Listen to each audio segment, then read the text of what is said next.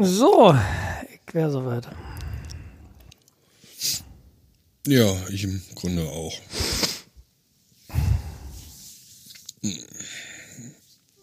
Moderierst du oder moderiere ich an?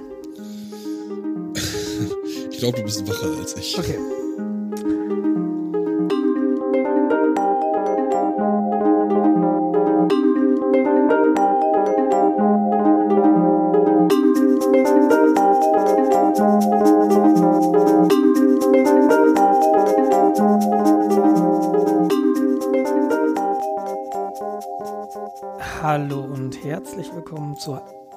31. oder 32. Folge von Retalk. Ähm, je nachdem, wie man zählt.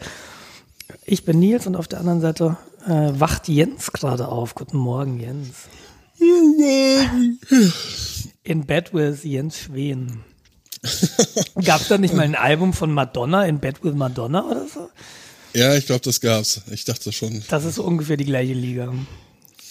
Ja, Madonna und ich, wir werden auch häufiger verwechselt. Deshalb habe ich mir ja im Bad stehen lassen, Ja, damit das nicht ja wieder auch. passiert. Immer diese Wechseljahre. Furchtbar. Lass die arme Frau in Ruhe. Frag Mama, der weiß es. Ah. äh, ja, gut. Wenn wir schon mit dem Niveau einsteigen. Wir haben wieder Samstagmorgen. Wir haben, wir haben extrem früh wieder Samstagmorgen. Ähm, äh, wir, heute, nee, wann, wann hört ihr das? Wir, wir müssen ja immer das Datum sagen, wann ihr das hört. Also die Sendung wird erscheinen am 7. September 2017. Wir nehmen an dem davorliegenden Samstagmorgen auf. Und ich hatte wirkliche Probleme, heute hier ins Gebäude zu kommen. Ich habe gestern äh, im Zug schon eine Mail gelesen, so ja, folgendes, wir, wir machen die Fußböden neu im Gebäude und das sind die, das ist unser Arbeitsplan für Samstag und der Zugang wird nicht so einfach sein. Und heute Morgen stand ich dann vor der Situation, dass ich einen Aufdruck gerufen habe, ähm, weil das Treppenhaus gesperrt ist. Und also ich muss, du gehst bei uns im Hauptgebäude im Erdgeschoss rein, dann musst du ins Untergeschoss, dann gibt es einen unterirdischen Tun Tunnel ins zweite Gebäude, in dem mein Büro ist. Und da muss ich wieder in den ersten Stock. Frag nicht, warum dieser Tunnel unterirdisch sein muss. Weiß ich nicht. Aber ich muss halt vom Hauptgebäude erstmal irgendwie eine Stockwerk runter und dieses Treppenhaus war gesperrt. Es fährt aber ein Aufzug, deshalb habe ich den gerufen und kaum setzte der sich in Bewegung. Der war irgendwo im dritten Stock oder so. Kräht ist von oben. Aber Sie dürfen jetzt nicht in den dritten Stock. Und ich rief so zurück, ja, ich äh, möchte nur ins andere Gebäude. Ja, da müssen Sie ein anderes Treppenhaus nehmen. Und ich sagte so, okay, das hatte sich in der Mail anders angehört. Hm. Okay, nimmst du halt mal eines der beiden anderen Treppenhäuser, gehst du hin, abgesperrt. Also gehe ich wieder zurück, bin dann zu Fuß in den dritten Stock. Ähm, ich, ich darf nicht in die Flure in den dritten Stock, aber das Treppenhaus ist frei, weil ich diese Person, mit der ich da schon heute Morgen mir äh, Rufkontakt hatte, weil ich die einfach mal fragen wollte, wie ich denn jetzt rüberkomme, aber die war halt nicht mehr da. Und dann dachte ich mir, gut, dann fährst jetzt mit dem Aufzug runter. Und das ging dann auch tatsächlich relativ einfach. Und dann musste ich so über, über so einen Toilettengang ins, äh, in den Tunnel zum zweiten Gebäude und hier drüben ist jetzt alles normal. Aber das hat mir heute Morgen dann nochmal fünf Minuten gekostet. Und ich war ja eh schon ein bisschen zu spät. Ich finde das eigentlich sehr gut. Dass ich zu spät bin. Ja, weil sonst wäre ich zu spät gewesen. Ja, meine Mutter hat letztens schon gesagt, ich, ich sei ja immer zu spät. Und ich, ich bemühe mich aber redlich. Ich sehe das tatsächlich ganz anders persönlich, aber na gut. Sagen wir mal so, wir hatten uns ja für 7 Uhr äh, verabredet. Ja, Wir haben jetzt so, wenn ich mal, Viertel nach angefangen. Hm. Viertel nach, 20 nach. Das ist für mich noch diese berühmte akademische Viertelstunde. ja, Die stimmt. Akademiker ja grundsätzlich zu spät kommen. Das ist, ja, das ist schon richtig, aber irgendwie muss ich halt sehen, dass, dass also eine Viertelstunde später anfangen heißt auch Viertelstunde später aufhören. Bei gleicher Sendezeit und ich muss halt, ich habe heute noch, ich, ich will nicht sagen, ich habe einen harten Anschlag, aber ich muss dann auch zügig nach Hause aus diversen Gründen. Nämlich, wir haben Besuch und äh, da ist ein Geburtstag noch und so. Also nicht meiner. Siehst du, und so. wenn du kein Privatleben hättest, dann hättest du diese Probleme nicht. Ich habe gerade so viel äh, Privatleben. Ja.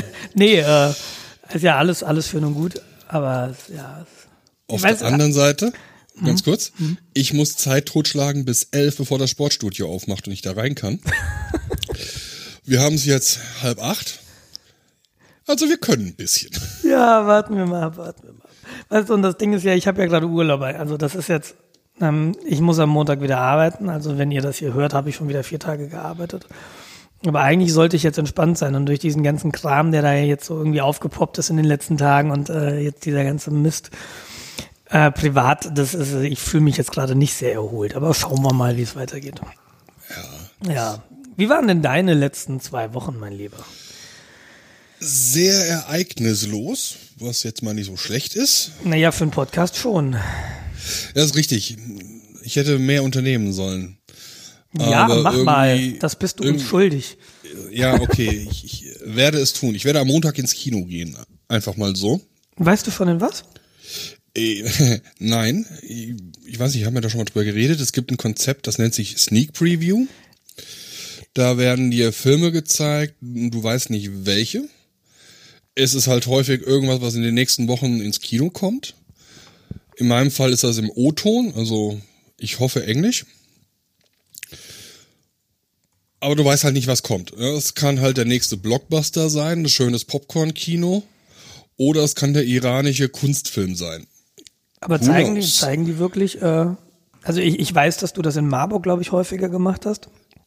Ja. Und äh, zeigen die wirklich diese Blockbuster oder sind das, Ja, machen sie auch schon, okay. Weil, weil Also das muss man vielleicht erklären, die Eintrittspreise bei der Sneak Preview sind halt deutlich unter einem normalen Blockbuster-Eintrittspreis. genau. Also ich zahle jetzt hier für so ein großes Cineplex äh, 6 Euro für eine Karte. Und das sind für aktuelle ist die Hälfte, Kinopreise oder? etwa die Hälfte. Ja. Es ist äh, ausgewiesen 2D, also 3D zahlst du ja nochmal ein bisschen Premium, dafür, dass sie dann auch schlecht wird dabei. Wird dir schlecht? nee, ich bin da relativ robust. Ich habe erst einen 3D-Film im Kino gesehen und das war damals Avatar.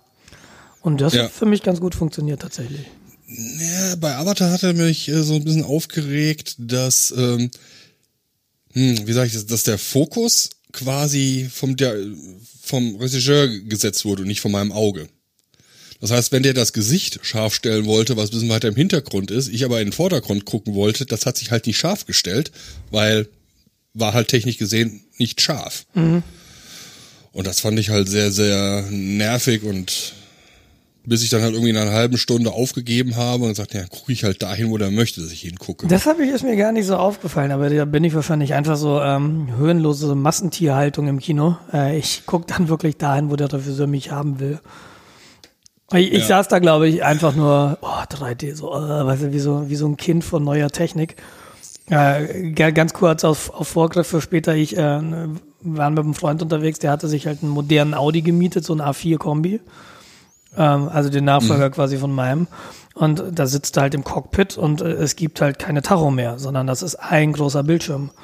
Und dann hatte er mir mal erklärt, so, und dann hat das Auto angemacht und dann tauchten da diese, diese äh, Tacho-Grafiken auf und die konnte er dann minimieren und da hatte der eine riesige Google Maps-Landschaft vorne vorm Lenkrad.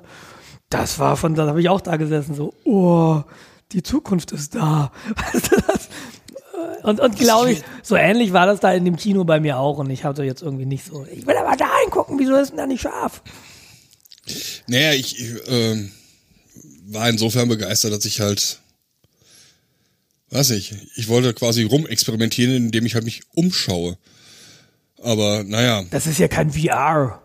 ja genau. Das, ah, oh Gott, oh, ich habe nicht genug Geld. Ich würde so gern. Ah, ah, Konsum. Ja, mach Ähm, doch mal, kauf doch mal, da können wir drüber reden, weil würde mich auch interessieren. Ich überlege gerade, sowas wirklich zu kaufen, aber nicht für mich. Deshalb kann ich da jetzt auch nicht so viel drüber erzählen. Ich weiß zwar, dass die Person das nicht wirklich hört hier, diesen Podcast, aber er könnte es hören. Kauf mal. Ich will das, kauf das erstmal für dich und dann reden wir weiter. Ja, genau. Ja, vielleicht können wir dann gar nicht mehr reden, weil ich dann gar nicht mehr aus dem Haus komme. Dann machen wir äh, VR-Podcasting. Das wäre natürlich auch nochmal eine Dann sehen, dann sehen die. Hörer auf YouTube da, wo du gerade hinguckst. Äh, ja, genau. Nee, können wir dann so, so wie Sekten live. Erinnerst du dich damals, kurz nach dem Krieg? Ja, das wäre doch ganz cool, so ein virtuelles Podcast-Café. Du hast so deine VR-Brille äh, auf und läufst so durch ein, durch ein virtuelles Café und, und an jedem Tisch findet ein Podcast statt. Und du als Hörer kannst halt da durchlaufen und kannst halt, oh, da hinten ist der Retalk-Tisch, oh, da ist der Freakshow-Tisch und dann kannst du dich halt dazusetzen und ja. Dann mitreden. Das Ja, das wäre ja nur, wenn, wenn, wenn gleichzeitig, wenn wir alle gleichzeitig aufnehmen würden und zusammengeschaltet werden. Soweit will ich jetzt gar nicht gehen, aber also, äh, ich fänd's halt schön, sowas in einem Also- virtuellen Kaffeehaus zu hören, weißt du? Ja, ich denke dann quasi eher so an Museumshallen. Du gehst quasi so die, die, die Flure lang und dann hast du die Bilder, die im Grunde ein Fenster in das Podcast-Studio des entsprechenden Podcasts ist.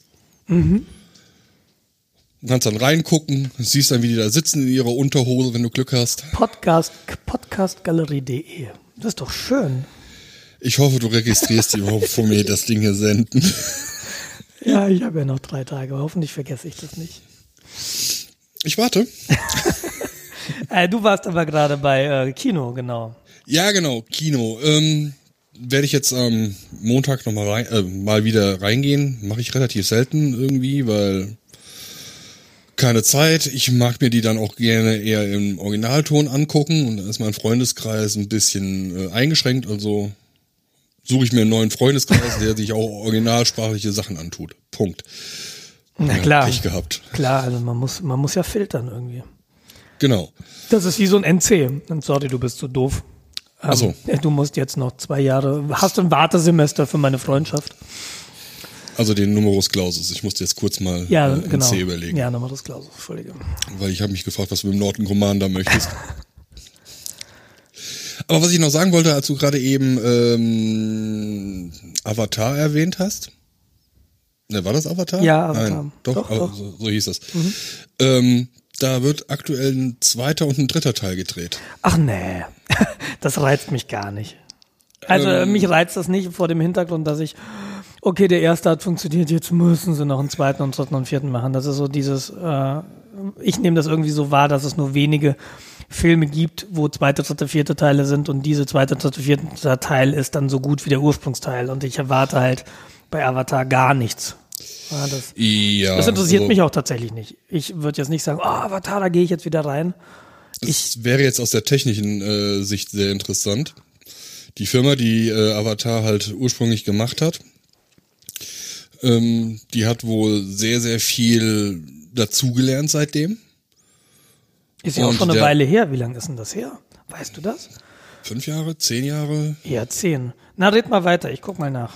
Naja, und auf alle Fälle äh, der Regisseur, beziehungsweise, ja doch Regisseur, ich glaube Cameron, Cameron Diaz? Nein, wie heißt er? Aber egal, das würdest du mir gleich auch sagen, wenn du schon dabei Äh, bist. äh, James Cameron. James Cameron, genau, so war Und äh, das. Avatar kam 2009 in die Kinos. Ja, nähert sich jetzt in zehn Jahren.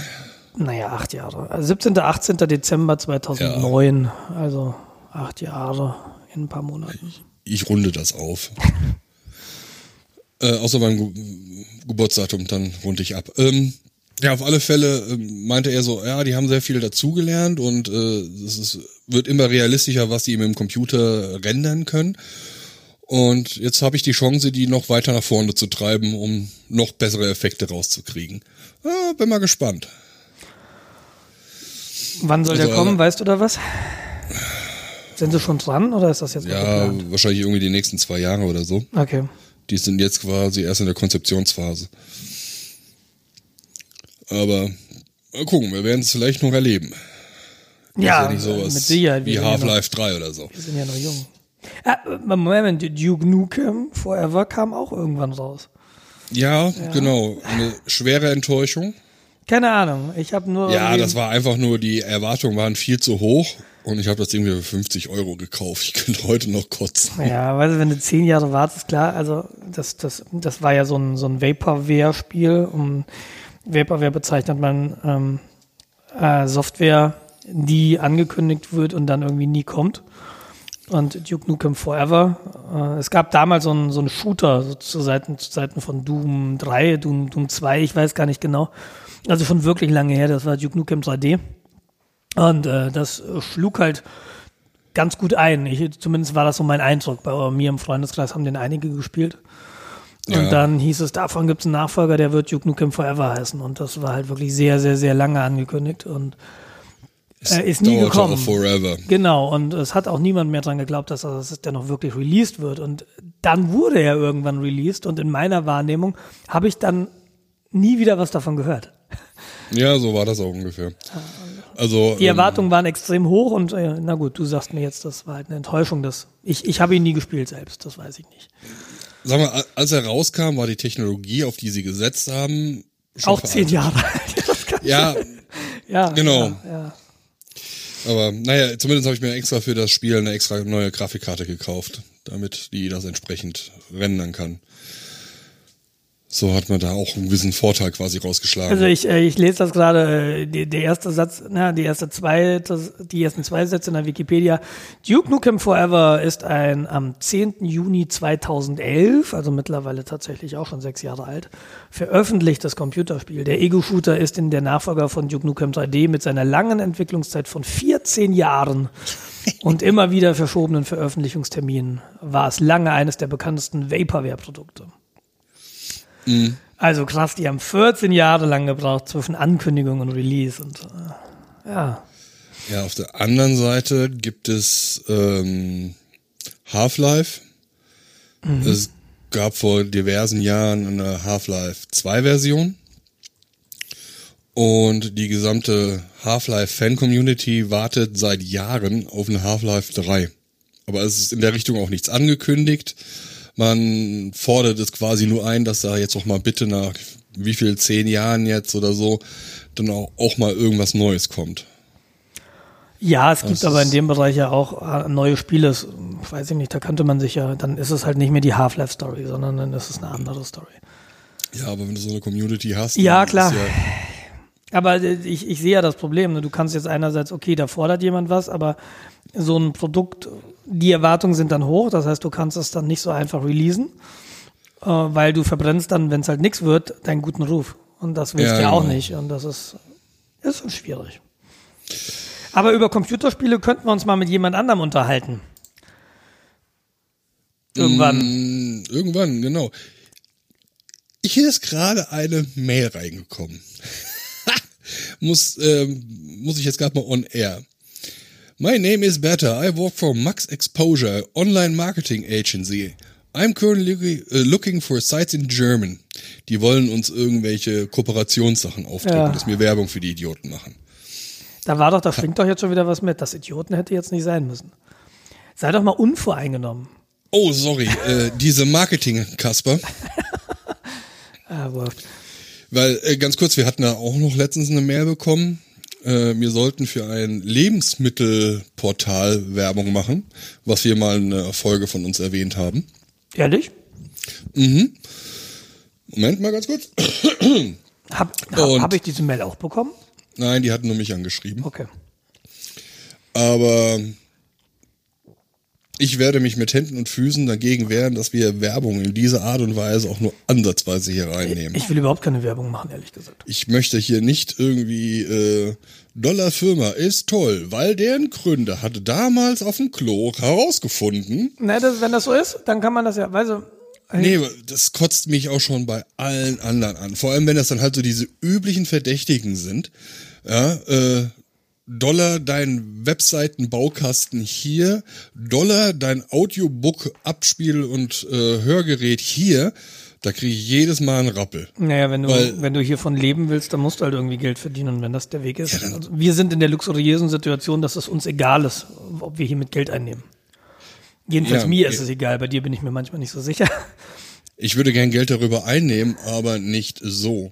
Weil das ist halt dieses Gießkannenprinzip. Du gehst dann halt, ja, sorry, also wer Audiobooks kennt, wer Audiobooks hört, und ich würde bei dem Podcasting, was wir hier machen, sagen, dass sehr hohe Überschneidungen da zwischen den Publikums sind. Äh, der kennt die Firma. Und der ist da schon Kunde oder hat andere Quellen.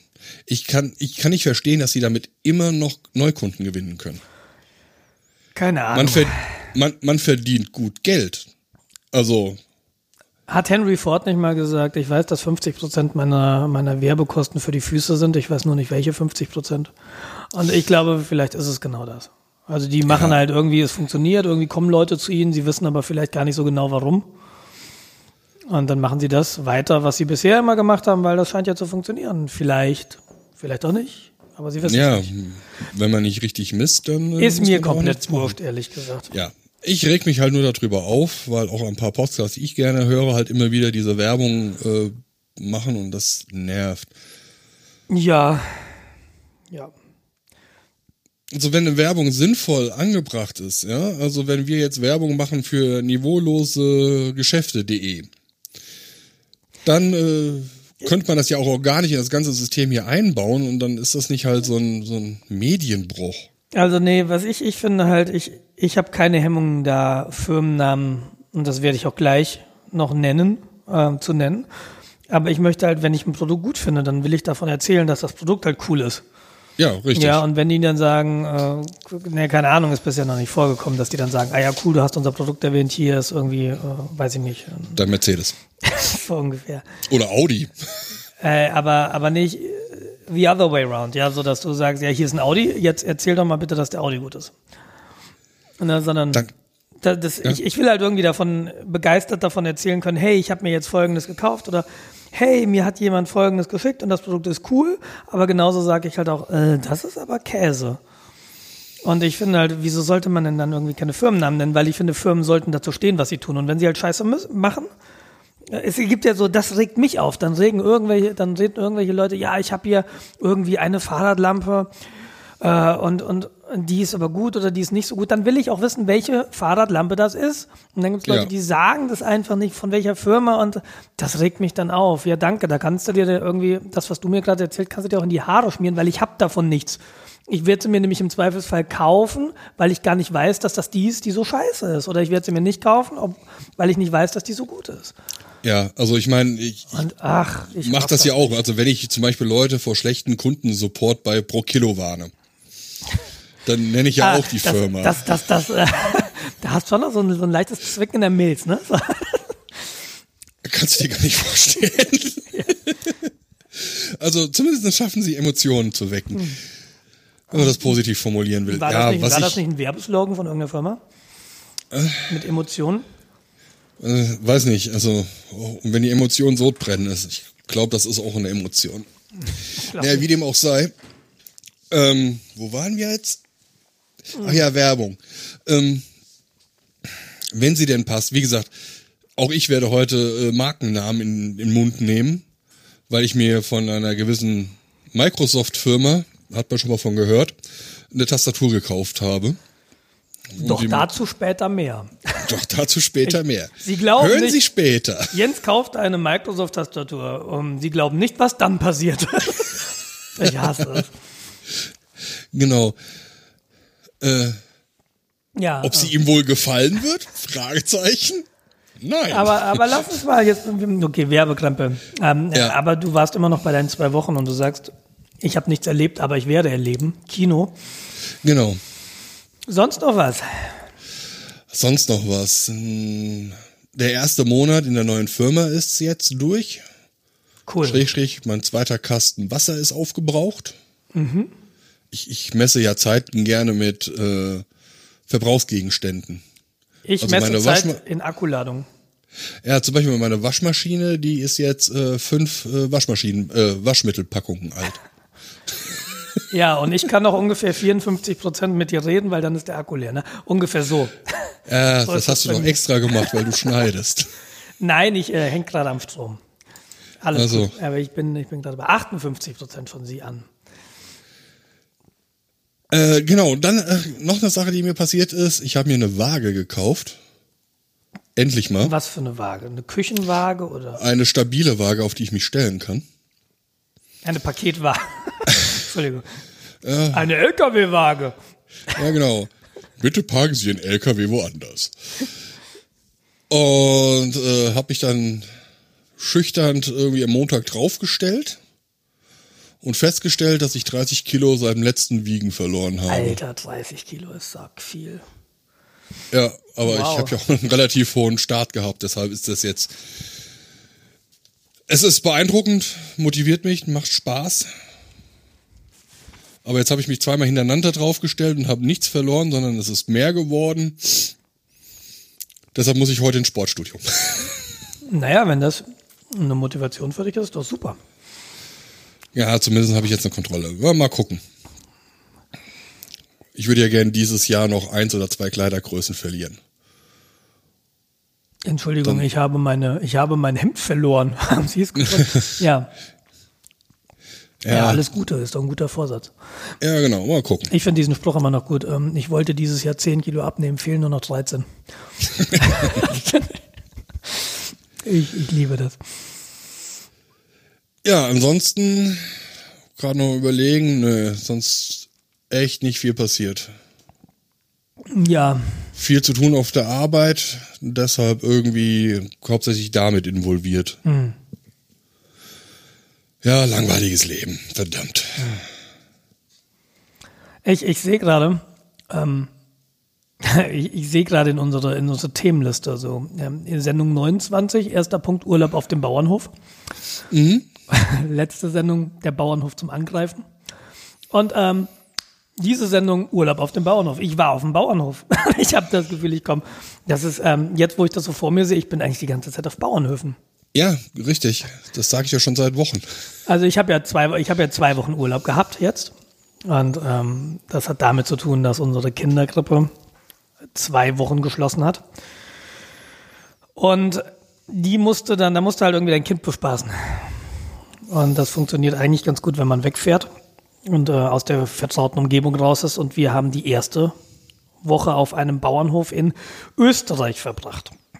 Und äh, mhm. äh, in der in die Hälfte der ersten Woche war noch ein ehemaliger Arbeitskollege von mir dabei, der auch zwei Kinder hat. Und dann war das super angenehm tatsächlich, weil die Kinder sich so ein bisschen umeinander gekümmert haben und wir saßen dann in Österreich und sind auf diverse Almen gefahren, natürlich mit dem Auto, äh, was heißt natürlich, ich wäre da gern hochgewandert, aber das ist irgendwie nicht realistisch mit einem acht Wochen alten Kind und äh, einem Kind, das noch nicht laufen oder nicht so lange laufen will und das dann irgendwie immer nach 200 Metern sagt, Papa tragen. Und das so viel wiegt wie ein Eimer Wasser. Das schaffe ich dann schon mal, aber das schaffe ich eben nicht zwei Stunden bergauf. Ja. Genau, und dann haben wir diversen Kaiserschmarren gegessen und ich bin, glaube ich, komplett abgefüllt mit Käsespätzle für, oder ja, Käsespätzle für dieses Jahr. Wenn du auf so einer Alm bist, hast du als Vegetarier nicht so sonderlich viel Auswahl. Und äh, dort lief's im Wesentlichen immer auf Käsespätzle raus. Aber war sehr, sehr schön. Ich bin äh, braun geworden. Ich hatte ja letztes Mal erzählt, dass ich äh, mir einen Dachgepäckträger bestellt habe und mein Sender ja, mitnehmen genau. werde. Ist es denn auch alles passend gekommen? Nein. es war. Ich lache mit dir, nicht über dich. Ich, ich habe ja dann, äh, ich habe, äh, ich, ich brauchte ins, oder ich brauche insgesamt, wir haben halt mehrere Rennräder und wenn ich halt mit Steffi mal irgendwie in Rennradurlaub fahren will, brauche ich auf jeden Fall mal zwei Dachgepäckträger. Und meine Idee war eine Risikostreuen. Und ich hatte mich ja dann in der, in der Woche vorm Urlaub drum gekümmert, dass ich noch einen Laden finde, der diesen äh, relativ neuen Thule Fahrradträger hat. Und ich habe zwei Läden gefunden. Einmal bei Amazon. Die meinten dann am Dienstag vom Urlaub, glaube ich, aber ja nicht lieferbar. Lieferbar ab, keine Ahnung, 1. September oder so. Was eben mhm. jetzt irgendwie vor ein paar Tagen gewesen wäre, also deutlich nach meinem Urlaub. Deshalb habe ich da erstmal nicht bestellt. Und dann habe ich aber noch so ein paar Händler angeschrieben, äh, ob sie den denn verfügbar hatten. Und bei manchen stand zwar im Shop sofort verfügbar. Er meinte, ja, nee, haben wir aber nicht da. Wir haben nur folgende Modelle da. Und dann denke ich mir so, ja, komm, kannst mich hinten rumheben, dann schreibt halt nicht rein, dass ihr es verfügbar habt. Und dann war ich bei einem Händler, ähm, ich, ich sage jetzt Händler, weil ich tatsächlich den Namen vergessen habe und jetzt auch nicht nachgucken will, weil so toll war der Händler gar nicht. Die meinten, ja, kannst du bestellen und wenn du dann noch heute bezahlst, dann kann es sein, dass er heute noch rausgeht. Mhm. Also habe ich sofort bestellt. Ich habe sofort per PayPal überwiesen, hatte auch die Bestätigung. Und dann passierte zwei Tage nichts. Ja. Mhm. Und äh, zwei Tage, das war dann Freitag und Freitagabend, wir haben ihr Paket jetzt versendet und ähm, ihr wird Montag ankommen. Und ich denke mir da, ey, ich fahre am Sonntag in Urlaub, ihr, ihr Arschgeigen. und ähm, in der Zwischenzeit sprang aber die Verfügbarkeit äh, bei Amazon auf, ja, wir haben einen da. Also habe ich sofort da geklickt und Äh, nicht diesen Morning Express, aber schon Expressversand. Dann war die garantierte Lieferung am Samstag. Oder wäre gewesen. Und ich sitze am Samstag also zu Hause und ich denke mir so, jetzt muss doch, jetzt müssen die doch bald mal klingeln. Und ich gucke ins Mhm. Webinterface bei DPD. Ja. Ja, äh, konnte nicht angetroffen werden, wurde benachrichtigt, nächster Zustellversuch am Montag. so, dann bin ich erstmal In der runtergegangen. wievielten Etage? Da laufe ich doch jetzt nicht hoch. Nee, genau, wurde benachrichtigt. Ich bin dann runter und ich habe an keiner der Haustüren einen Benachrichtigungszettel gefunden. Die waren gar nicht da. Beziehungsweise, die haben halt Gulasch in ihr Webtool geschrieben. So, und dann habe ich versucht, DPD anzurufen und dann landest du in irgendeinem Callcenter, in dem nur ein Computer mit dir redet und dann gibst du die Paketnummer an und dann, sie konnten nicht angetroffen werden. Nächster Zustellversuch, Montag. Auf Wiederhören, död, död, död. Und du denkst dir so, fick dich ins Knie. DPD ist so ein Sacksaftladen. Ich habe dann irgendwie eine schriftliche Anfrage aufgemacht, die von der über die ich nee, auf die ich bis heute keine Antwort bekommen habe. Und äh, ich habe jetzt bei Amazon auch noch nicht so Reklamationsbutton gefunden. So, ich hätte gern zumindest diese 7 Euro Versand wieder. Oder was es dann waren bei Express. Jedenfalls, Ende vom Lied ist, ich hatte an diesem Sonntag keinen äh, kein Fahrradträger. Der Dachgepäckträger ist gekommen. Also diese Querstangen, die habe ich. Die hatte ich auch am Samstag schon oder am Freitagabend schon montiert, weil ich dachte, yeah, kommt ja morgen dann der Fahrradträger, muss ich nur draufschnallen. Die habe ich dann halt am Samstagabend wieder abmontiert. Ähm, Weil willst ja auch nicht spazieren fahren. Und ja, mittlerweile habe ich zwei Fahrradträger, aber ich habe sie noch nicht ausprobiert. Sehen aber schon schick aus. Deshalb kann ich das. Das ist ja die Hauptsache. Und äh, ich habe das Rad aber tatsächlich mitgenommen, äh, hat ins Auto gepasst. Und bin dann, Hast die Kinder aber zu Hause gelassen. es ist tatsächlich so, dass Steffi und Juna mit dem Zug gefahren sind. Ja, Das Problem ist aber, das, das, das war nicht, ich hätte das Rad nicht mitgenommen, wenn sie deswegen hätten mit dem Zug fahren müssen. Äh, sondern Steffi sagte, ich fahre auf jeden Fall mit dem Zug. Ich fahre nicht mit dir. Das hat aber auch nichts mit meiner Fahrweise zu tun, glaube ich. Sondern eher mit der Tatsache, dass Juna halt alle 15 Minuten trinken will. Und wenn du Auto fährst, kannst du sie nicht beim Fahren stillen. Da musst du das Kind losschnallen und wenn du das Kind losschnallst, hältst du halt an. Und im Zug kannst du sie halt während der Fahrt stillen. Ja, und das ist eben diese, äh, dieser wichtige Unterschied zur Zeit. Wir haben letztens für den Rückweg mit Juna im Auto vom Chiemsee nach Hause zwei Stunden gebraucht, also doppelte Zeit, weil wir einfach dreimal rausfahren mussten und das Kind tanken. Ja, und das ist dann. Auf der anderen Seite ätzend. haben die Mongolen ihre Kinder während des Reitens auch geboren. Also, just saying. Ja, aber dann kommt ja, das gibt ja hässliche Flecken auf dem Alcantara. Also das Ich sage ja nicht, dass du die Geburt im Auto machen sollst. Ja, aber auch wenn da hinten die Milch rumspritzt. Du musst halt nicht über jede Hoppelstraße Ah. fahren. Auch, auch wenn es lustig wäre.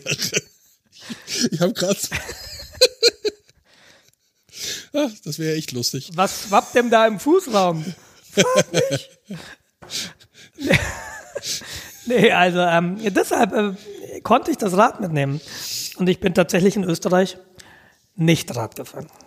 Nein? Nein, ich äh, habe es nicht geschafft, in Österreich Rad zu fahren, aber äh, weil, weil ich wollte eigentlich ja, die, die Idee war, mein Arbeitskollege ist da mit seinen Kindern und dann kann ich mich mal vier Stunden abseilen und dann mal Rad fahren.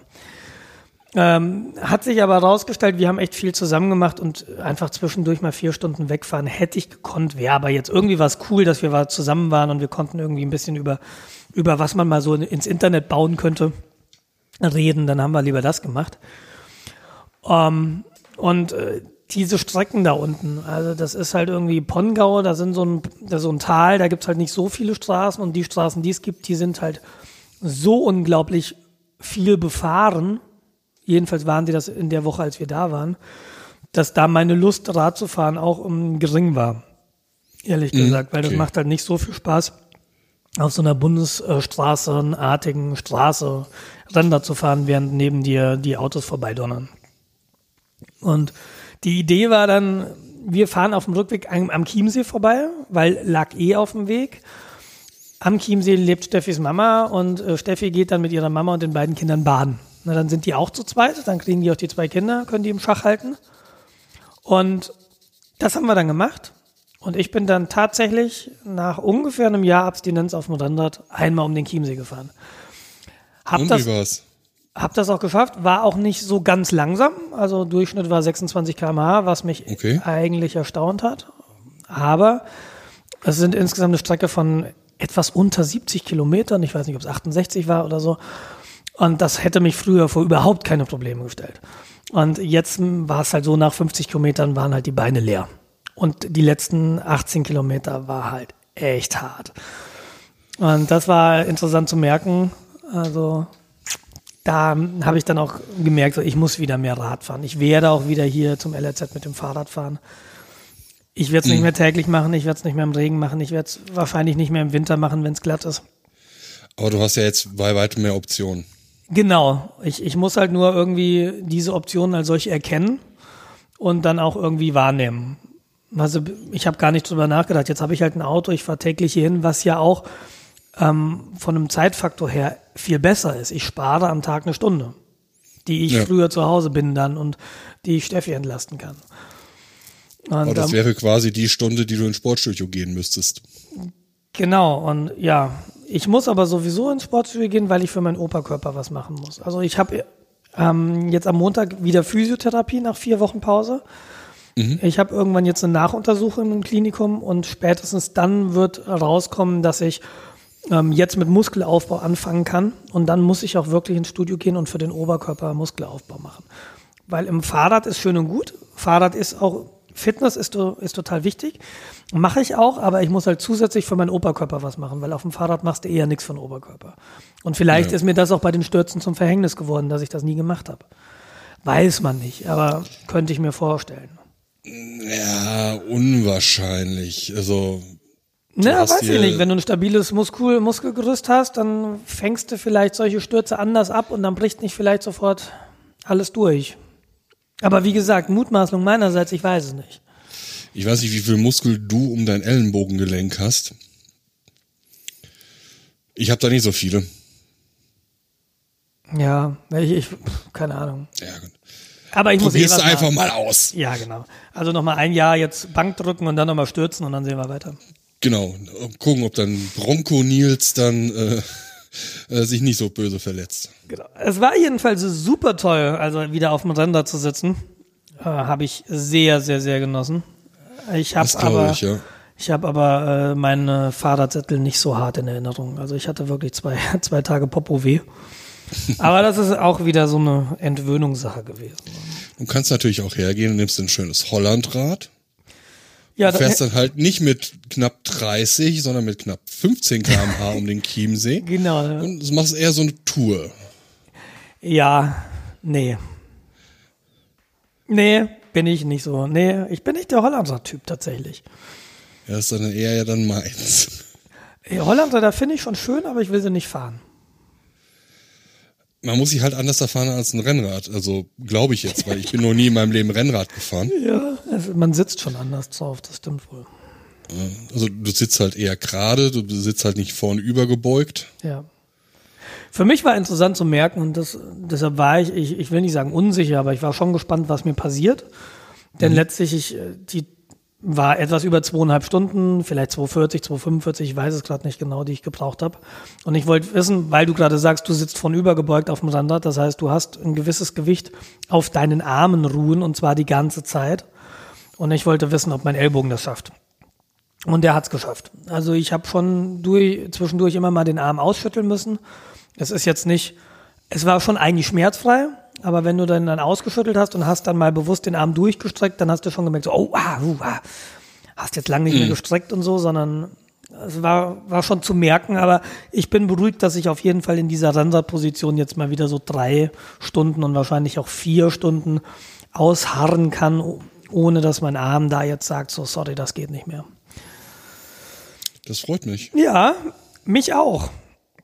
Und ich habe unterwegs gemerkt, um das Thema nochmal ganz schnell anzusteigen, so SUVs, ja. Ich, ich mag sie ja nicht. Und äh, äh, sie, da- das sind so richtige Egomanen-Fahrzeuge, weil die, die sagen nicht nur, hallo, hier bin ich, guck mal, ich, hier sieht mich jeder, fette, fetter Panzer und die, die Mutti, die drin sitzt, die tut alles, damit ihre Brut geschützt ist, möglicherweise auf Kosten der Außenwelt hinter so einem Ding herzufahren ist auch zum Kotzen, weil du siehst einfach nichts. Das ist wie, Ja. als würdest du hinter so einem Sprinter herfahren. Mhm. Es nervt völlig. Die- machen es alles unübersichtlich, diese Scheißautos. Unglaublich. Also ich habe mich mal mit äh, Bekannten unterhalten, der sich jetzt so ein SUV gekauft hat. Jetzt, ein paar Jahren ist das jetzt her. Und dann, ja, äh, in so einem kleinen Auto bist du total unsicher und in so einem großen Ding, da bist du halt total sicher. Ja, nee, nee, eben nicht. Bist genauso sicher oder unsicher wie im Polo. Ja, ein Polo hat wahrscheinlich noch wahrscheinlich mehr äh, passive Sicherheit als so ein dicker Kastenwagen. Aber der scheiß Polo hinter deinem SUV, den machst du nämlich auf einmal unsicherer, weil der auf Ja. einmal nichts mehr sieht. Richtig. Das ist und so- Ah. äh, gu guck dir mal an, wenn du auf so einem öffentlichen Parkplatz bist, wie dann gerade die SUVs parken der höheren gehobenen Preisklassen. Für mich ist so ein großer SUV mit der, sei er von Mercedes, Audi oder auch VW, immer ein gutes Anzeichen dafür, dass die Leute kein Auto fahren können. Weil, also zumindest können sie nicht parken. Das ist jedes Mal entweder parken sie an Stellen, wo sie nicht parken sollen, blockieren anderen Leuten äh, die Parkplätze oder parken so schlecht ein, dass mir einfach nur noch sexistische äh, Sprüche einfallen. Ja, Moment, aber ähm, ich glaube, das hat tatsächlich auch mit dem Auto als solches zu tun. Diese Dinger sind nämlich einfach unübersichtlich. Und äh, die parken dann ein, weil sie halt irgendwie vielleicht auch überhaupt kein Gefühl fürs Auto haben. Die wissen nicht, wo es endet. Wenn ich nicht weiß, wie lang mein Auto ist, kaufe ich mir ein kleineres Auto. Ja, nee, du musst ja die Blut Oder schützen. lerne es. Du musst ja die Blut schützen. Und ich habe ich hab aber zum ersten Mal verstanden, also meine Mutter hat auch so ein Ding. Und ähm, das, bei ihr ist es halt, sie kann sich halt nicht mehr so gut bewegen, sie kommt in ein tiefes Auto nicht so gut rein. Und das Argument lasse ich tatsächlich gelten. Du sitzt halt höher. Das Einsteigen ist bequemer, wenn du körperlich nicht fit bist. Das verstehe ich, aber äh, in München fahren halt ausschließlich diese Dinger rum und dann, also nicht ausschließlich, das übertrieben, aber du siehst so viel. Hauptsächlich, Und ich finde ja. das einfach, du fährst dahinter und ich hasse es auch hinter Lieferwägen herzufahren, weil du einfach nicht siehst, was passiert denn da 100 Meter weiter vorne.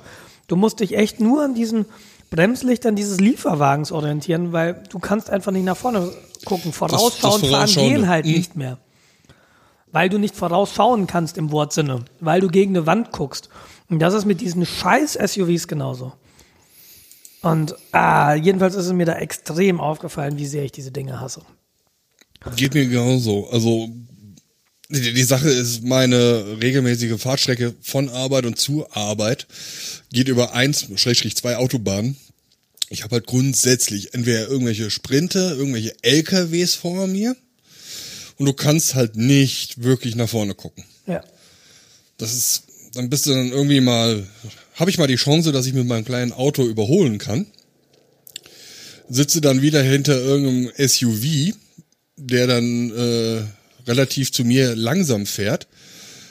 Dann denke ich mir so, okay, nicht aufregen, fährst du jetzt wieder auf die rechte Spur und äh, fährst erstmal dein Adrenalin runter, dass diese Straßenblockade da äh, im Weg sitzt ja teilweise fahren fährst, wir, fährst du auf die rechte Spur, siehst doch gerade so, ach nee, da kommt LKW und ziehst wieder zurück, weil du den hast vorher einfach nicht gesehen. Ja, ach, äh, naja, ja. Ja, aber wie, wie war es denn noch in den letzten zwei Wochen? Wir, ähm, ich habe dann gemerkt, und äh, das war einfach, ich habe dann da gesessen ähm, in, in Österreich. Wir waren irgendwie am letzten, am vorletzten Tag im Freibad und äh, strahlender Sonnenschein. Also wir hatten eine Woche wirklich strahlenden Sonnenschein und ich bin echt braun geworden. Auch auf dem Rennrad. Das, das ist ja wirklich das Schöne, wenn du so irgendwie zweieinhalb Stunden auf dem Rennrad sitzt, bist du braun. Also das geht Beziehungsweise hast äh, Sonnenbrand. ja, da bin ich tatsächlich gar nicht so empfindlich. Also ich schmier mich nie ein, tatsächlich, weil ich es einfach meistens vergesse. Ähm, aber wenn ich jetzt nicht irgendwie den ganzen Tag in der Sonne fahre, habe ich mit Sonnenbrand eigentlich kein Problem. Also toi toi toi.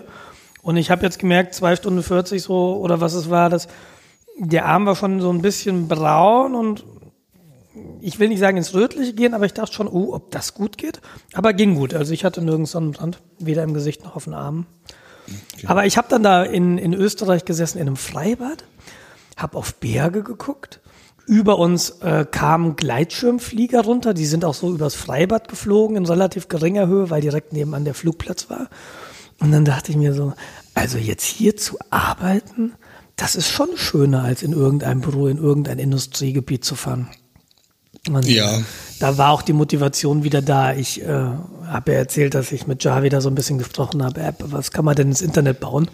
Womit kann man denn mal Geld verdienen? Und wir haben ja auch schon über Side-Projekte geredet.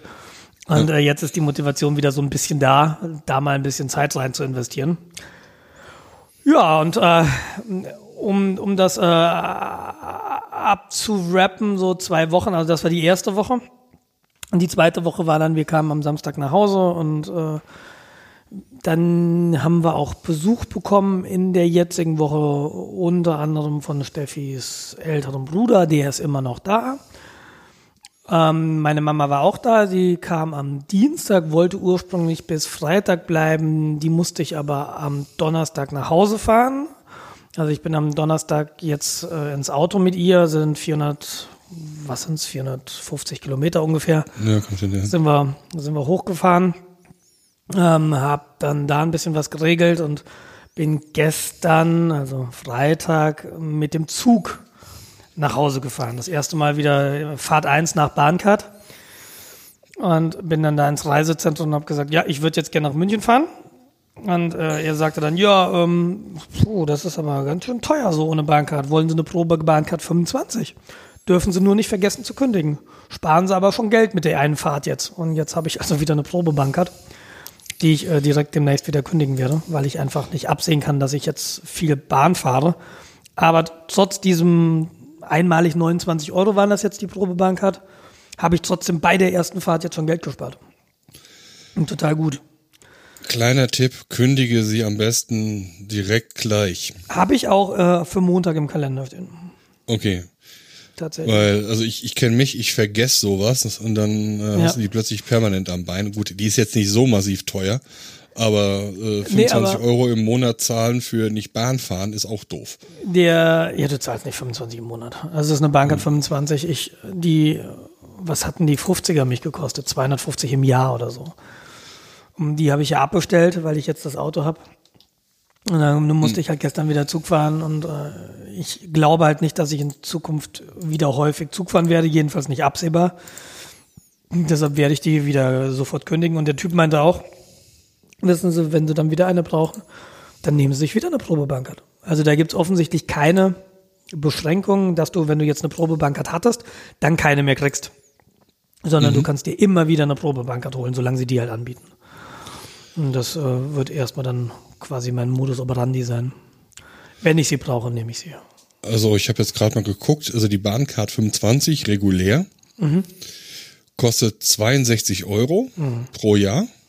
Also das ist wirklich wenig oder 125 für erste Klasse. Ja, erste Klasse interessiert mich nicht. Aber genau 65. Ja, ich, ich gehöre zu den Leuten, die auch erste Klasse in Erwägung ziehen. Ich bin es einmal gefahren und damals hat's die Firma bezahlt und ich habe damals auch für mich beschlossen, auch, auch wenn es die Firma zahlt ist. Interessiert mich ehrlich nicht. Das ist es mir nicht wert. Und ich habe dann auch so ein bisschen, auch wenn es jemand anders zahlt, denke ich mir so, ey, das ist aber unnötig. Kommt drauf an. Bin also damals mit einem Kollegen gefahren, der wollte unbedingt erste Klasse fahren, dann dachte ich mir, ja gut, komm. Ja, also es macht keinen großen Unterschied. Es sei denn, der Zug ist voll. So wie gestern, ich hatte ab Frankfurt am Main einen Stehplatz für drei Stunden im Bordbistro, im ICE-Bordbistro, was aber schön war, weil ähm, der Barkeeper war ganz nett und hat Spaß gemacht. Und genau das wollte ich nämlich noch erzählen. Bahn, äh, ich habe gestern versucht, dann eben an diesem Seitprojekt äh, zu arbeiten, während ich Bahn gefahren bin. Das heißt, ich habe mich ins, ins ICE-WLAN eingebucht und dann fiel mir wieder auf so, oh, hm, das geht ja nur punktuell. Und dann äh, habe ich ein bisschen was gemacht. Ich glaube, ich habe in zwei Stunden einen halben Mail-Server installiert über SSH, äh, weil halt das derzeit die Verbindung weg war. Aber ich konnte ein bisschen was lesen und ein bisschen Musik hören. Also war irgendwo ganz schön. Hm, ja, ich kann ja in so Umgebungen überhaupt nicht arbeiten. Es kommt bei mir auf, den, auf die Form an, auf die Tagesform. Wenn ich müde bin, geht's nicht, aber das ging gestern tatsächlich ganz gut. Ja, ich, ich, ich brauche teilweise echt relativ viel Ruhe, damit ich meinen Fokus finden kann. Ich lasse mich zu leicht von irgendwelchen Sachen ablenken. Besonders wenn ich gerade in so einer äh, Situation stecke, wo ich ein Problem lösen muss. Dann neige ich schon mal dazu, nach Ablenkung zu suchen. Kenne ich auch ein bisschen von mir. Ähm, aber für mich funktioniert ganz gut, wenn ich mich dann, wenn ich irgendwo bin, wo es ein bisschen unruhiger ist, wie zum Beispiel in der Bahn, funktioniert für mich Kopfhörer und äh, Musik ganz gut. Es gibt da einen wahnsinnig guten Podcast, äh, das nennt sich Music for Programming. Und das sind die Folgen, ich weiß nicht, sind es eine Stunde oder zwei Stunden und das ist einfach Musik, zu der ich ganz gut arbeiten kann.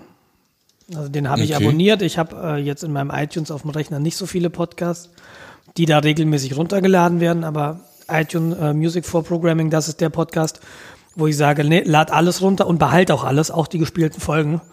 Und da gibt's mittlerweile 40 oder so. Um, da ist also genug Musik. 49. Oder 49, genau. Die Webseite ist auch so total schick, finde ich. Die sieht ganz gut aus. Äh, Ja, Da komme ich halt echt gut mit zurecht. Das funktioniert für mich ganz gut. Aber ich, wenn ich nicht in der Stimmung bin, geht's nicht. Aber gestern ging's. naja, gut. Also, ich habe das letztens mal versucht ähm, im, im Café. Das ging stückweise. Interessanterweise, ich weiß nicht warum, aber das ging. In Cafés kann ich in der Regel auch gut arbeiten, ja. Also ich könnte mir tatsächlich vorstellen, irgendwie so sechs Stunden in einer, im angenehmen Kaffee zu sitzen und entspannt zu programmieren. Hast du noch nie gemacht, oder? Nee. Weil diese Stühle in Cafés sind nicht dafür gemacht, dass man da sechs Stunden sitzt. I test that. Also ich weiß nicht, ob es sechs Stunden waren, aber irgendwann denkst du dir so, oh ey, oh nee, jetzt muss ich mich doch mal bewegen. So das, oh, ah, uh, ah. Aber Cafés finde ich auch eine total tolle Umgebung. Das äh, funktioniert für mich auch gut. Das Café muss, wie gesagt, auch das äh, entsprechende Ambiente haben. Also ich weiß nicht, so ein Bahnhof, Stehkaffee wäre jetzt vielleicht nicht das Richtige. Ja, Aber wenn du so einen Kaffee hast, wo die, wo die, wo die Sitze bequem sind, das ist schon mal ein guter Indiz, dass man da arbeiten kann. Es, es gibt, vor, vor ein paar Jahren hatte ich da mal eine Software und es gibt ein Café Gloria. Genau, die Software war nämlich, äh, da gab es noch Made at Gloria. Boah, war das AT? Nee, Bestimmt. Made at Gloria. Ähm, das waren so eine Gruppe Freiberufler. Made at Gloria.com, genau. Ähm, das war eine Gruppe Freiberufler, die äh, Apps geschrieben haben. Also nicht Apps, also auch für, für einen Mac, also nicht nur mobile Apps, aber unter anderem. Und äh, ich bin damals drauf gestanden, ich glaube wegen Grand Total und Timings. Das war so meine, meine Zeiterfassungssoftware und Grand Total ist eine Software, mit der du Rechnungen schreiben kannst. Ähm, da habe ich diesen Stefan Fürst irgendwie, da ist mir der Name zum ersten Mal über den Weg gelaufen. Silvio Rizzi, den Namen kenne ich, weil der hat die App Reader geschrieben, was mein Favorite RSS-Reader auf dem Mac und auf dem iPhone ist. Und dann gibt's irgendwie noch äh, zwei andere. Und äh, die haben zusammen die Webseite made@gloria.com gemacht und äh, die treffen sich wohl immer im Café Gloria, setzen sich dahin und arbeiten an ihren Produkten. Also so, ich glaube, das Gloria ist aber auch sowas wie ein Coworking Space so ein Stück weit.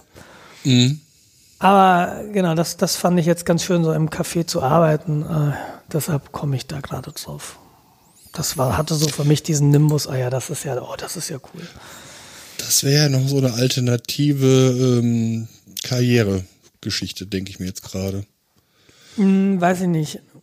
Es ist So ein cool. Maker-Café, Ja. äh, Coworking Space. Ja, schaust dir doch mal Essen. Wie weit ist ein Essen von dir weg? Nicht wirklich weit. Dann guck dir doch mal das Unperfekthaus an. Das muss ich mir nicht angucken, das kenne ich sehr gut. Siehst du? Ich stehe total auf dieses unperfekte Haus. Ja, sowas, das ist ja Macht dann total sowas. viel Spaß da. Also ja, genau. auch bestimmt in deiner Stadt? Nein. Gibt's bestimmt einen Coworking Space, ne? Ja, gibt es, also Münster gibt's sowas. Ich, ich glaube, als wir in Paris waren, sind wir zufällig an so einem Coworking Space vorbeigelaufen. Das war auch, das sah von außen auch total so wie so ein altes Café aus und dann war dann so, überall standen die Laptops rum. Und ich kenne in Berlin das äh, am Rosenheimer, Rosenthaler Platz, Rosenheimer Platz, das ganz bekannte, wo die ganzen Hipster sitzen. Wie ist denn das Café? Ich weiß es nicht. Hackspace? Ah, nee, nee, nicht Hackspace, Café, auch nicht Berghain. Hm, Café Berlin, Coworking, Café Stammheim? nee, so elf, Das ist es, nee, das Beta-Haus ist es nicht. Warte mal. Äh, da, da, da. Meinst du die Metaebene? Nein, St. Oberholz. Ah, Genau. Das Da ist ja auch mal drin. Rosenthaler Straße. Genau, da saß ich halt auch mal davor mit einem Kumpel. Wir waren, glaube ich, die einzigen ohne Laptops. Ich hatte ihn sogar dabei, aber ich dachte mir, ey, ich rede jetzt mit Christian und wenn ich den jetzt raushole, dann bin ich zwar Teil des Kollektivs, aber Christian sitzt alleine da, kannst du nicht machen. das war von irgendwo auch sehr befremdlich, tatsächlich. dann müsst ihr euch zusammen vor den Bildschirm kuscheln und strategische Planungen planen. So ist ja, ich habe ja mal mit dem anderen Jens zusammen gewohnt, ne? mit dem wir ja, Ja. so auch im Chat rumhängen. Und äh, wir sind ja zwei Informatiker und wir haben halt damals wirklich jeder in sein Zimmer gesessen und gechattet. Miteinander. Äh, Ja. Das war schon so, da denkst du dir so, was? Was seid ihr für Nerds? Aber das passte total gut und das hat echt, das hat für uns echt hervorragend gepasst. Muss man vielleicht mal erlebt haben, um sowas gut nachvollziehen zu können. Aber das war gut. Muss ich sagen, macht mir auf der Arbeit auch so. Wir haben ein Stimmt. Ja, Büro, da sind wir irgendwie sechs Leute drin. Und ähm, wir chatten uns gegenseitig an, weil sonst brüllst du das halt durch den Raum und nervst andere Leute. Ja. Ja. Vor allem kannst du so auch über die Kollegen lästern, ohne äh, dass die anderen das mitkriegen. Und ich meine, ich, ich, ich finde, es ist halt ganz wichtig zu verstehen, dass äh, Brüllen oder ähm, Sprechkommunikation eine synchrone Kommunikation ist und Chatten asynchron. Ja. Das ist ganz, ganz wichtig. Das ist ein ganz wichtiger Unterschied. Und wenn ich jetzt irgendwas in den Chat kippe, dann ist das nicht unbedingt dringend. Es wäre aber irgendwie cool, wenn ich meine Antwort bekommen würde. Aber der andere kann mir halt antworten, wenn er Zeit hat. Ja, genau. Und das finde ich halt so. Du reißt den nicht notwendigerweise aus den Sachen raus, die er gerade macht. Das finde ich halt ganz gut. Ja, gut, aber wenn bei mir halt so eine Chatnachricht aufpoppt, dann kriege ich das auch sofort mit und reagiere in der Regel auch sofort drauf. Ja, aber du hast die Freiheit, das nicht zu tun. Genau, aber wenn ich halt irgendwo im Fokus bin und äh, arbeite, dann kriege ich auch diesen Pop-up eventuell nicht mit, weil auf dem anderen Bildschirm konzentrierst dich auf den Editor und dann. Ja. Das ist äh, auch, wie, du schon sagtest, so eine Priorität. Wenn ich äh, sage, ey, Kollege, Problem, äh, wie geht denn das? Dann ist das hohe Priorität, er sofort raus, aber ich kriege auch sofort Antwort. Ja, und wenn du keine Antwort kriegst, ist es auch scary, ne? Ja, richtig. So, ah, der guckt so komisch und sagt nichts. Warum zittert sein linkes Auge so? Habe ich die Frage zu häufig gefragt? Ja. Ja, gut, das ist das Lustige, wenn du halt neu bist. Dann kriegst du die ganzen Prozesse erklärt, hast dann so ein Drittel davon verstanden, musst also viermal nachfragen, bis du es dann komplett so verinnerlicht hast. Ja, gut, das ist, äh, ja, weißt du, ich habe auch zwei, drei Monate gebraucht, bis ich hier die Zeiterfassung und Zeitabrechnung beim LRZ irgendwie geblickt habe. Das sind halt diese Dinge, die du nicht so häufig machst, die du einmal im Monat vielleicht machst. Oder, Ja, genau. oder Urlaub beantragen. Äh, wie genau geht das? Und so. Ich habe schon seit zwei Jahren keinen Urlaub mehr gemacht, weil ich nicht weiß, wie das geht und mich nicht traue zu fragen. Nee, an, der- Uni, das war ein äh, Kollege von mir, der da äh, auch promoviert war, der auch weit vor mir fertig war, weil der auch schon länger dabei war. Der rief mich halt, irgendwann haben wir dann die Abgabe seiner Promotion gefeiert und ein paar Tage später kriegte ich eine Chatnachricht oder er frug mich, sag mal Nils, wie funktioniert denn das eigentlich mit dem Urlaub beantragen an der Uni? Und ich meinte so, hä? Ralf, du bist irgendwie sechs Jahre dabei?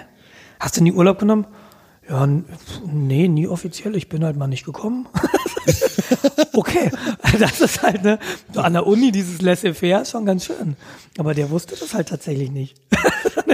Ja, ist so. Hast einen promovierten Informatiker, der weiß nicht, wie man Urlaub nimmt. Ist auch super.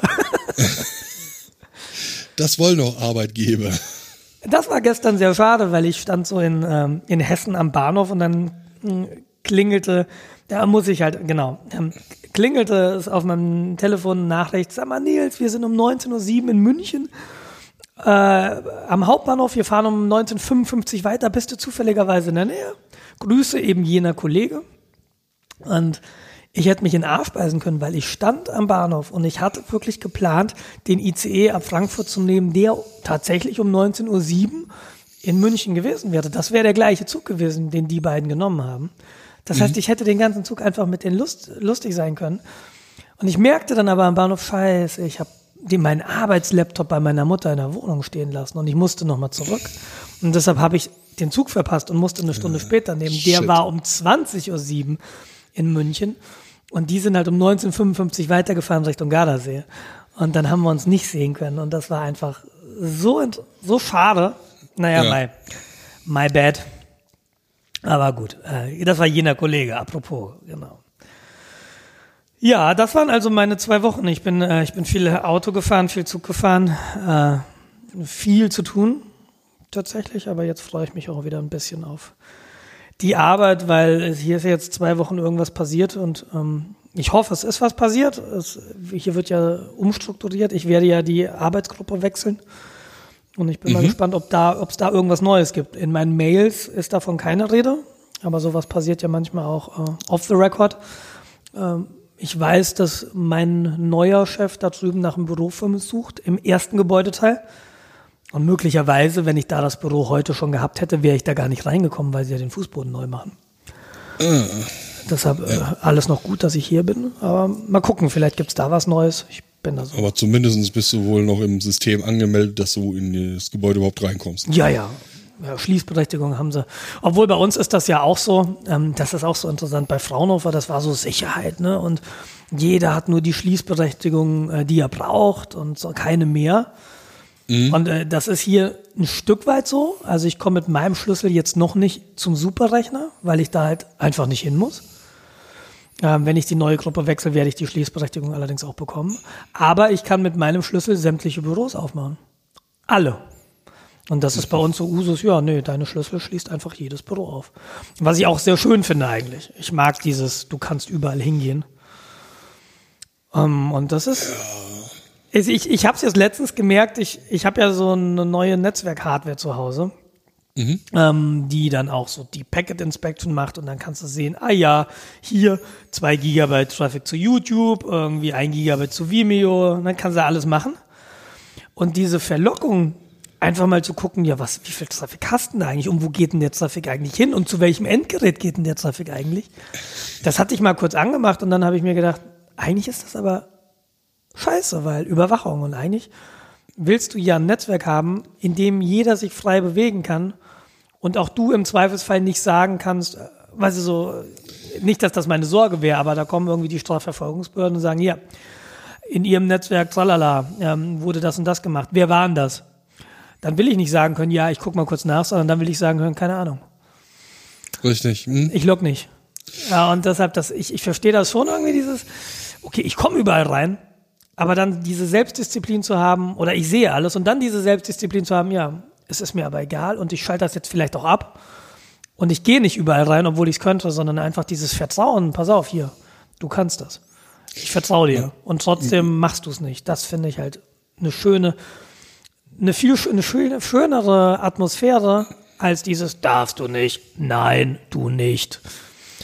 Ja, das ist auch nervig. Also bei uns auf der Arbeit ist das halt, haben wir jetzt festgestellt, dass wenn du dich ins WLAN einwählst, also ins firmeninterne WLAN, ähm, dass A, alle Geräte, die im WLAN sind, voneinander separiert sind. Ja, Das heißt, wenn du äh, einen Laptop hast, der da gerade einen Serverport aufzieht und du auf den connecten willst, ja, kannst du vergessen, kommst du nicht dran. ja. Die sind total nervig. Ja, da sind diese Faschonetze. Da sind auch diese, ne diese Netzwerk-Admins, die dann sagen, ja, du darfst aber nicht auf Port 22 raus oder so. Exakt diese Leute sind das. Und das sind einfach Faschon-Netzwerke. Also das, das ist bei uns ganz, ganz schön eigentlich. Also es ist nicht so wie an der Uni. Also bei uns in der, an der Uni hatten, war es halt so, wenn du einen Rechner hattest vom Fachbereich, der hatte eine öffentliche IP und der war dann auch mit dem Arsch im Internet und zwar mit allen Ports. Hatte so seine Vorteile, hatte auch so seine Nachteile. Und Das Ja. ist hier ein bisschen anders. Also wir kommen überall hin. Ich habe auch eine öffentliche IP. Ich bin mir gerade nicht sicher, ob die aber nur MWN intern ist. Also MWN ist das Münchner Wissenschaftsnetzwerk. Das ist sowas wie ein Internet, aber es ist ein sehr, sehr, sehr, sehr, sehr großes Internet, weil da sämtliche Universitäten in München dranhängen. Ähm, oder ob ich tatsächlich eine Worldwide Reachable IP habe, müsste ich mal, müsste ich mal nachgucken bei, bei Zeiten. Ja, Und bei, bei meinem alten Arbeitgeber, das war halt ne, Security Focus, also du kamst nur über einen NAT-Rechner raus oder über, über so einen Proxy und alle Workstations hatten nach außen hin die gleiche IP. Und von außen rein, no way. Ja, ist Einfach ja auch verständlich. Also du warst ja auch da in einem Bereich für Sicherheit zuständig.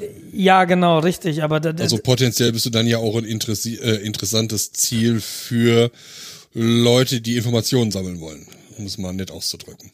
Könnte gut sein, aber das ist tatsächlich, das ist tatsächlich auch einer der oder mit der Hauptgrund, warum ich da nicht mehr bin. Und ich, ich habe irgendwann halt für mich entschieden, vielleicht habe ich es mal erzählt, dass ich dieses Gefühl hatte, nach fünf Jahren IT-Security muss ich da jetzt raus. Oh, Wegen zwei Sachen. Erstens, wenn du da lange, wenn du noch länger drin bleibst, kommst du aus diesem Themenfeld nicht mehr raus. Das war so meine Sorge. Und ich glaubte damals da raus zu müssen. Da sehe ich mittlerweile ein bisschen anders. Mittlerweile denke ich mir, naja, IT-Security, ey, dir hätte echt Schlimmeres passieren können. Und wenn du da jetzt drin wärst, noch drin wärst, das wäre überhaupt gar nicht schlimm. Aber ein anderes Ding ist, äh, dadurch, dass du mit Leuten, die in dem Bereich auch echt gut sind und zusammen bist die ganze Zeit, entwickelst du eine gewisse Paranoia. Ich wollte gerade sagen, das läuft dann darauf hinaus, dass du irgendein hardcore abgeschirmtes Linux-System hast, 13 verschiedene virtuelle Maschinen drauflaufen hast, hast quasi für jedes Programm, was du brauchst, Ja. und äh, die alle drei Monate durchrotierst. Genau, und ich war damals halt auch der Meinung, also ich, ich will nicht paranoid werden. Und äh, ich merke jetzt mittlerweile, dass ich einen starken Fokus aus der Zeit auf IT-Security habe, dass ich da nicht so, so locker flockig durch das Internet laufe, wie das Kollegen hier tun. Das finde ich aber auch sehr, sehr gut. Andererseits will ich auch nicht in dieser Angst leben, auch wenn sie real ist, möglicherweise. Wir werden alle überwacht und du kannst sie eh kaum schützen. Äh, das ist so ein, so ein zweischneidiges Schwert, aber ich will halt in meinem Leben nicht paranoid werden. Und die Frage ist, ja, auch nicht, wenn es gerechtfertigt ist. Ja, hm, Habe ich noch keine gute Antwort drauf. Aber es lebt sich, glaube ich, besser, wenn man nicht so viel Die andere hat. Sache, die man sich halt fragen sollte, ist, kann ich was dagegen machen? Man kann Ja, Parteien wählen, die das auch nicht gut finden, aber das Problem ist, wenn du an der Macht bist, dann wirst du feststellen, dass du gerne mehr Informationen hättest. Und wo kriegst du mehr Informationen her? Daten sammeln. ja, ich, ich glaube nicht, dass Parteien wählen, der der Weg ist, um das zu verändern. Und deshalb ist ein gewisses technisches Verständnis, wie du sagst, High Security Linux Installation irgendwie the way to go. Und vielleicht ist das auch total sinnvoll. Aber Ja. wie auch immer. ist, Wie auch immer. Wird ja manipuliert, wo man nur hinguckt. Das ist ja das Traurige an der ganzen Geschichte. Ähm, wo, wo waren wir eigentlich und warum sind wir da wieder gelandet? Ja, wir sind jetzt, äh, ich würde jetzt mal so das Thema Fotografie, ach, eigentlich muss ich da gar kein großes Thema machen. Du hast aber schon zwei Themen zum Thema Fotografie. Ja, weil ich habe mal wieder meinen Objektivdeckel verloren. Ich verliere regelmäßig meinen Objektivdeckel und bin dann immer wieder verwundert, wie teuer so ein Objektivdeckel eigentlich ist. Ähm, ich weiß, ich weiß nicht, wo ich den hingelegt habe. Also ich, das ist, das ist auch kein Objektivdeckel, den du einfach verlierst. Also du musst ihn halt bewusst abmachen. ne? Der hat so einen Snap-in-Mechanismus. Ne? Und äh, ich habe den nur irgendwo hingelegt und finde ihn nicht mehr. Und ich habe schon mal einen verloren. Und äh, ich meine, so ein Objektivdeckel kostet, glaube ich, 10 Euro. Und das finde ich einfach für ein Stück Plastik echt viel Geld. Kauf den 3D-Drucker. ja. Und dann, genau, und dann äh, in diesem Zuge, ich habe ja noch eine, eine Fuji X100. Das ist so eine Kompaktkamera. Die X100 ist so, ist so die erste Version, die hat ein nicht wechselbares Objektiv, hat, ich glaube, 20 Millimeter oder 23 Millimeter Festbrennweite. Und das ist so meine, meine stets dabei Kamera. Die ist halt klein genug und seit ich die habe, benutze ich auch meine Spiegelreflexkamera eigentlich nicht mehr. Was ich sehr, sehr schade finde. Ich würde sie gern häufiger benutzen, aber die mitzunehmen ist halt, pff, sie ist groß, sie ist schwer und fotografieren ist so, da musst Die nimmst du nicht mit, um Schnappschüsse zu machen. Die nimmst du mit, wenn du bewusst fotografieren willst. Genau, und ich würde gern so viel mehr fotografieren, weil ich habe ja diese Kinder und die ganze Verwandtschaft dürstet es nach, nach Kinderfotos. Und ich würde sie gern mitnehmen, aber irgendwie, ja, äh, mache ich es nicht. Hab mir aber vorgenommen, dass ich das jetzt in nächster Zeit wieder ändern werde, weil ich habe eine Spiegelreflexkamera, mit der ich sehr zufrieden bin. Ich habe ein sehr, sehr gutes Objektiv und das ist auch eigentlich, es war mal teuer. Ich glaube, das Objektiv ist immer noch teuer. Äh, die Kamera gibt's halt mittlerweile nicht mehr. Und äh, das, eigentlich habe ich da eine gu- gute Technologie, um schöne Bilder zu machen. Und ich muss es halt nur mal tun. Das will Ja, ich mir auf wieder der anderen. Seite, ähm, es ist nicht die Kamera, die die Bilder macht, es ist der Fotograf. Das ist richtig. Und Oh. auf dem, die, die Fuji äh, X100 äh, Kompaktkamera, also ist keine Spiegelreflex, ist eine Sucherkamera. Die habe ich mir halt damals gekauft, weil ich eine Spiegelreflexkamera auf dem Rennrad auch gar nicht mitnehmen kann. Ähm, das macht so gar keinen Spaß. Und ich wollte halt unterwegs Fotos machen, habe mir deshalb die Fuji gekauft. Der Sensor ist auch ein APS-C-Sensor, also der ist so groß wie der Sensor in meiner Spiegelreflexkamera. Ma- Die macht auch hervorragende Bilder. Und die hat aber so einen beknackten Objektivdeckel, den du drauf steckst. Aber der wird dann einfach von so einem, von so einer Gummilippe im Objektivdeckel gehalten. Okay. Also das fällt sofort runter, wenn du sie blöd berührst. Und das hat mich jetzt so lange schon geärgert. Und dann habe ich jetzt, weil ich ja jetzt einen Objektivdeckel eh bestellen musste, habe ich mir gedacht, okay, guckst du mal, ob du auch so einen Snap-In-Deckel für die X100 bekommst. Und ich habe für die X100 habe ich mir damals eine Gegenlichtblende ähm, bestellt. Und wenn du die dir bestellst, da kommt so ein Gewindering mit, den du brauchst, um die Gegenlichtblende auf deiner Kamera zu montieren. Die Kamera, das Kameraobjektiv selbst hat kein Gewinde. Und das musst du also erstmal montieren und dann kannst du das, das Gegenlichtding draufstecken. Diese Gegenlichtblende habe ich mittlerweile, glaube ich, verloren. Oder die Streulichtblende, wie sie heißt. Also ich weiß jedenfalls nicht, wo sie ist. Und äh, wenn ich es wüsste, wäre sie mir auch viel zu groß. Die nehme ich gar nicht mehr mit. Aber dadurch, dass ich diesen Gewindering dann noch drauf habe, habe ich jetzt so ein leichtes Gewinde im Objektivrand. Und da könnte jetzt oder da hält jetzt auch so ein Snap-In-Deckel. Und äh, ich glaube, die X100 hatten Durchmesser von 53 Millimeter und jetzt habe ich mir mal so zwei Gewinde-Dinger gekauft, die äh, so Snap-In-Deckel, die kosten ein oder zwei Euro Stück, wenn du so einen No-Name-Hersteller nimmst. Habe ich mir mal zwei gekauft, von jedem Hersteller oder von zwei Herstellern. Falls der eine nicht passt, dass ich den anderen noch habe, weil zwei Euro, meine Güte. Ja, genau. Und äh, das passt wunderbar jetzt. Ich habe sie tatsächlich, also das scheint mir fest zu sein. Ich hatte sie jetzt noch nicht draußen dabei, aber ich äh, bin guter Dinge, dass das da mein Problem jetzt löst. Du kannst natürlich auch Folgendes machen. Die Kamera hat ja auch so zwei Ösen, eine links, eine rechts. Ja, Dann nimmst du ein kleines Seil und bindest den Objektivdeckel nee, dran fest. nee, nee. Tatsächlich kam ein Objektivdeckel mit so einem Seil. Aber dieses Seil hat für mich die gleiche Aura wie die Leute, die an ihrer Brille so ein Brillenseil haben, das hinterm Nacken läuft. Oder, Ja. oder, oder so ein Brustbeutelcharakter hat das halt einfach. No Aber dann verlierst way. es doch nicht. Dann, ey, für Das zwei machst du Euro. auch bei den Handschuhen von Kindern. Das gibt's ja auch. So Ja, die ja, Fäustlinge, die ja. haben dann so ein. Ka- Ich so, weiß. So, so ein, ich weiß. ja, da brauchst du auch. Nee, ich, ich muss mich nur erinnern, wo ich die Objektivdeckel Du hinlege. alt. Und ich habe tatsächlich nicht nur einen Objektivdeckel bestellt für mein großes Objektiv, sondern weil ich ja weiß, dass ich in einem Jahr wieder einen brauche, habe ich gleich zwei bestellt. Das ist wahrscheinlich bei dir so im Eingangstür so ein, so ein äh, riesen Schachtel, wo unten so eine Klappe ist, wo du einfach reingreifst und dann Genau. hast du einen Objektivdeckel. Wie im Krankenhaus so Hygienehandschuhe. Ja, genau. genau. Äh, ja, nee, habe ich, äh, wollte ich erzählen und irgendwie diese Motivation, weil es macht schon Spaß, Fotos nachzubearbeiten und äh, mein eines Seitenprojekt dreht sich ja so ein bisschen um Fotos und das irgendwie, ja, ich, und ich habe halt gemerkt jetzt auch, wie sich einfach Verwandte freuen, wenn du ihnen neue oder schöne Bilder von den Kindern schickst. Äh, ich muss gerade deshalb lachen, weil ich den klassischen Dia-Abend gerade im Kopf habe. Und zum Thema äh, Verwandte freuen sich, wenn er vorbei ist. Ja, in der, Oder so drei Stunden. Ja, und das ist mein Neugeborener in der, in der nach der 13. Stunde, klick, klick, der 14. Stunde, klick, klick. Ja, du wirst, du wirst lachen. Mein, mein Vater hatte sowas vor ein paar Jahren mit mir gemacht. Da sind wir zu meinem Vater gefahren, Steffi und ich. Und die waren vorher im Urlaub. Und jetzt war es nicht mehr so Dia-Abend, Dia-Leinwand und Dia-Projektor, sondern er hat das dann halt auf seinem Rechner irgendwie aussortiert und dann als, äh, als DVD gebrannt. Ah ja, hm. Und dann saßen wir vor dem Fernseher und äh, ich hoffe, mein Vater hört das nicht, aber der hat nicht so das große Fotografietalent.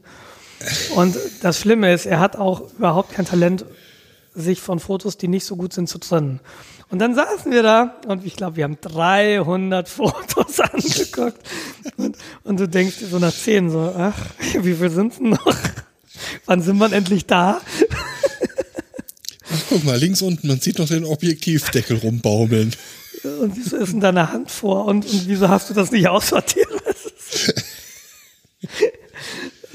ah, guck mal, der Horizont, fast waagerecht. Das ist schon hart. Und wenn mir jemand irgendwie Fotos zeigen will von seinem Urlaub, dann sage ich halt immer, ja, zeig mir die, zeig mir deine zehn, zeig mir die Top Ten. Weil das reicht mhm. halt, wenn du, wenn du nicht dabei gewesen bist, reichen zehn Fotos. Ja, das Und ist halt das. Aus 300 Fotos 10 rauszusortieren, ist echt schwierig, das verstehe ich. Und ja. Ja, ich muss auch wieder. Meine Kamera steht im Wohnzimmer auf dem Stativ und verstaubt. Ist momentan einfach nur zur Dekoration mutiert. Warum steht die im Wohnzimmer auf dem Stativ und wieso zeigt sie auf das Schlafzimmerfenster deiner Nachbarin? und wieso hast du gerade dieses teure Teleobjektiv gekauft? Ich will äh, Tierleben fotografieren. Da war doch eine Sonnenfinsternis letztens. genau. Nee, nee, nee. Heinz Sielmann. Ich habe halt. Das Tierleben der Möpse. das wilde Paarungsverhalten von Katzen. Ähm, ja, nee, steht halt im Wohnzimmer und fängt Staub. Das ja, ich muss, ich hab's mir fest vorgenommen. Letztens wieder so schöne Fotos gesehen. Irgendwie Sonnenaufgang mitten im Wald, so eine Lichtung, da war mitten in der Lichtung so ein umge umgebrochener Baum, umgebrochener, abgebrochener Baum. Mhm. Also noch so Nebelschwaden, dieses Licht so kurz nach dem Sonnenaufgang. Mhm.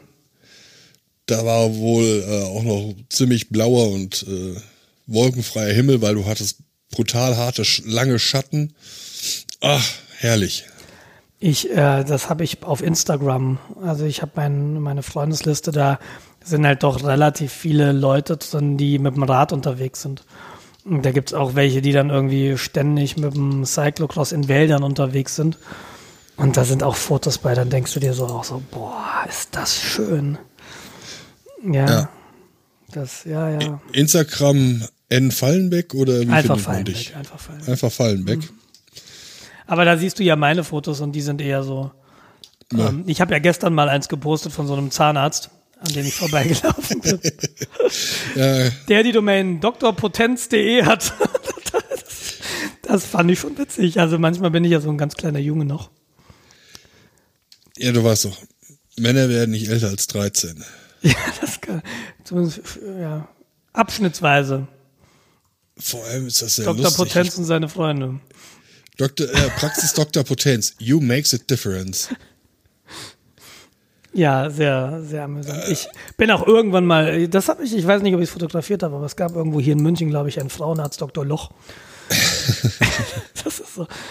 Da frage ich mich halt, machen die das extra? Oder, oder ich meine, Dr. Potenz, ich könnte mir halt vorstellen, dass ich meine, dem ist das ja bekannt, ne? Bestimmt. Dem wird ihm schon mal jemand darauf hingewiesen ja. haben, bin ich mir ziemlich sicher. Ich meine, der war ja auch mal jung, der ist ja auch mal zur Schule gegangen, spätestens da. Ja. Da war es zwar noch kein Doktorpotenz, aber mit dem Nachnamen hast du es halt, glaube ich, schon nicht so leicht. Ja, also finde ich cool. Ach ja, jetzt bin ich bei dir auf dem äh, Instagram. Da ist auch nicht wirklich viel. Was? Ach nee, da gibt es einen Load More Button. ja, wollte ich gerade sagen. Also Instagram äh, habe ich schon so, das ist weniger geworden, deutlich weniger. Ähm, aber ich war letztens bei meinem Friseur. Äh, ah, ja, wieder um. ja, wieder um, ja, echt. Äh, ich war kurz nach der Geburt bei meinem Friseur und im Urlaub meinte Steffi, und das macht die immer. Ja, die meint immer so, am ersten Tag, wenn du dann keine Chance hast, die Situation zu ändern, meinte sie, ey, du musst echt dringend zum Friseur.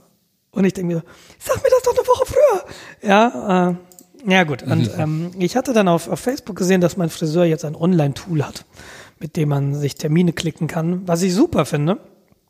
Und ich habe das dann gemacht. Und als ich da war, habe ich ihn gefragt, sag mal, Michael, der wievielte bin ich eigentlich, der hier online, den Termin online gemacht hat? Ja, du bist so der Zweite. Und das hat schon so ein bisschen an mir gefressen. Ich wäre ja schon gern Erster gewesen. Aber äh, ich habe es halt eine Woche nach Ankündigung gemacht. Und dafür noch Zweiter zu sein, das finde ich auch so, ah, nicht so besonders IT-affin, so deine Leute, ne? Ja, geht so. Ähm, nee, warum ich drauf komme, mit, mit ihm habe ich mich über, über soziale Netzwerke unterhalten. Mhm. Und äh, da haben wir halt, fest, oder da habe ich für mich nicht nur festgestellt, aber da habe ich das mal so formuliert, ich bin nicht mehr in sozialen Netzwerken unterwegs eigentlich. Also ich lese Facebook nicht mehr wirklich, ich lese Twitter schon lange nicht mehr. Ja. Um, und das Einzige, der soziale Stream, den ich noch so ein bisschen mitverfolge, mit einem Auge, ist eigentlich Instagram. Und wenn ich auf Twitter und Facebook was poste, dann ist das eigentlich immer nur ein Cross-Post von einem Instagram-Bild. Also sehr, sehr häufig bei mir. Deshalb so Instagram, ich, ich finde halt teilweise, also meine Freunde machen tolle Fotos. Nicht jedes, aber wie gesagt, so die, die im Wald oder dann hast du irgendwie, ja, es ist, die haben halt echt ein tolles Auge teilweise. Aber da fällt mir auch auf, die Instagram, da ist mittlerweile so viel Sponsored Posts drin, dass irgendwie jedes vierte Bild ist irgendwie ein Werbebild. Und darauf habe ich ehrlich gesagt so langsam auch keine Lust mehr. Kann ich nachvollziehen. Also ich bin ja hauptsächlich auf Google Plus unterwegs, wenn es um Social Media geht. Und ich habe jetzt wieder festgestellt, warum. Äh, in, in Facebook reingeschaut und dann festgestellt, dass mir dann halt permanent irgendwelche Werbung aufs Auge gedrückt wird, die ich nicht sehen will. Ja, das ist echt schlimm. Und das hast du halt bei Google Plus gar nicht. Deshalb wirkt Google Plus auch so, als wäre da nicht viel los. Weil wenn deine Leute, denen du folgst äh, und deine Freunde da drin schreiben, siehst du nichts. Ja, bei Facebook siehst du jetzt gerade momentan halt, hey, möchtest du nicht die SPD wählen, die CDU, die FDP, die Grünen, die AfD oder andere, ja, sorry. Ja, oder du hast dann so Sachen, äh, diese ganzen Motivationsposter, die so gewisse Leute permanent von sich Ja, posten. das ist so eine, auch eine Unart, so, du, so einfach Text jetzt. Es gibt wohl offensichtlich ein Tool, wo du Text reinschreibst und der wirft dir ein Bild raus, in dem dieser Text drin steht. ja, genau. Meine Timeline ist voll davon. Und ich, Mhm. ich verstehe das nicht. Also, ihr nervt. Wirklich. Richtig. Oder hier, finde heraus, wie dein äh, Game of Thrones Name wäre. Ja, Oder- gut, aber das kannst du relativ gut damit steuern, indem du deine Freundesliste sortierst. Also in meiner Freundesliste, Ja. ich sehe das immer nur, wenn ich mich weiterklicke, äh, wen kennt denn der noch und äh, was hat denn die im Profil oder der im Profil? Also Ja. das taucht bei mir in der Freunde. Ja, ich folge den Leuten ja auch dann in dem Fall nur aus Stalking-Gründen. Mhm. Also teilweise reicht halt mein Objektiv nicht so weit. da muss man das halt also irgendwie passiv die Daten beschaffen. Sozialobjektiv.de, Social Objective, ne, Social Lens, Social. sociallens.com. Jens, bevor wir das veröffentlichen, wir haben eine Menge Domains zu registrieren. Aber das wäre eine interessante Domäne jetzt, wo du Phrase das sagst. Ja, hau rein. Nee, ähm, es ist dann äh, tatsächlich, Google Plus ist ja für mich immer so, ach, die gibt's noch. Und ich, das liegt aber, glaube ich, tatsächlich daran, dass ich wirklich nie Zeit in Google Plus investiert habe und da jetzt nicht so eine besonders große Freundesliste habe. Ich habe so zwei, drei Leute, die immer posten oder drei mit dir. Die tauchen dann halt auch immer auf. Und vielleicht müsste ich da einfach ein bisschen mehr Zeit reinstecken. Ich, aber, aber das ist so der nächste Punkt, ähm, bei meinem, wo ich mit meinem Friseur drüber gesprochen habe, was ich halt auch nicht mehr tue oder ganz selten tue. Ich lese die Presse nicht mehr.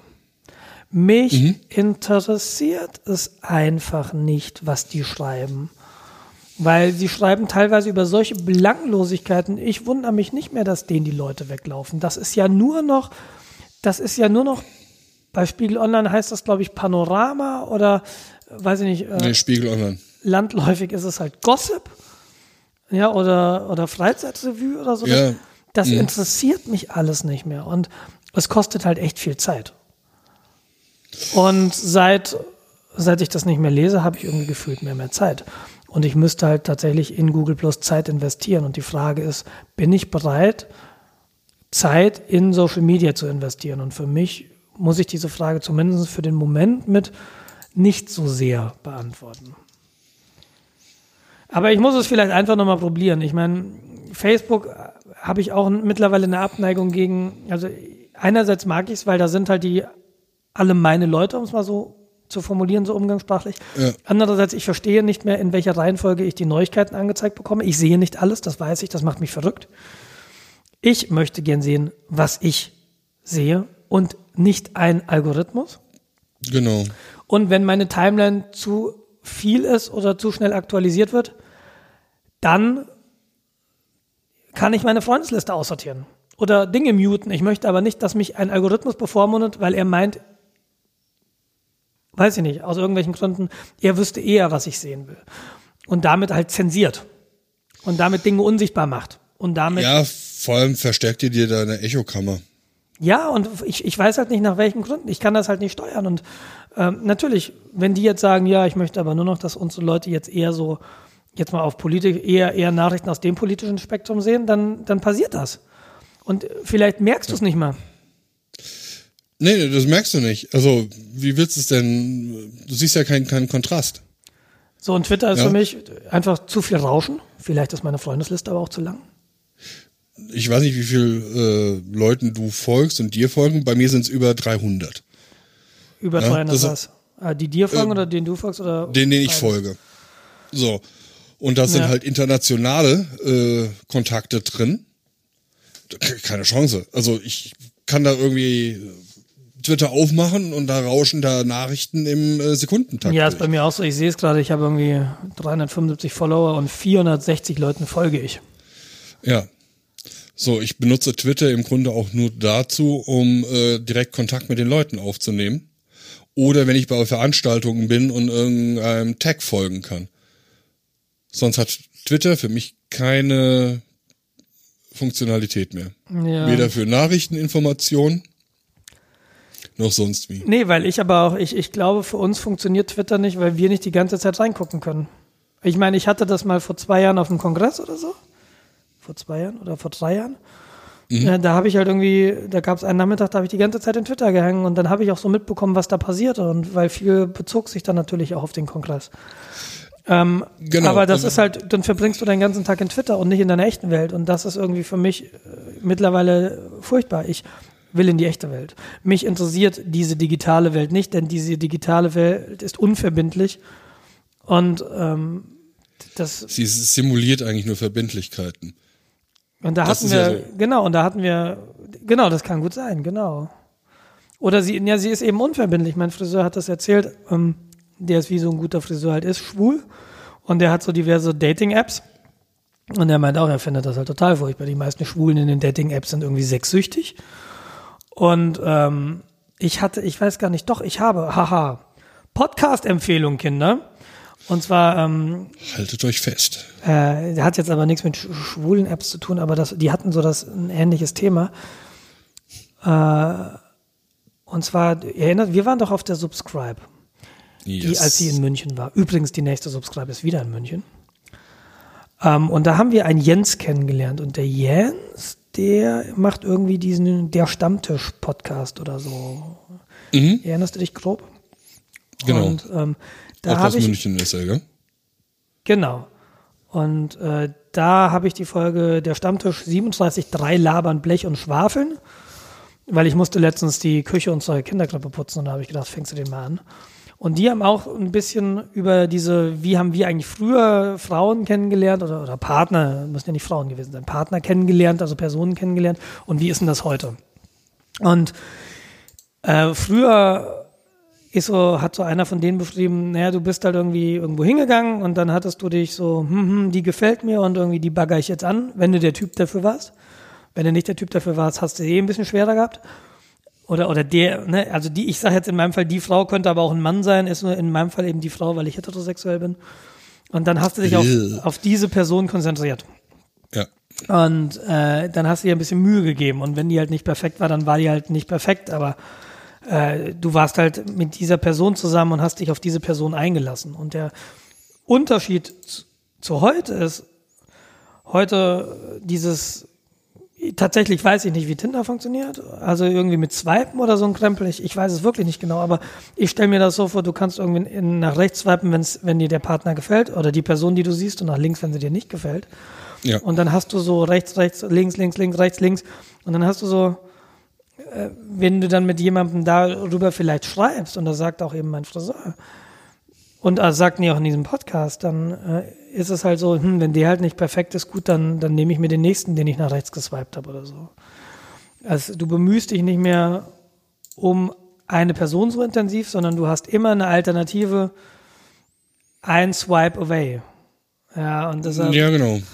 das suchst du vielleicht, es, es bleibt alles so ein bisschen unverbindlich, weil es könnte ja sein, dass jemand Besseres kommt. Und äh, deshalb, äh, die, deren These ist, dass es heute viel, viel schwieriger ist, sowas wie eine Beziehung zu finden über diese Apps. Also es gibt natürlich auch noch die Szene, die sich draußen trifft, keine Frage. Aber, äh, und das deckt sich mit dem, was dann Michael auch sagt, also da geht's halt wirklich um die schnelle Nummer. Ich weiß nicht, ob das jetzt speziell für in der schwulen Szene so ist oder ob das in diesen Apps ist, die, die er mir da äh, erwähnt hatte. Was ist das eine ist Gay Romeo und das andere kenne ich nicht. Also Gay, Gay Romeo habe ich zumindest mal von Namen gehört, dass es das gibt. Die haben wohl auch eine App. Ähm, da, er sagt auch, ja, ich habe da halt kein Interesse dran. Ne? Ich will halt irgendwie jemanden kennenlernen, mit dem ich dann eventuell eine Beziehung habe. Und eigentlich, was heißt, ich will jemanden kennenlernen? Er legt halt auch nicht drauf an. Wenn ist schön, aber er hat jetzt nicht so, ich muss jetzt aber trinken, sonst gehe ich alleine kaputt. Und das ist halt ein riesiger Unterschied. Und äh, da sind wir wieder bei diesem digital und analog. Und irgendwie diese analoge Welt gibt mir mehr, mindestens mittelfristig und langfristig habe ich mehr aus der, äh, von der analogen Welt. Ja. Weil wenn, wenn mir irgendwas passiert oder mir geht's nicht gut oder weiß nicht, ich habe ein Problem, dann, dann ist Digitalien halt weg. Das interessiert doch da keinen. Die haben halt noch, die haben halt 400 andere Follower. Weißt du, und das, es, es gibt auch da ein paar wenige gute Freunde, bestimmt. Aber die Freunde, ich kann nicht behaupten, dass ich in den letzten zehn Jahren über die digitale Welt Leute kennengelernt habe, die ich jetzt als gute Freunde bezeichnen würde. Vorher würde ja, aber- vorher ja, aber Ja. nicht in den letzten zehn Jahren. Also ich würde aber auch sagen, dass solche Online-Portale auch einfach nur eine Art Türöffner äh, ist oder ja, sind. Sein können, ja. Sein können, richtig, aber wenn der Kontakt quasi nur für äh, Online-Geschichten da ist und vielleicht mal kurze Bettgeschichte oder so, ähm, hast du vollkommen recht, da kann sich keine äh, Beziehung entwickeln. Nee, sein können ist aber tatsächlich so, äh, sie öffnen dir eine Tür, aber dann musst du halt dich wirklich, weil das Problem ist ja, dass die dir dann irgendwie gefühlt zumindest immer Alternativen bieten. Und wenn es dann halt vielleicht nicht ganz perfekt ist, okay, hat eine schiefe Nase, meine Güte, dann, dann nehme ich halt die nächste. Aber früher, so in der echten Welt ist das ja, aber irgendwie hast du mit der Person trotzdem schon Zeit verbracht und irgendwie ist sie doch nett und sie hat was, was irgendwie Man investiert auch viel mehr. Genau. Es wird halt verbindlicher, es ist ernster. Und das ist irgendwie in den sozialen Medien, also so nehme ich es wahr, ist das immer so wirklich Belanglosigkeit wäre jetzt wertend gesagt, aber unverbindlich. Sehe ich genauso, ja. Ich meine, man muss sich ja auch irgendwie immer ein bisschen mehr, man muss sich tolerieren lernen. Ich glaube, das ist ein wichtiger Aspekt. Man muss, glaube ich, mit den neuen Medien umgehen lernen. Ich meine, die neuen Medien sind jetzt 15 Jahre da. Und natürlich ist das was anderes. Also ich meine, äh, die Menschen treffen sich seit, weiß ich nicht, mehreren tausend Jahren in Persona, aber erst 15 Jahre lang auf Facebook und natürlich, oder, oder Google Plus oder in den sozialen Medien dieser Welt. Und natürlich funktioniert das noch nicht so. Man hat nicht diese Routine, die man hat und die, wo man auch sozialisiert wurde. Als wir jung waren, gab es ja noch nichts. Wir hatten ja nichts. Ja, genau. Ja, aber war ja wirklich nicht da. Na, also meine erste, Ja, klar. was, was mich halt sofort gekriegt, ich, ich weiß noch, 96 muss das gewesen sein, die Wobis Mailbox. Das war so das erste Mal, wo ich mit Leuten online gechattet habe. Mhm. 02405 94047 war die Telefonnummer. ja. Und danach das IRC. Das war damals irgendwie, das war noch anders. Vielleicht, weil, weil jeder halt so das nicht kannte und deshalb das so ein bisschen so gesehen hat, wie, ja, das ist wie analog. Und aus der IRC-Zeit habe ich tatsächlich noch Leute, die ich heute also als Freunde bezeichne und wir immer noch Kontakt haben. Aber die Leute, die ich auf Facebook kennengelernt habe, kein, wo ich sagen Nee. würde, ey, das ist jetzt aber. Naja. Facebook habe ich halt primär irgendwelche Leute, die aus der alten Heimat irgendwie Genau, genau. verbandelt sind. Das sind halt die Leute, die eventuell auch technisch nicht sehr affin sind. Ja, irgendwie, keine Ahnung. Ich habe im Bekanntenkreis ein paar LKW-Fahrer und äh, die halt von der Kneipe meiner Eltern her halt Kontakt habe. Ja, das ist auch alles. Also, ja, uninteressant eigentlich alles. Ja, das meinte ich halt, jeder ist, mit, ist bei Facebook, ne? Selbst wenn du, ich, ich glaube, bei Google Plus bist du eher, wenn du so ein bisschen IT-affin bist. Und äh, Facebook ist halt der Rest der Welt. Und das ist nicht negativ gemeint, sondern die Leute, die halt früher mit dir in die Schule gingen, die jetzt was ganz anderes machen, die äh, halt wirklich nur den Computer aufklappen, um bei Facebook zu sein, äh, die sind eben bei Facebook. Und das ist ja nicht negativ. Und ähm, die- über die, mit denen kann man halt Kontakt halten, was man aber nicht tut, wenn man ehrlich ist.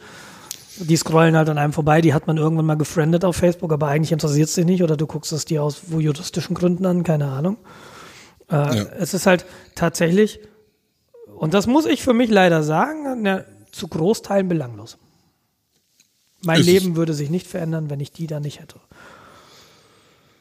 Ja. Egal, so Apropos genug. Leben, Leben verändernd. Ja, meine Frisur war gut. War gut, ist jetzt wieder. Nee, Michael. Michael, Michael, Michael ist ganz nett. Ich habe ich mal erzählt, wie ich, wie ich zu ihm gekommen bin. Nur das ganz kurz. Ich saß ja in Marburg damals und ich hatte damals einen Stammfriseur in Marburg. Und es war da abzusehen, dass ich eben nach München ziehe. Und dann meinte ich so, Oksana, ähm, du, ich äh, werde jetzt nur noch einmal kommen und dann ziehe ich um nach München, dann kann, werde ich nicht mehr hier kommen. Aber kannst du mir einen Friseur in München empfehlen? Und sie guckte mich an und meinte so, ah, nee. Und neben mir war eine andere Kundin, die meinte, "Oh, warten Sie mal, mein Sohn wohnt in München und der hat mir letztens erzählt, er hätte so einen tollen Friseur. Ich rufe den mal eben an. Und dann rief sie ihren Sohn an, hat ihn auch tatsächlich erreicht und der meinte dann, ja, ja, äh, Michael Speerl ist Gärtnerplatzviertel, damit ist er hochzufrieden. Und dann ähm, habe ich mir das so tatsächlich aufgeschrieben und habe mir das mitgenommen. Und mein erster Friseurbesuch in München war dann so ums Eck, weil ich dachte, ja, äh, Gärtnerplatzviertel ist jetzt ein Stück zu fahren. Äh, Viertelstunde mit dem Rad oder so, dann guckst du mal, was hier ums Eck ist. Und ich war dann halt so unzufrieden, dass ich den zweiten dann bei Michael gemacht habe und seitdem eben dahin gehe. Und das Hast ist du ihm auch die Geschichte erzählt? ja, ja, ja, ja. Er hat, sich, hat sich auch tierisch. Äh, wer war denn das? Ja, ich, das konnte ich ihm dann leider nicht sagen, weil die Frau mir den Namen nicht gesagt hat. Aber äh, da war er ganz happy. Ja, und seitdem gehe ich zu Michael. Und ich bin jetzt ja, wir sind dann ja umgezogen ins Olympiadorf. Jetzt ist es eine halbe Stunde mit dem Fahrrad, wenn ich schnell fahre. Also wirklich weit weg. Aber ich, für mich ist das halt einfach super. Ja, das ist so, da gehe ich halt gerne. Das ist so ein bisschen wie ins Café gehen und einen Freund treffen. Und das ist auch wieder das, das ist so dieses Verbindliche. Du musst halt so Beziehungen aufbauen, dauert halt. Aber wenn du eben fünf Jahre dich regelmäßig mit jemandem triffst, dann hast du eben eine ganz andere Ecke, als wenn du zum nächsten Pony Express um die Ecke gehst, wo der Schnitt 10 Euro kostet und die halt sowieso nicht mit dir reden können, weil da schon die nächsten zwei Kunden sitzen und die sehen müssen, dass sie dich fertig kriegen. Ja gut, ich bin seit 20 Jahren, glaube ich, nicht mehr beim Friseur gewesen. Ja. Brauchst du ja auch nicht. Brauche ich auch nicht. Nie Richtig. wieder. Wächst nicht doch. mehr. Ja, doch, ich, okay. Ja, Ich war überlegen, ob ich mit dem Bart mal nicht zum Friseur gehe und sag mal, Ja, äh, ah, hier, mach mal hübsch. das ist ja in allen anderen Kulturkreisen, ist, ja, ist das ja gang und gäbe, ne? dass die sich dann beim Friseur rasieren lassen. Ja, Ist, ist ja auch nicht unangenehm, sowas. ja ich habe äh, ich hab letztens, ne, also ich habe beim Friseur jetzt eine Kopfmassage gekriegt. Alter, da könnte ich ja so schnurren wie so eine Katze. Das ist schon echt gut. Das ist schon wirklich gut. Da muss ich mich stets bemühen, nicht einzuschlafen. Ja, nee, das zum Thema Friseur und Digitalien. Ja, wir haben jetzt gerade in der Liste, wenn wir schon bei Digitalien sind und lebensverändernde Maßnahmen, Purism Librem 5. Oh, Gesundheit. Was für ein äh, Harry Potter Zauberspruch ist das? Ah, das ist ein Telefon. Und zwar ist das ein, das haben sie letztens angekündigt. Ich muss, glaube ich, insofern ein wenig ausholen. Ähm, Purism. Purism. Ach so.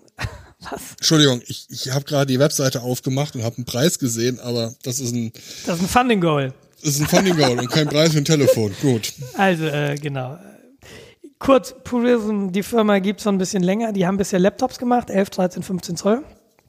Äh, die machen, das sind, äh, die, die benutzen ein LibreOS, heißt das, glaube ich, was nichts anderes als ein Debian-basiertes Linux-System ist. Kannst du natürlich auch ein Debian drauf äh, installieren. Ich bin damals auf diese Firma gekommen, weil ich mal so geguckt habe, wenn ich mir jetzt einen neuen Laptop kaufen möchte und ich möchte den mit Linux haben, was habe ich denn da für Alternativen? Mhm. Das zieht sich ja durch unsere letzten Folgen auch immer mal so ein bisschen durch, dieses Thema. Weg von macOS hin zu Linux. Und damals ist mir diese Firma Purism eben über den Weg gelaufen.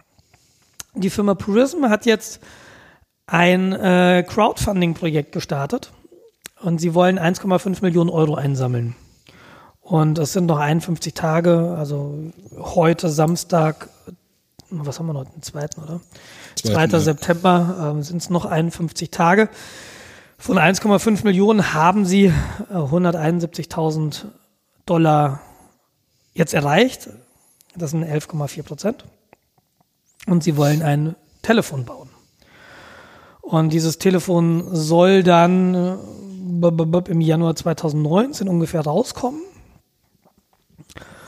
Und äh, es soll ein, ein normales Linux-Betriebssystem haben, also eben nicht iOS und nicht Google Android, so äh, OS, also Betriebssysteme hinter den großen mhm. Firmen stehen. Hier steht uh, runs Pure OS by default, can run most new and Linux distributions. Ähm, ich bin mir noch nicht sicher, wie das da mit Sprachtelefonie Krempel aussieht. Also ich glaube, das ist wirklich noch ein weiter Weg zu gehen, aber Januar 2019 ist ja auch nicht morgen.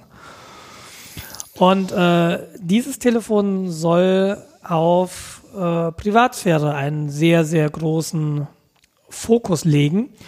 Und sie sagen, dass es auch Hardware-Kill-Switches für die Kamera, Mikrofone, Wi-Fi, Bluetooth und Baseband gibt. Also du hast wirklich Hardware, Schalter, die du umlegen kannst und dann ist die physikalische Verbindung zu, dem, zu der jeweiligen Komponente unterbrochen. Das heißt, äh, in den heutigen Telefonen ist ja, ja, du hast eine Kamera, aber du kannst eigentlich nicht kontrollieren, ob die Kamera an oder aus ist. Ja. Du kannst hast halt vielleicht, wenn du Glück hast, so einen Soft-Button, wo du sagen kannst, ich mache jetzt Wi-Fi aus oder beim Mikrofon geht es halt eigentlich gar nicht. Kamera kannst du auch nicht ausmachen. So mhm. disconnecten.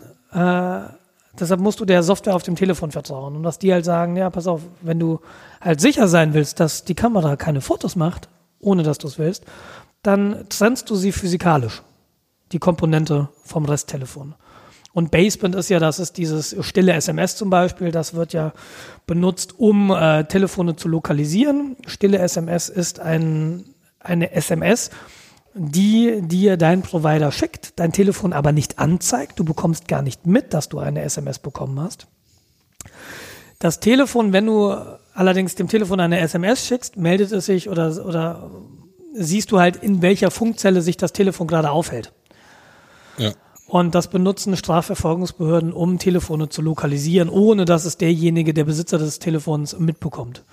Und wenn du halt sagst, ja, ich äh, mache aber meinen Baseband-Chip aus, also der Baseband-Chip ist ein kleines Device in deinem Telefon, das mit dem Mobilfunkinfrastruktur redet.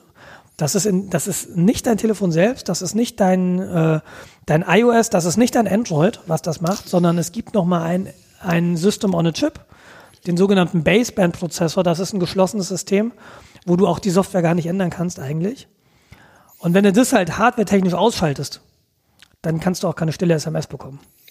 Also ist im Grunde das Teil im Telefon, was das Telefonieren über die Mobilfunknetze überhaupt erst möglich macht. Genau, genau. Was sich da einbucht in das, in das Netz, was sich da authentifiziert, was dein Telefon identifiziert. Genau.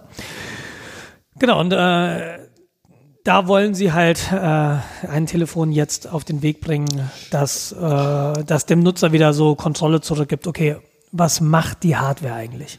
Und du kannst es beeinflussen. Ich möchte nicht, dass das Telefon an ist. Äh, und ich möchte nicht, dass das Mikrofon an ist. Und die Kamera. So, also man kann die Kamera, man kann das Baseband, man kann das Mikrofon. Und Wi-Fi und Bluetooth.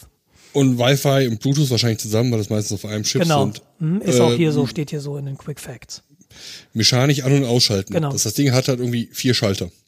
Genau. Sagen dir Dip-Switches noch was? Ja. Das habe ich jetzt im Kopf. Das weiß ich nicht Switches genau. oder auch Mäuseklavier genannt. Sind quasi mechanische Schalter im Mikrobereich, die du mit dem Zahnstocher quasi umlegen musst. Da wäre die so- Usability allerdings nicht besonders hoch, wenn sie das so Das ist ein Linux-System, da ist äh, kein Wert auf Usability gelegt. Das ist ja das, was ich permanent sage. Ja, das, ja. So, deshalb glaube ich, dass das Ding auch nichts wird. Ich weiß Die nicht, ob das wird. Es gab ja, es gab ja öfter mal so ähm, Projekte in diese Richtung und die sind, die siehst du heute alle nicht mehr. Genau. Ja, und ich finde es attraktiv von einem technischen Standpunkt aus. Sie können jetzt noch nicht genau sagen, was für eine CPU drin sein wird, wie es genau aussehen wird. Ich meine, sie anderthalb Jahre wollen sie noch darum machen, bevor sie das dann releasen.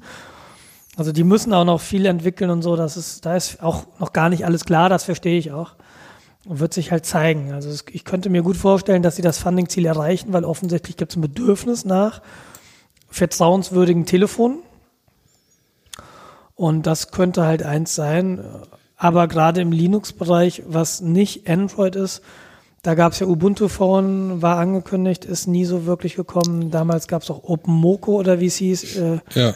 das waren so mehr oder weniger Development-Geräte. Ein Freund von mir hatte eins, der musste dann halt immer umbooten, je nachdem, ob er telefonieren oder SMS schreiben und empfangen wollte. Dafür gab es dann zwei verschiedene Kernel. Das ist dann halt alles so. Ja, Frickelkram. Und daran wird das Ding nämlich auch wieder scheitern, Warten weil es ab? Ich weiß es nicht. Aber ich, ich, oh, das scheitert aus folgenden Gründen. Die UI wird grottenschlecht sein, es wird nicht stabil sein und es wird keine äh, Third-Party-Applications drauf geben können. da bin ich mir nicht so sicher. Also Sie reden hier von HTML5-Apps. Also die Frage Ja. ist, Sie, Sie konkurrieren natürlich gegen App-Ökosysteme, die halt schon da sind und die gut gefüllt sind. Ja. Android und iOS. So, das, das Publikum, was dann diese Telefone anspricht, das ist global gesehen eine Handvoll von Leuten. Und diese Handvoll von Leuten können da nicht so viel Geld in diese Firma pumpen, dass sich so eine Produktion lohnen würde. Deshalb sage ich, das Ding ist eine Totgeburt. Wenn nicht eine große Firma mit dahinter dir, sitzt. mit dir rede ich nicht mehr. Kein Bock mehr. Du bist so negativ. Ich wäre gern positiver. Ja, natürlich. Dann äh, du darfst ja gerne positiv sein, aber ich bin dann eher der Realist. Ja, ich, äh, ich weiß nicht, ob ich es mir kaufen würde. Weil Tatsächlich. ich sehe von dem Ding hier auch noch nicht mal irgendwelche Fotos. ne, da oben ist ein Video, wo ein Designstudio drin ist. Ach so, ja, das ist von meinem System Ja, geplagt. ja gut, das ist, das ist ihr personal Problem. Aber das Problem ist, äh, sie wissen es halt auch, glaube ich, noch gar nicht. Ne? Äh, klar, anderthalb Jahre haben sie noch. Ähm, da ist das Ja, noch und gar das nicht so fest. Sie reden, Moment, sie reden ja hier so von Quick Facts 5 Zoll Screen. Was hat denn das iPhone 7? Weiß ich gar nicht. Ich glaube auch so 5 und ich glaube das große hat 5,5 oder sowas. Keine Ahnung, Das Plus, ja, ich, ich habe das normale. Also das wäre so diese Größenordnung dann eventuell. Ja, pff, So, wenn, wenn sie es in zwei Jahren rausbringen wollen, dann müssten die jetzt aber schon weit über dem sein, was ich hier sehe. Ich sehe ein paar Renderings und das war's. naja, es gibt ein. Da ist noch kein Prototyp, nichts. ja, ich verstehe deine Kritik. Also, ich möchte Ich trotzdem daran wäre glauben. sehr, sehr ähm, vorsichtig, da Geld zu investieren. ja, ich, äh, ich, ich Vor über wen machen die das eigentlich? Was? Über wen machen die das Fundraising eigentlich? Das machen die über sich selbst, richtig? Weil, nee, das, warte mal. Aber Purism, und das ist halt was, Purism ist halt kein No-Name-Player. Das ist auch nochmal wichtig zu merken. Keine Ahnung, kenne ich nicht. Ja, aber sie bauen halt Bevor und verkaufen halt tatsächlich Laptops. Also, dass die Firma existiert. Aber ja, stimmt, du hast irgendwie recht, das sieht, das Funding sieht so aus, als würden sie das über sich selbst machen. Richtig. So, das hast du, äh, man müsste sich jetzt die AGBs und die äh, Bedingungen hier zulegen, äh, zulesen. Und da wird garantiert drinstehen, das Geld, was du dir hinschickst, behalten die. So, und wenn ich mir jetzt hier angucke, 300 Euro Developer Kit inklusive Touchscreen Development Mainboard, Cabling, Power Supply und various Sensors, äh, Juni 2018. Ja, sorry, vergiss es. Weiß ich nicht genau. Ähm, ich wäre da gern ein bisschen optimistischer. Aber ich finde schon mal interessant, dass es dieses Projekt gibt. Ob sich, ich glaube auch nicht, dass es einen Massenmarkt bedienen wird, aber das ist vielleicht auch gar nicht das Ziel, sondern es gibt, äh, ja, ha. Libre 5 Phone with compatible 24-inch Monitor, Keyboard und Maus. Das Ding ist so tot. Was? Wo, wo hast du das? Äh, Gold 1399 Dollar. 1300. Librem 5 von, ja, Moment. Ähm, das, das Ziel dieses Telefons ist, du kannst einen externen Monitor anschließen, ein Keyboard und eine Maus und hast dann eine Art Workstation, weil es halt ein Linux-System ist. Ne, das, das Telefon hat kein 24 Zoll Bildschirm. Also das, Ja. das, das, das würde ja sogar die Hipster dieser Welt, die mit Tablets durch die Gegend laufen, alt aussehen lassen. Sankt Oberholz wäre neidisch. Aber nee, nee, das ist, äh, das schreiben sie auch, dass sie Mittel oder dass das so ein Anwendungsfall sein könnte, dass du dieses Gerät als Laptop-Ersatz nimmst und dann so eine Art, nicht Dockingstation, aber dass du es, deinen Arbeitsplatz hast, wo dann eine Tastatur und ein Monitor steht und du dockst das Ding da an und dann kannst du halt deine Software benutzen mit Tastatur. Und Und mal wieder schneller tippen können, als der Bildschirm es anzeigt. Ja, Zukunft. Äh, aber Nein, aber du Zukunft. hast ja den, du den anderen Monitor noch dran. Jetzt Ja, hör aber aber das mal macht- auf, so negative die- Energie zu streuen. Macht die, C, macht die CPU hier und RAM ja auch nicht schneller. Aber ganz kurz noch eine andere Frage. Du Ja. bist ja Technik, Technik äh, teilweise versierter als ich.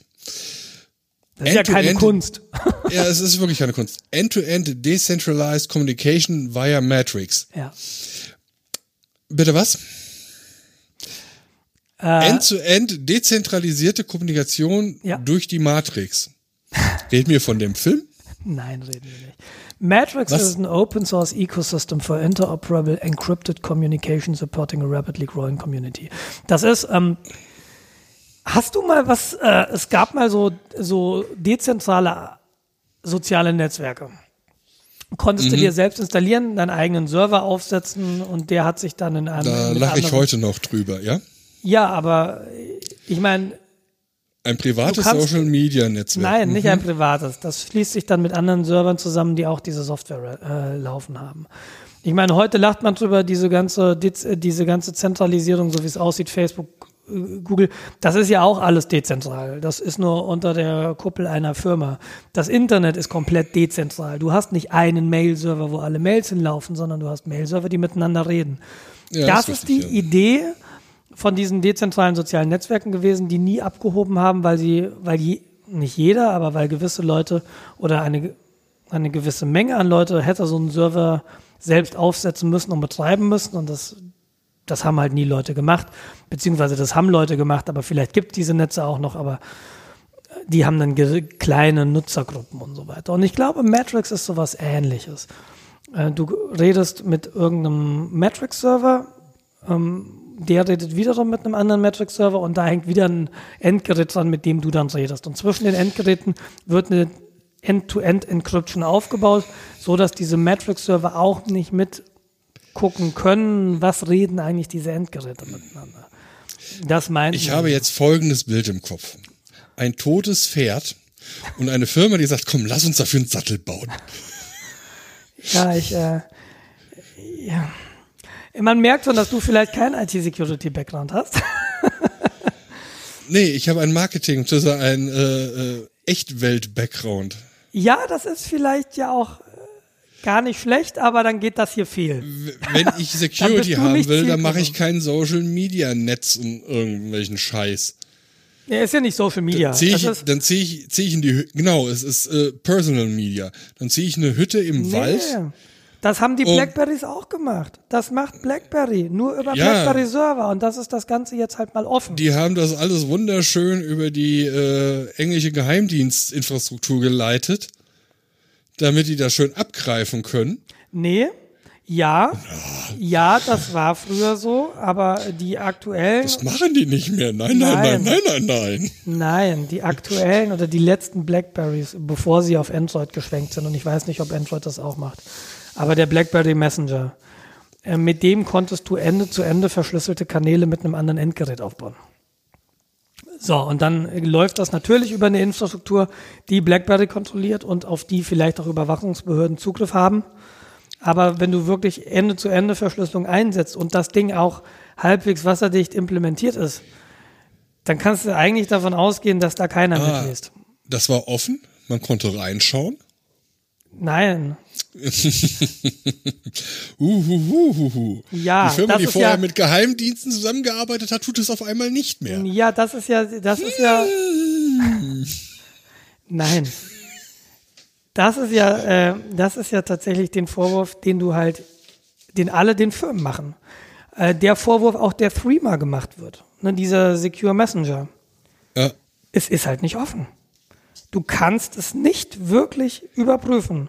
Und wenn die sagen, ja, wir haben jetzt ein Audit gemacht und das ist der Auditbericht und der Auditbericht sagt, dass es sicher ist, dann musst du immer noch dem Auditor vertrauen richtig. und in die Fähigkeiten des Auditors vertrauen. Ich weiß nicht, ob Streamer das mittlerweile gebracht hat. Sie haben es äh, lange nicht gebracht, ob es so einen Auditbericht gibt. Ähm, das ist ja das große Problem und das ist ja auch der Punkt, wo die reinstrengen, pass mal auf. Wir haben hier eine Software, die kannst du selbst betreiben. Na, das ist Open Source. Das ist im Wesentlichen die, der letzte Schritt, den du gehen musst, wenn du sicher sein willst, dass das tatsächlich alles so funktioniert, wie du dir das vorstellst. Und das Ja, und macht, das- ist natürlich, das äh, widerspricht Usability. ja. Zumindest mit dem Massenmarkt. auch da kannst du nicht wirklich sicher sein. Ich meine, äh, wenn du die Verschlüsselung hast, dann hast du auch irgendwo ein, ich mache jetzt mal ein ganz naives Beispiel, hast du einen äh, Pseudo-Zufallsgenerator. Ja, den brauchst du ja, um irgendwo Zufälligkeit zu erzeugen. Wenn du jetzt einen Zufallsgenerator hast, äh, der hat meistens immer irgendwo so einen Startwert. Ein Seed.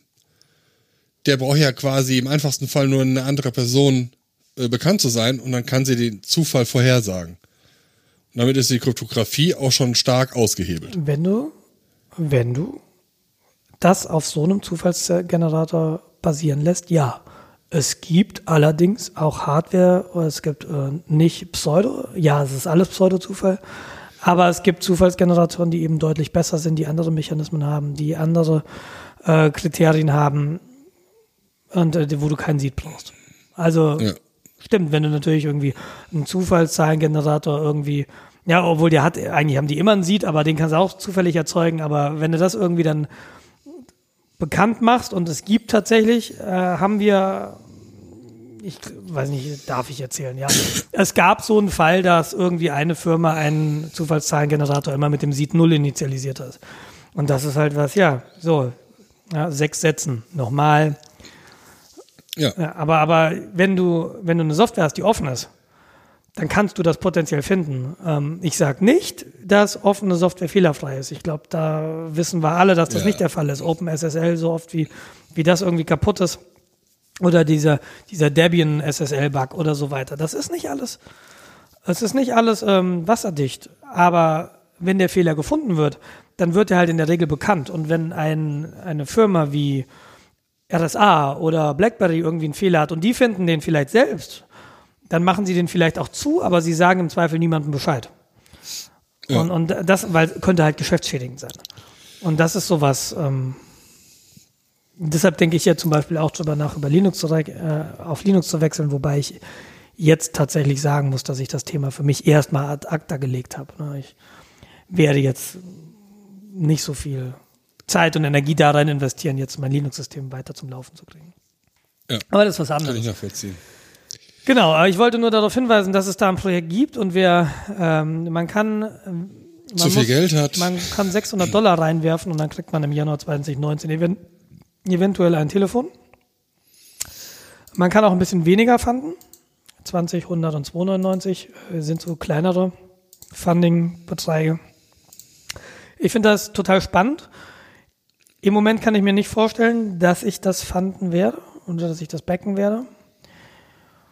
Aber ich wünsche dem Projekt alles Gute, weil mich würde wirklich interessieren, was da rauskommt.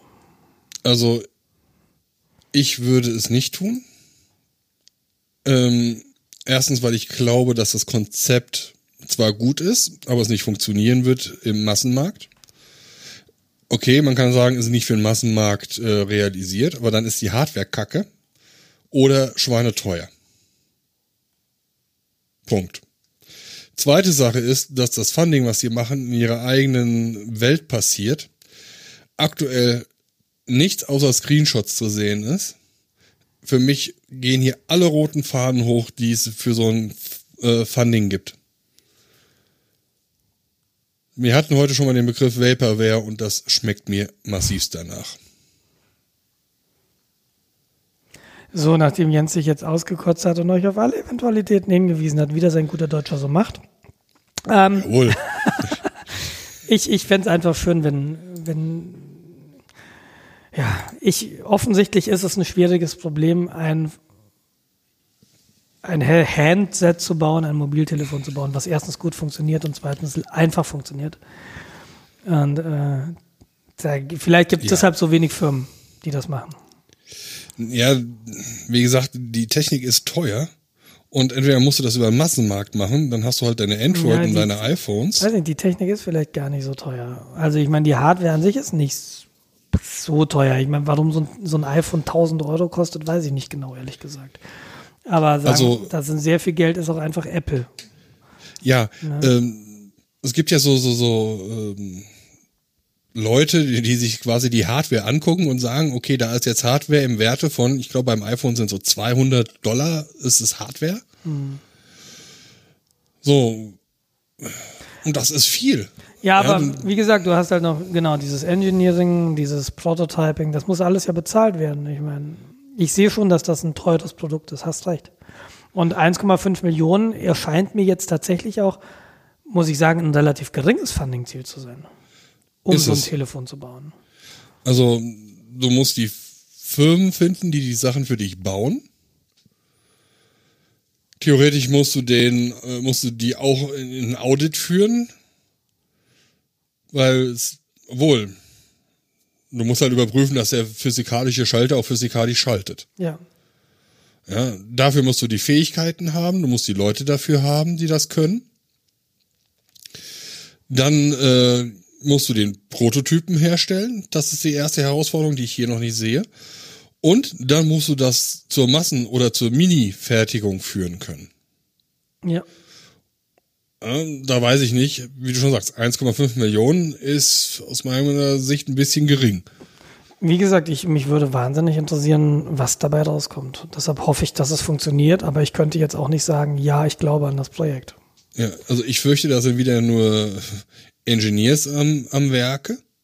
Ja, das ist ja, Ja. gar nicht, das wäre gar nicht mal so schlimm, wenn, du- wenn du wirklich den Fokus auf Security legst. Im Ja, Zweifel wird es halt nicht benutzbar.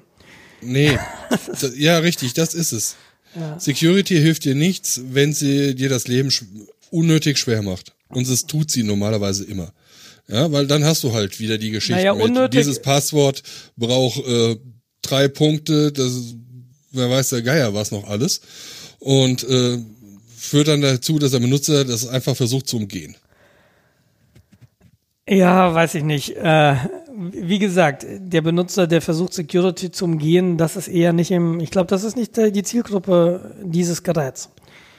Und ich, das Problem ist ja, um mit jemandem Ende zu Ende verschlüsselt zu telefonieren über die Matrix Middleware, muss derjenige auch die Matrix Middleware benutzen. Und das habe ich, ja, es, ist, es wird ein Nerd-Ding bleiben, glaube ich. Ja. Also wird sich, ich, ich würde aber, mich würde wirklich interessieren, was dabei rauskommt. Also ich würde mich gerne, gerne irren. Echt. Aber das tue ich in den Fällen selten. Ja, du hast mir mittlerweile einen äh, Link über den Zaun geworfen, äh, Threema Audit abgeschlossen und es war schon in 2015, also das ist schon zwei Jahre her.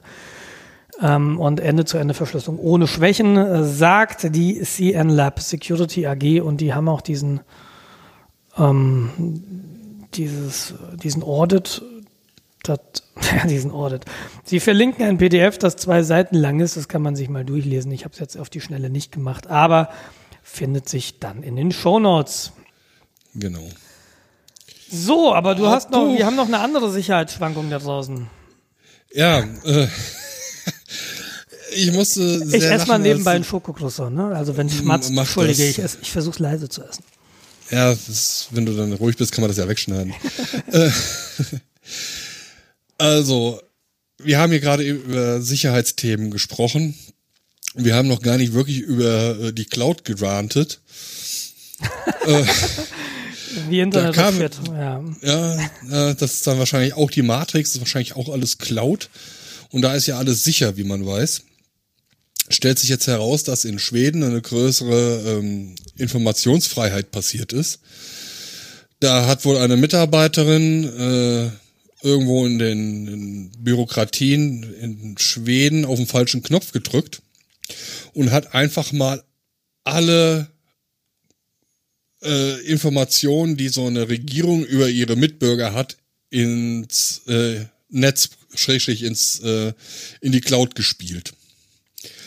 Jetzt fragt man sich ja, okay, was ist da drin? Steuerinformationen, Namen von Leuten, die im Zeugenschutzprogramm sind, deren aktuellen Adressen.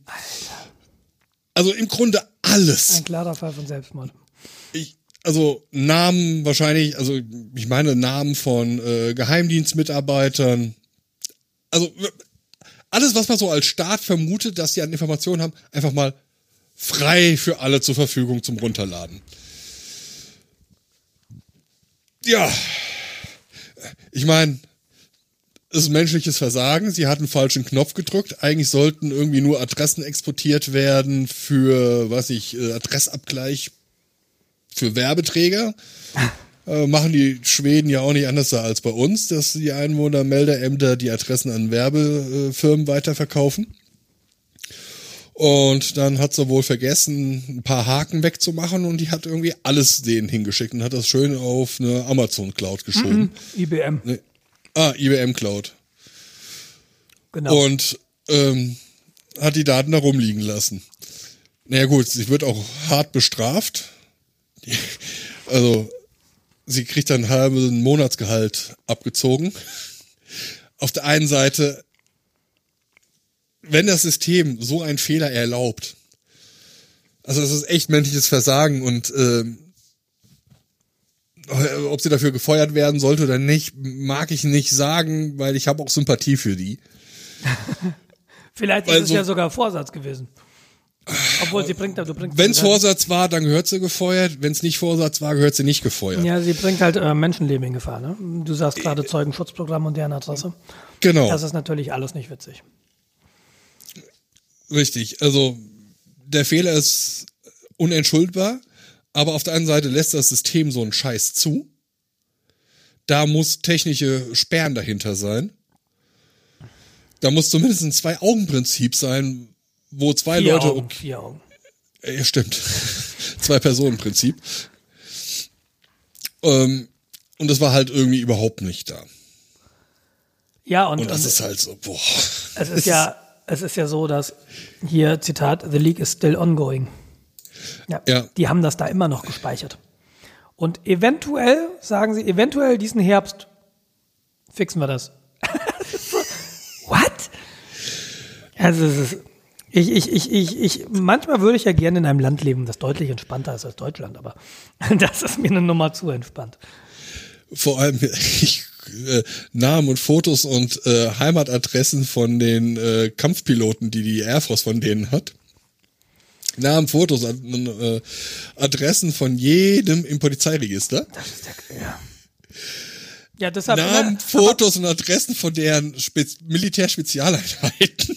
Aber dieses jeder im Polizeiregister, das ist eben der Punkt, wo vielleicht auch jetzt die Leute sagen, ja, Vorratsdatenspeicherung, wir speichern einfach da mal. Und wenn du irgendwie Richtig. aufgenommen bist und in einem Register drin bist, ja, mir kann ja nichts, ich habe nichts zu befürchten, weil ich mache ja nichts. Ja, bitteschön. Gesundheit.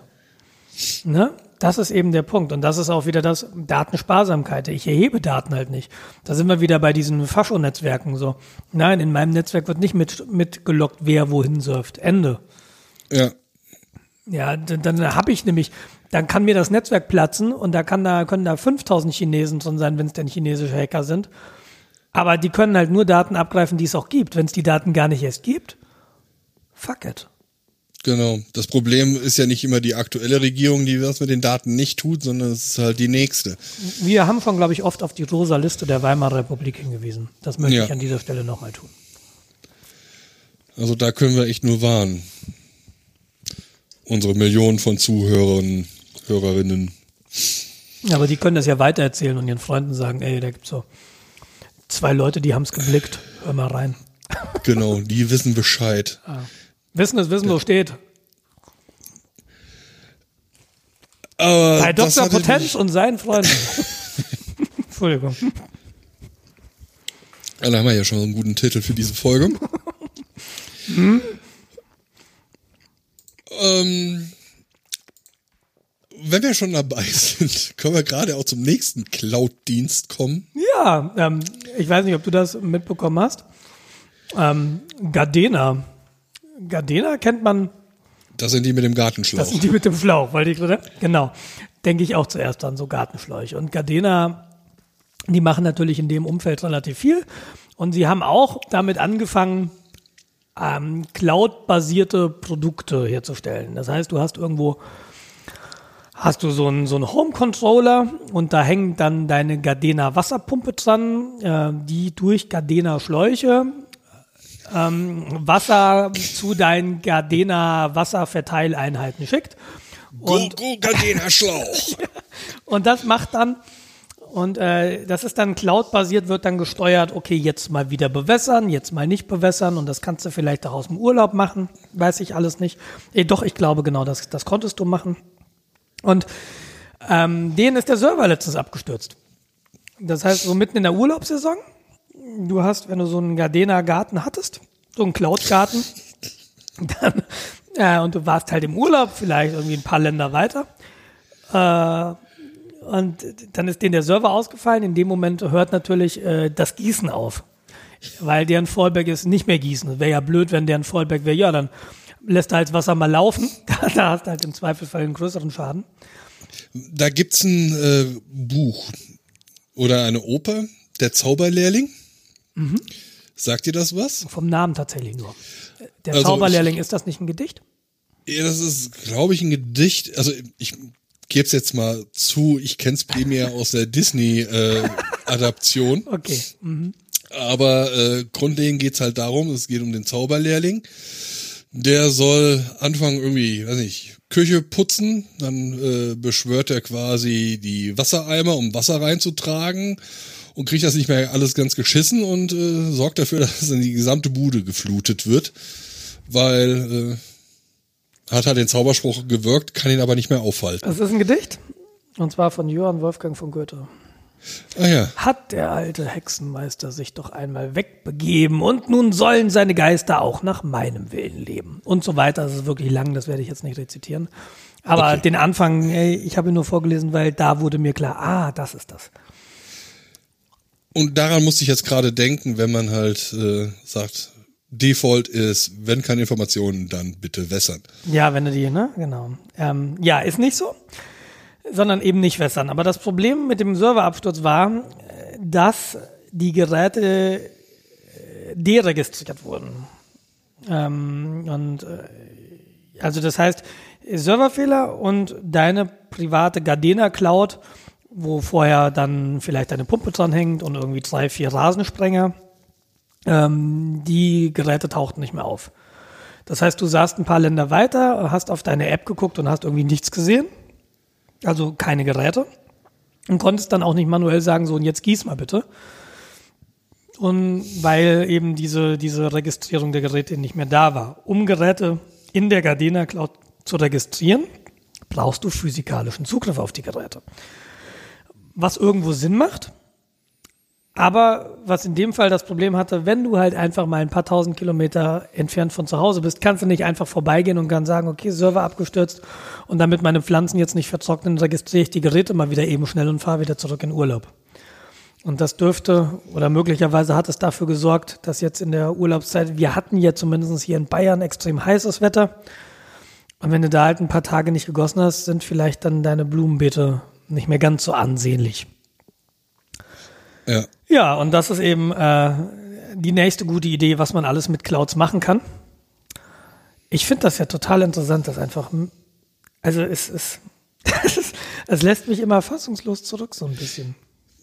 Erinnerst du dich noch an vor zehn Minuten, als ich äh, über solche ähm, selbstgehosteten Lösungen gelästert Das ist habe? nicht selbst gehostet. Richtig. Hier in dem Fall macht sowas verdammt viel Sinn, sowas selbst zu hosten. Weil die Sache ist ja nicht nur, dass bei Gardena der Server abgeschmiert wäre. Das wäre bei dir zu Hause, wenn du die selbst hostest, wahrscheinlich auch der Fall. Aber wenn Gardena jetzt meint, ach nee, hier das mit dem Internet ist ja auch eine dumme Idee, wir gehen wieder zurück, wir machen nur noch Gartenschläuche, dann stehst du da mit deiner äh, computergestützten Gartensprenganlage und äh, nichts passiert. Genau. Du bist halt absolut abhängig von dieser einen Firma. Aber das sind wir alle bereits schon. Herzlichen Glückwunsch. Das bist du Ja. mit deinem Google Android-Telefon, das bin ich mit meinem Apple iPhone. Und Ja, nicht wirklich. naja, gut, wenn du die, okay, wenn du die Mehrwertservices benutzt. Ja, hast recht. Ja, also, Telefonieren kannst auch in 100 Jahren noch. Nee, kannst nicht, weil dann ist der Akku kaputt. Und den kann man ja auch nicht mehr austauschen. Ich glaube, dieses, dieses Prism, da kannst du auch den Akku tauschen. Irgendwie sowas. ja, aber wenn jetzt morgen mein Handy aufhört, das ist für mich einfach nur eine Unbequemlichkeit. Und das war's. Dann muss ich mir halt wieder ein Festnetztelefon äh, holen mit Wählscheibe. Und dann wird halt darüber telefoniert. Ja? Wenn Internet. Nee, äh, wird's nicht mehr, weil du so ein Festnetztelefon mit Wählscheibe, das muss halt mittlerweile auch Voice-over-IP können. Ja gut. Dann hole ich mir halt einen äh, Ich mein- Raspberry Pi 3 und der kann das. Aber wie, Nee, aber wir haben dieses Problem und äh, ich meine, das ist gut, dass du das aufhörst. Wir haben dieses Problem, glaube ich, in ganz vielen anderen Bereichen haben wir es bereits schon. Diese Abhängigkeit von einer Firma. Ja, was meinst du, wenn, äh, als ich erinnerst du dich äh, vor äh, zwei Stunden, als ich über Werbung gelästert habe und eine gewisse Audiobook-Firma erwähnt habe? Ja, ungefähr. Was meinst du, was passiert, wenn die irgendwann mal ihre DRM-Algorithmen großflächig äh, ändern? Dann sind deine Audiobooks äh, noch nicht mal, kannst du nicht mal als äh, Briefbeschwerer benutzen, weil digital. Ja, aber das die interessiert, die Leute Müll. ja, das interessiert die Leute ja nicht mehr. Die Leute werden ja dahingehend erzogen, dass Streaming the shit ist. Und ich meine, Ja. wir haben, ich habe das, glaube ich, mal am Rand erwähnt, Streaming funktioniert irgendwie für mich nicht, weil ich habe immer noch das Gefühl, irgendwas besitzen zu wollen. Hm, kommt bei mir äh, die, für die Wertschätzung entgegen. Also Musik habe ich gar kein Problem, Videos habe ich gar kein Problem. Äh, zum Beispiel bei Videos halt eventuell dann die Blu-ray-Boxen äh, hole, wenn ich das wirklich gut finde. Aber die ich nebenbei bei JBC kaufe. Und Wie war das mit Werbung? das ist mein Arbeitgeber. Ja, ja. Das ist äh, Patriotismus oder wie das heißt.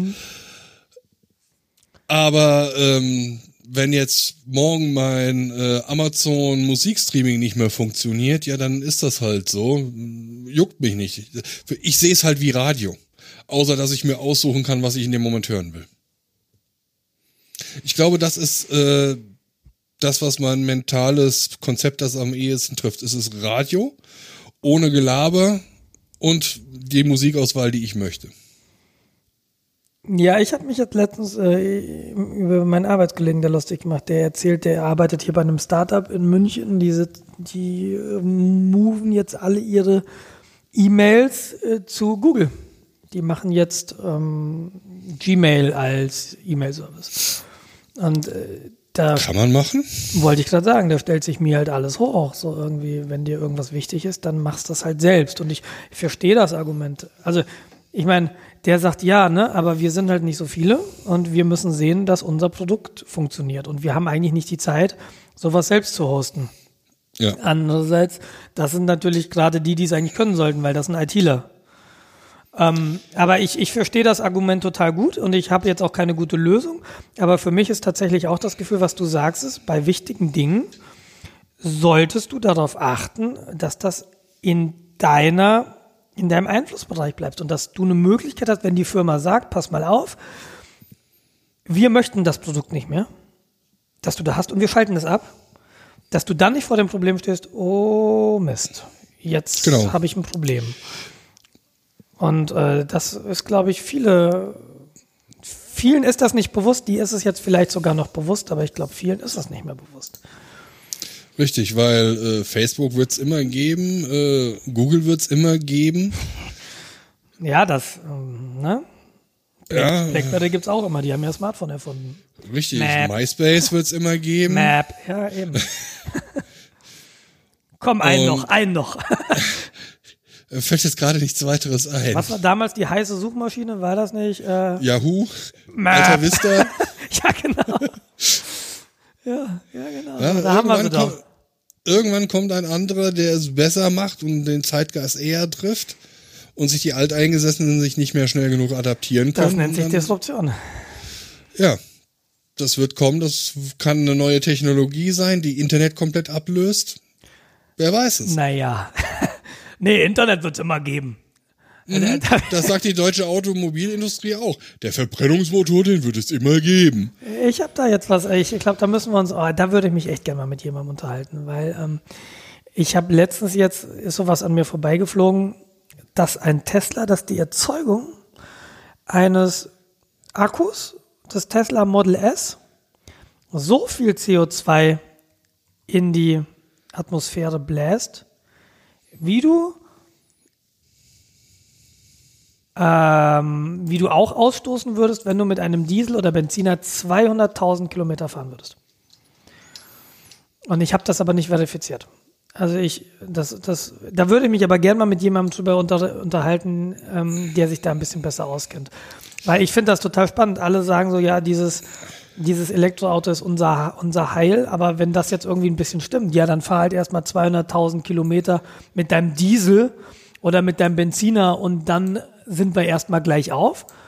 Und dann tankst du deinen Tesla wahrscheinlich an der nächsten Zapfsäule äh, aus und aus dem, da, da, da kommt das Zeug aus dem Kohlekraftwerk. Na, Glückwunsch.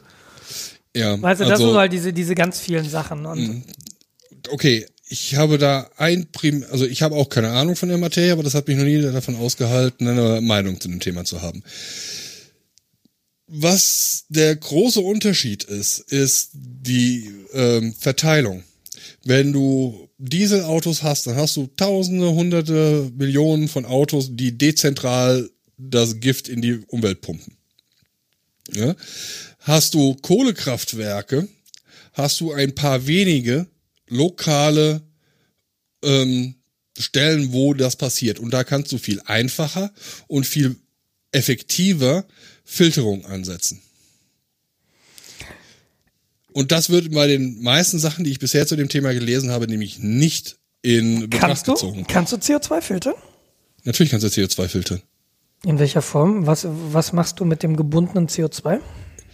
Du kannst das CO2 umformen, du kannst das chemisch umformen und hättest dann wieder Verbrennungsstoffe. Also du kannst es in, in äh, Methan umwandeln. Ich lehne mich jetzt hier chemisch sehr, sehr weit raus. Ja, Methan machen doch Kühe auch, wenn sie pupsen, oder? Äh, ja. Ähm, Also noch mehr Kühe. als- Ist das nicht so, dass die Kühe auch so einen großen Anteil an dem, an dem Klimawandel haben?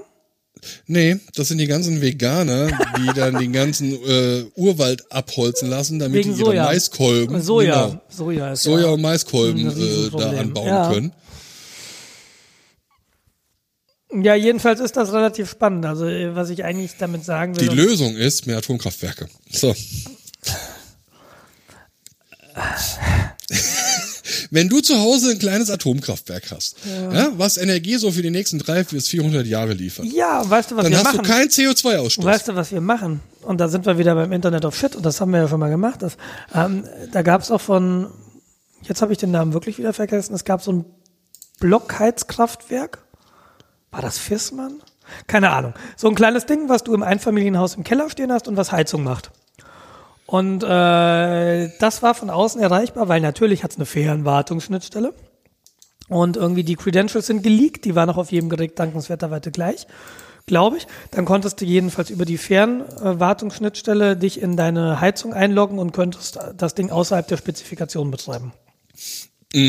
Was sehr witzig ist, weil steht ja nur dein Haus drüber. Ne? Und wenn das Ding unten brennt, Mai. So, und lass uns doch diese Atomkraftwerke, dann kannst du die Brennstäbe äh, über deine App steuern. Ja. Das machen wir über die Gardena Cloud, weil die haben ja Erfahrung mit Wasser. Ey, das ist doch eine Win-Win-Situation. Richtig. Wir können nur gewinnen dadurch. Ich meine, Die ganzen Dummen werden sterben. Blöderweise ist dann halt dein Nachbargrundstück verstrahlt. Aber ey, das ist ein Nachbargrundstück. Ich meine, sowas du passiert ja eigentlich auch daneben. nie. Ja, Du hast ja dann dein eigenes Atomkraftwerk. Das juckt dich doch nicht. Ja, wenn's Denk doch mal mit. Ich möchte Das ist das Keller vom Nachbarn. Ich möchte dieses Thema jetzt wechseln. es ist verquatscht. Ah, du möchtest über die 8000 IP-Adressen bloß die 1700 gültigen Zugangsdaten für IoT-Geräte sprechen? Ja, gerne. Erzähl mir doch mal. Wo wir schon wieder beim Thema Cloud sind. Ich habe das Gefühl, Cloud ist eine total gute Idee für sowas. Ja, vor allem Geräte reinzuhängen mit hardcodierten Zugangsdaten oder mit Zugangsdaten, die man nicht ohne weiteres ändern kann. Oder nur über die Cloud, in der sie gerade mal hängen. Von der Firma, die es eventuell nicht mehr gibt in fünf Jahren. Das wollte ich gerade sagen. Das große Problem bei IoT-Geräten ist ja, dass da was auf dem Markt ist, dass es nie wieder Sicherheitsupdates für diesen Kram geben wird, weil sie als Geräte nicht mehr interessant sind und Sicherheitsupdates zu entwickeln kostet Zeit und Geld. Und das muss irgendwie verdient werden. Dann werfen wir lieber das nächste Gerät auf den Markt, was uns ein bisschen Geld bringt. Ich meine, jeder von uns hat einen Computer in irgendeiner Art und Weise. Wie häufig kommen dafür irgendwelche Updates, weil Sicherheitslücken, weil Optimierung, weil Verbesserung, weil Zukunft? Irgendwie wöchentlich. Und jetzt hast du einen kleinen Computer, der, sei es nur deine Glühbirne steuert, und du glaubst auch wohl nicht, dass da keine Fehler drin sind, die gepatcht werden müssen. Natürlich sind da Fehler drin, die gepatcht werden müssen. So, das passiert vielleicht ein, zwei Mal, dann äh, sollst du dir entweder ein neues Gerät kaufen. Das heißt, damit wird unser äh, Müll noch mehr. Ja, aber das ist doch hallo. Müllverbrennung ist die Lösung für alles. Aber das ist und Atomkraft. Du, wir leben in einer in einer Gesellschaft, äh, in der Unternehmensgewinn das höchste Gut ist. Natürlich Ja. ist Wegwerfen die Lösung. Guck dir doch mal ganzen, die, die ganzen Gehirntoten an, die durch die, durch die Städte meandern und sich irgendwie jeden, jede Woche neue Kleidung kaufen, weil sie das andere schon zweimal getragen haben. Und ich meine, unsere ganzen Elektronikgeräte gehen doch genau dahin. Akkus, Richtig. die eben nicht mehr austauschbar sind für den, von dem Benutzer. Und die du prinzipiell natürlich austauschen kannst, aber dann kostet es dich 100 Euro und dann kaufst du dir natürlich lieber ein neues Gerät, weil du willst dir die neuen Features. Weil du, du hast Mobilfunkanbieter, die, die diktieren, ja, pass mal auf, nimmst du hier den teuren Tarif, kriegst du nicht alle zwei Jahre ein neues Telefon, sondern immer das neueste Top-Telefon. Und es, das sind halt, darüber definieren sich Leute in Digitalien. Ja, nicht in Digitalien, Entschuldigung. Ähm, das ist jetzt ungerechtfertigt. Aber ich meine, das ist, so funktioniert unsere Wirtschaft. Herzlichen Glückwunsch. Und so funktioniert auch äh, unsere Regierung, die natürlich genau das fördert. Ja, klar. Aber das ist wieder das Problem am äh, kommerziellen System. Ja, der Kapitalismus ist schuld. Wissen wir schon lange. Wir wissen aber leider auch, dass wir im Moment noch keine Alternative haben, die gangbar ist. Richtig. Es ist ja alles gescheitert. Und, und da gibt ja diesen, diesen Spruch, der Kapitalismus hat nicht gesiegt, der ist nur übrig geblieben, weil die anderen Dinge haben sie noch schneller zerlegt. Aber, Ja. aber mittelfristig muss man sich da was Neues ausdenken. Ich, ich, ich glaube ja, es ist das Maß, äh, Das was voll Sinn ist. macht. Äh, Das Maß ist voll, genau. Nein, also es gibt man ja, möchte ja immer als Mensch, oder man möchte ja auch gerne immer schwarz-weiß sehen. Ja, CO2, Atomkraft ist immer schlecht. Ähm, E-Autos sind immer scheiße. Ist aber nicht so. natürlich ist es nicht so. Ja, man muss halt gucken, dass man die richtigen Sachen zum richtigen Zeitpunkt richtig einsetzt. Natürlich ist das absolut schwammig und äh, Man braucht es aber auch eine Vision. Man braucht eine Vision und da finde Wer ich, eine Vision hat, sollte zum Arzt Genau, gehen. das- War das nicht äh, CDU? Adenauer, der das sagte? Kann gut sein, ja. Aber ähm, also, du brauchst halt eine Vision. Also das E-Auto mag jetzt im Moment eben tatsächlich das Problem haben, was wir eben gesagt haben. Aber du brauchst eben eine Vision und eine Zielvorgabe, dass du sagst, okay, da wollen wir hin. Weil nur dann wird Geld in die Hand genommen und investiert und das Problem gelöst. Und das ist bei jedem großen Problem so. Du löst große Probleme nicht mit einem Fingerstreich. Das dauert Jahre. Das dauert vielleicht auch Jahrzehnte. Und es ist immer, wie du sagst, äh, AKWs sind immer schlecht oder was auch immer. Äh, es ist immer eine Kosten-Nutzen-Rechnung. Ein AKW Ja. ist, auf, ist, ist halt vielleicht tatsächlich kurzfristig sauber und das hat auch seine Vorteile. Aber wenn es mal hochgeht, dann hast du halt ein Problem. Und das musst du halt mit reinberechnen. Und ich glaube, dass das nicht mit reinberechnet wurde. Es wird danach, nee, AKWs sind sicher. Ne? AKWs sind vielleicht relativ gut kontrollierbar, aber sie sind, äh, äh, man muss halt äh, auf dem Schirm haben, dass es auch schiefgehen kann. Und das Problem ist, wenn, wenn beim AKW was schief geht, und es geht richtig schief, dann hast du ein richtiges Problem. Dann müssen wir nicht mehr über Ökostrom reden. Dann Ja, brauchen wir dann- nämlich nicht mehr so viel Ökostrom in, in dieser Republik. Dann hast du dann äh, die Situation, dass wie aktuell in Aachen und Umgebung Genau. Jodtabletten verteilt werden. Aus Angst. Weil, Ja. ja. ja, aus Angst, weil äh, Belgien ein Atomkraftwerk an der Grenze hat. Tihange. Genau. Was, ähm, ich sag mal, wackelig funktioniert. Ja, Ja, und ich finde das auch eine große Form der Solidarität und das äh, ein Zeichen gegenseitiger Wertschätzung, dass du AKWs immer an Grenzen baust. Mhm. Das ist, also, das ist, ach, wir müssen da gar nicht drüber reden. Ist, ich habe das, ich habe die Lösung nicht, aber ja. Lass uns doch mal, also, also ich, ich glaube Cloud, ja. ich glaube Cloud ist eine Lösung. Und, und wie gesagt, ich, ich, äh, ach, ich, ich mag Cloud sehr gern. Äh, ja, aber das ist jetzt halt wieder so dieses typische, wir schießen mal komplett übers Ziel hinaus. Wir, wir, ne, also es sieht alles aus wie ein Nagel und ich habe hier den Hammer. Und der Ja, ist die genau. Lösung. Und äh, vielleicht müssen wir mal erkennen, dass es gar nicht so viele Nägel gibt. Aber es ist halt ein Buzzword. Wirtschaft funktioniert über Buzzwords. So ist das halt. Musst halt Dinge verkaufen. Ah, Genau. Ach, das wollte ich eben noch sagen. Es gibt ja, das haben wir ja auch schon erwähnt, äh, diese, diese Bewegungen, die sich wieder auf Reparieren spezialisieren. Repair-Cafés und so ein Krempel. Das Und ich, ist auch sehr spannend. Ich, ganz Ja. kurz, ich habe einen Bekannten, der macht das im, egal wo er es macht. Ähm, der ist dann halt Samstag irgendwie acht Stunden im Repair-Café und versucht dann von Leuten die Radios und Verstärker wieder zum Laufen zu das kriegen. Und meistens kriegt er es auch hin. Ich meine, so einen modernen Verstärker oder Fernseher, entweder ist er komplett kaputt und du kannst gar nichts mehr machen, oder es ist einfach nur irgendein Kondensator, der explodiert ist und den kannst du relativ easy austauschen, wenn du weißt, wie es geht. So Hamt in der DDR, das war ja, das war ja Selbsthilfe. In der DDR war das ja super verbreitet. Ne? Du hast, ähm, wenn du irgendwas hattest, ein Gerät, dann konntest du das nicht einfach neu kaufen. Entweder weil es zu teuer war und du nicht so viel Geld hattest, oder weil es das halt einfach nicht gab, weil, weil Lieferzeiten so unendlich lang war. Und da war die Kultur des Reparierens halt viel, viel ausgebreiteter, eben weil es notwendig war, wenn du es haben wolltest. Und dadurch geht ein gewisses Verständnis einher, wie Dinge funktionieren. Der heutige User, den interessiert es ja gar nicht mehr, warum das Radio jetzt nicht funktioniert. Der weiß ja gar nicht, wie ein Radio funktioniert. Das weiß ich auch nicht komplett, um das gleich zu sagen. Aber eben dieses gewisse Verständnis, dass es da Bauteile gibt, die notwendig sind. Und wenn das kaputt ist, sind das 10 Pfennige. Also nee, was haben wir, Cent? Sind Cent. das 10 Cent? Dann gehst du irgendwie zum, äh, zum Reichelt oder zum Konrad, kaufst dir das Oder Ding. zu AliExpress. Ja, äh, das, nee, das wollte ich jetzt nicht aufmachen. Aber, und dann gehst du halt, dann reparierst du das. Und es spart halt langfristig so viel Geld und es ist ressourcenschonend, weil du eben nur dieses eine Bauteil neu brauchst, anstatt wieder ein komplettes Radio. Und zum anderen, und das habe ich halt gemerkt mit, ich habe ja erzählt, dass wir den, den Tisch abgeschliffen haben.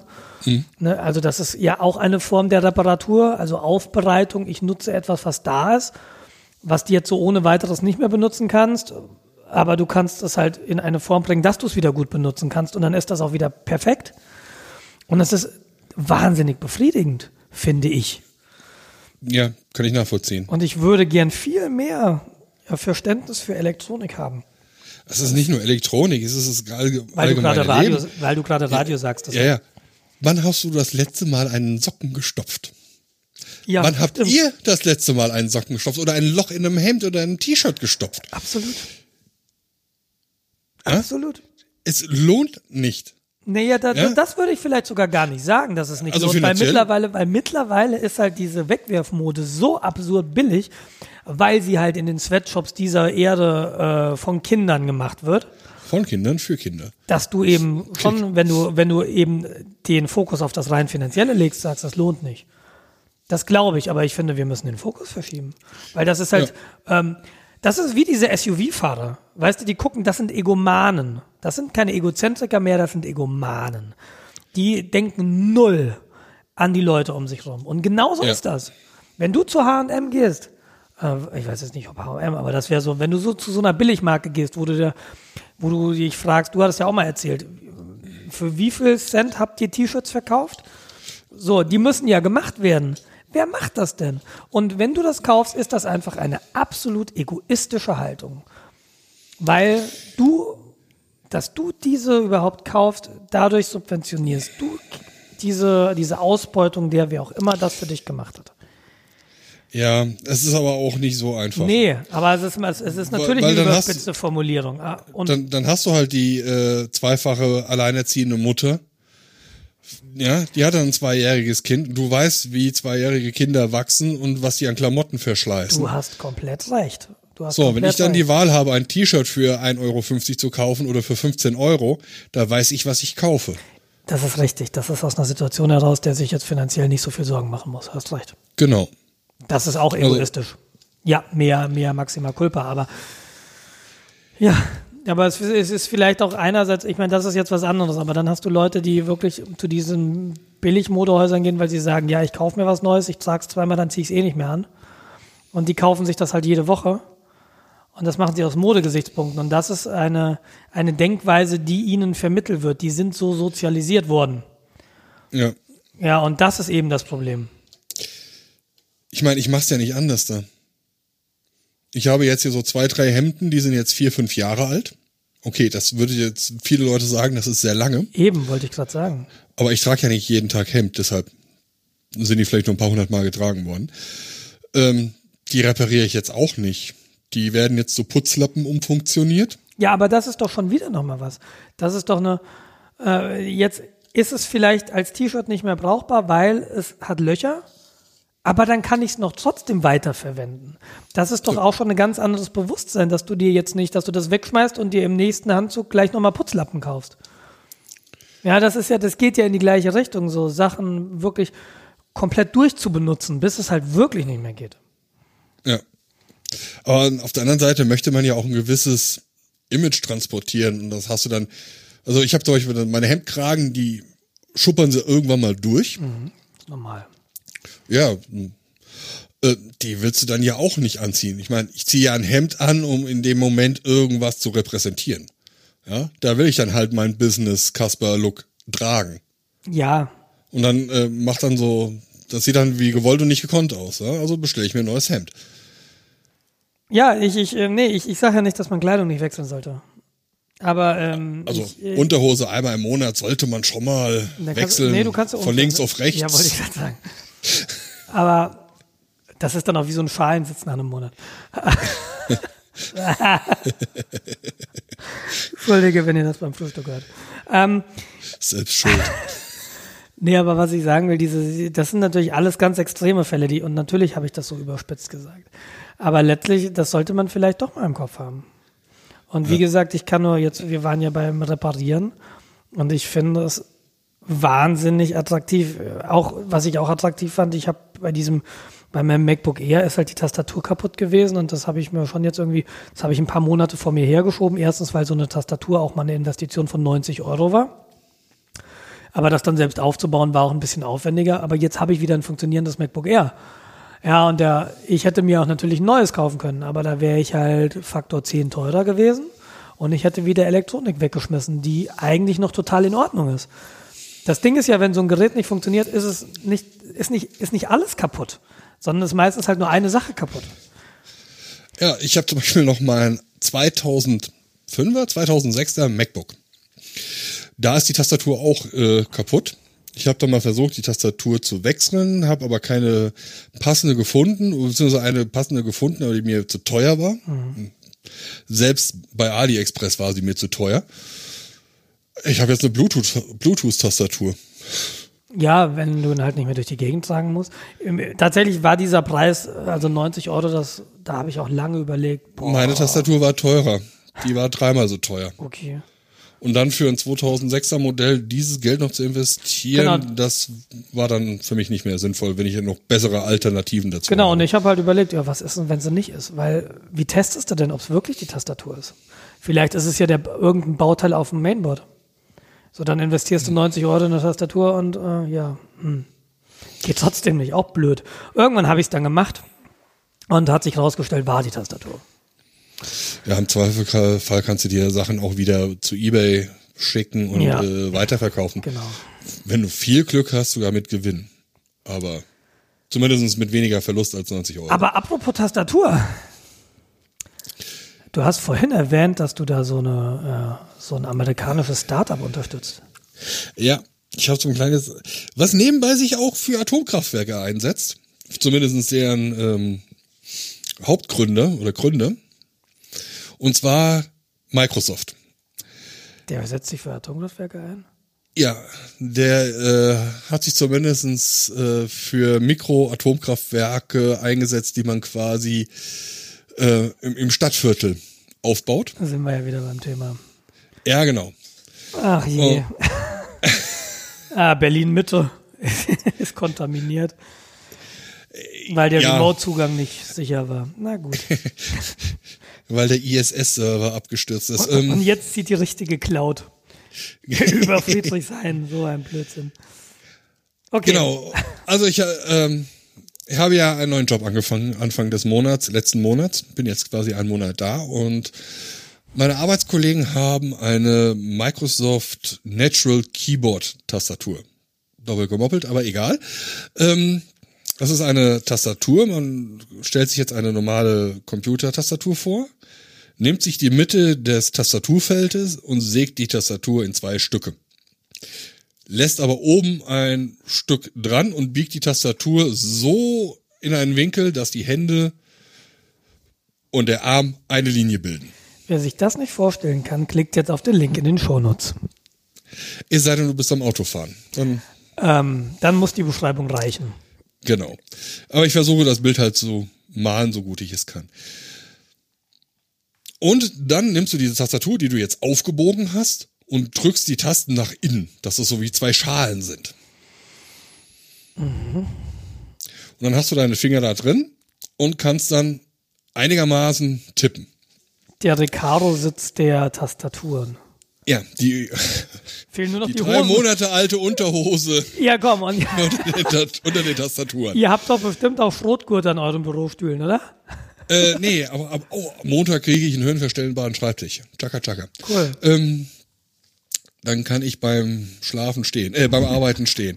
Ähm, auf alle Fälle haben die Kollegen diese Tastatur und ich habe dann auch das Vergnügen, Vergnügen gehabt, an dieser Tastatur von denen rumzutippern und habe halt festgestellt, dass mein Pseudo-Zehn-Fingersystem, was ich nie gelernt habe, sondern mir selbst beigebracht habe, ähm, offensichtlich überhaupt nicht dem Standard entspricht. Ja, also du hast ja die Tastatur quasi aufgebogen. Das heißt, du hast zwischen dem H und dem G eine relativ große Spalte. Ja. Da ich aber das G mit der rechten Hand bediene. Okay. Hast jetzt ein Problem habe ich gemerkt, hups, ich mache hier irgendwas seit relativ langer Zeit falsch.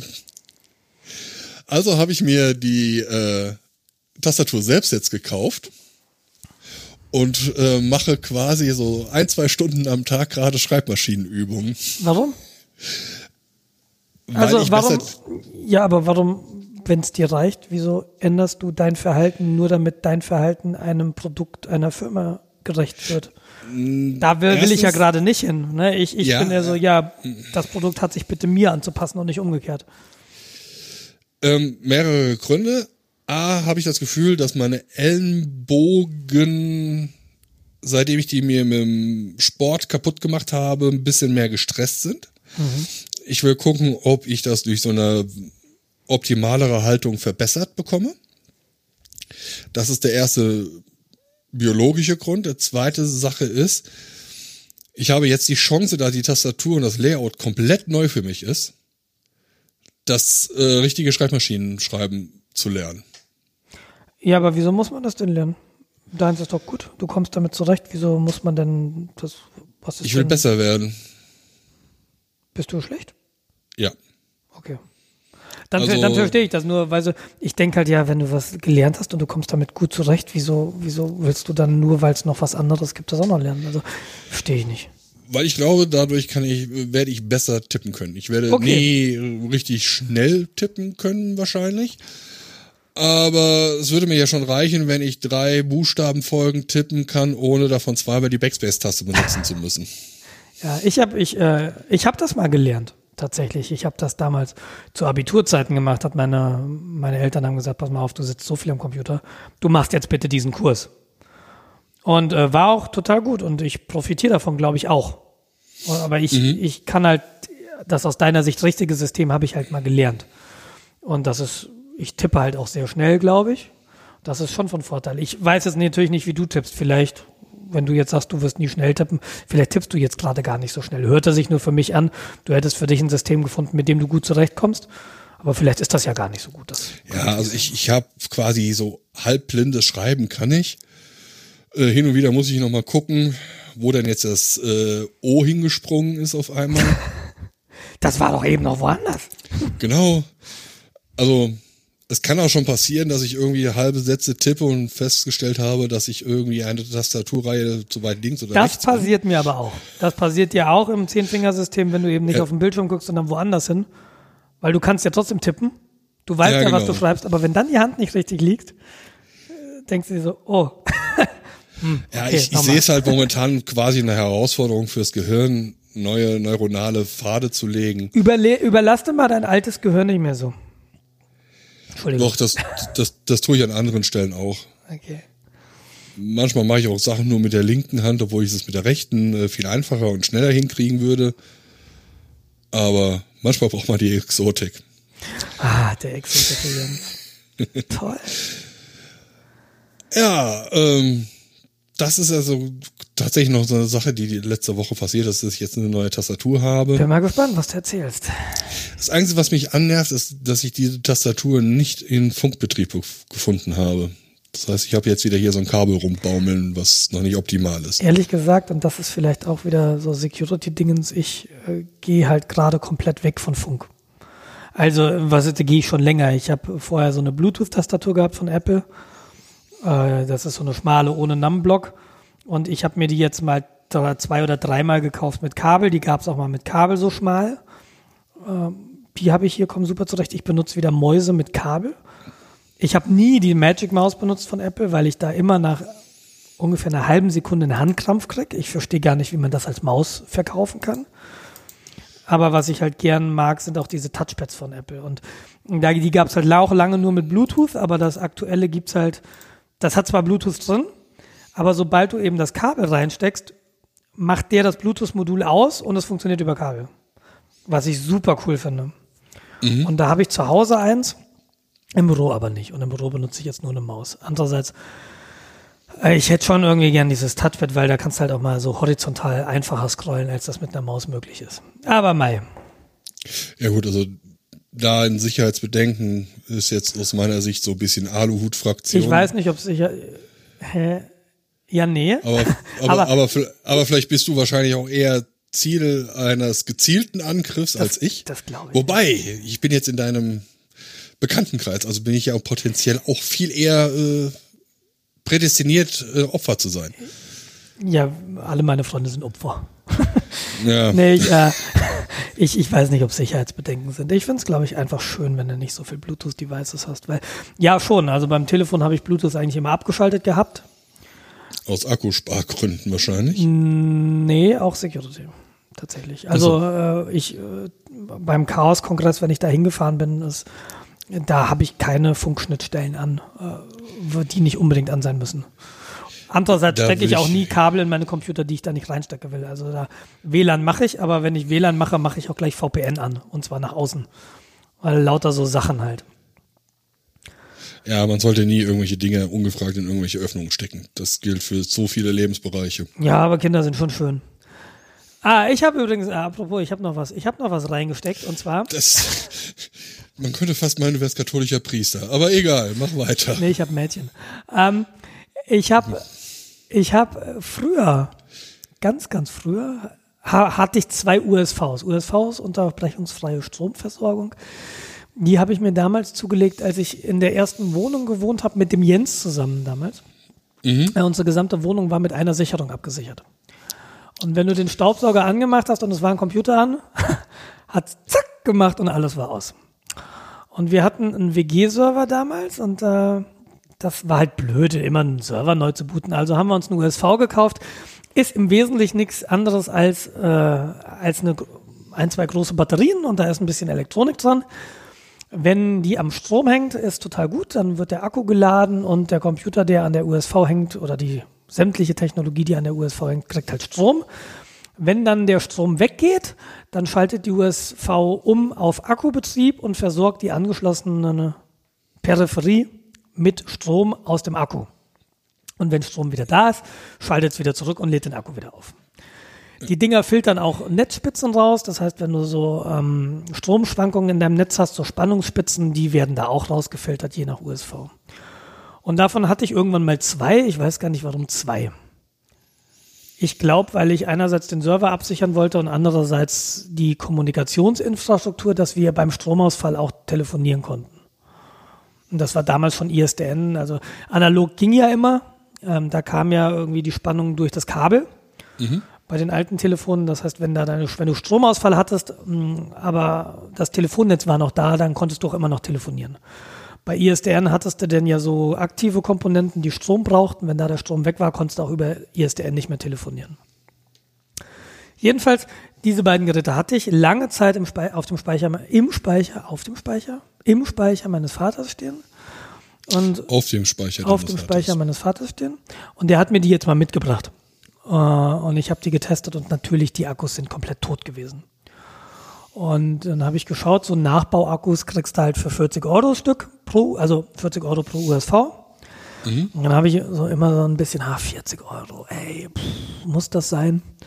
Und ich habe mir jetzt mal ein Herz gefasst und habe mal einen bestellt und habe diese beiden USVs getestet und beide liefen. Dann habe ich mir noch einen bestellt, jetzt habe ich zwei USVs. Und was ich gemacht habe, äh, diese, es ist ja so, dass, dass mein Mac Pro dann mit allem, was ich reingesteckt habe, äh, doch relativ teuer ist. Und dann dachte ich mir so, hm, ich weiß jetzt nicht, wie gut diese gegen Blitzeinschlag schützen, aber Spannungsspitzen schützen sie ein bisschen. Also hängst du mal eine USV dazwischen.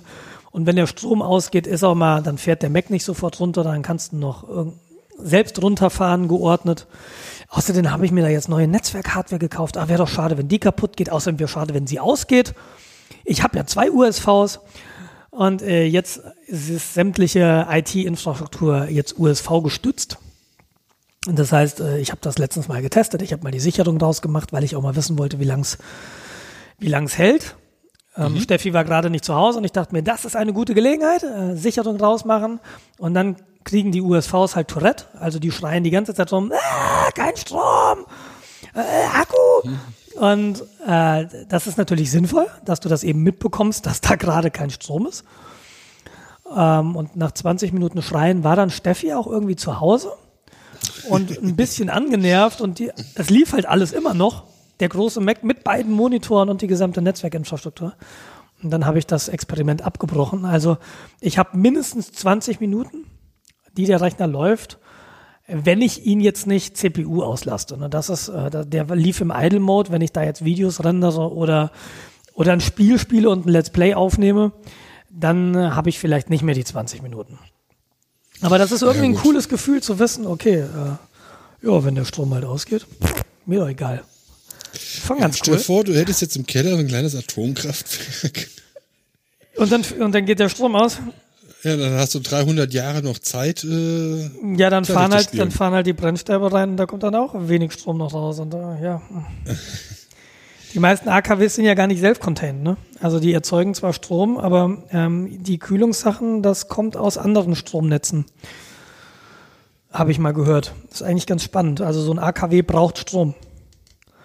Oh, okay. Ja, das ist äh, wirklich ganz spannend. Ich äh, weiß nicht genau, was die Rationale dahinter ist, aber es wird eine geben. Ich ich denke, Atomkraft ist eine Technologie, über die sehr gut nachgedacht wurde, bevor sie benutzt wurde.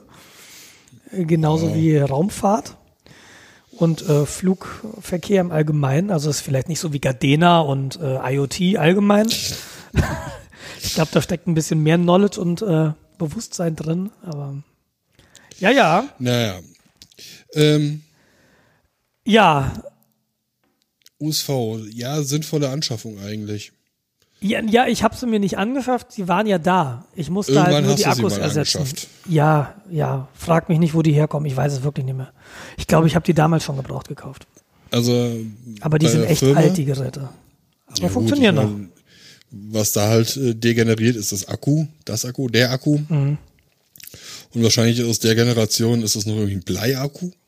Genau, Bleiakku. Die sind relativ robust, sofern du die nicht äh, mit Salzwasser flutest. Die sind, die sind sehr robust. Vor allem auch, die sind auch vor allem e- echt schwer. die sind wirklich schwer. Da weiß ich, warum sie Bleiakkus heißen. Weil Blei drin ist, deshalb heißen die so. Deshalb sind die Ähm, auch so schwer. Sag ich doch. Krass, krass. Hast auch Abitur gemacht, ne? Ja. Wir hatten das in der Firma, in der ich die Ausbildung gemacht habe. Da hatten wir große äh, USVs gehabt. Wir hatten dann durchs gesamte Haus äh, USV-Strom. Das war also Stromsteckdosen, die halt an dieser Kisten hingen.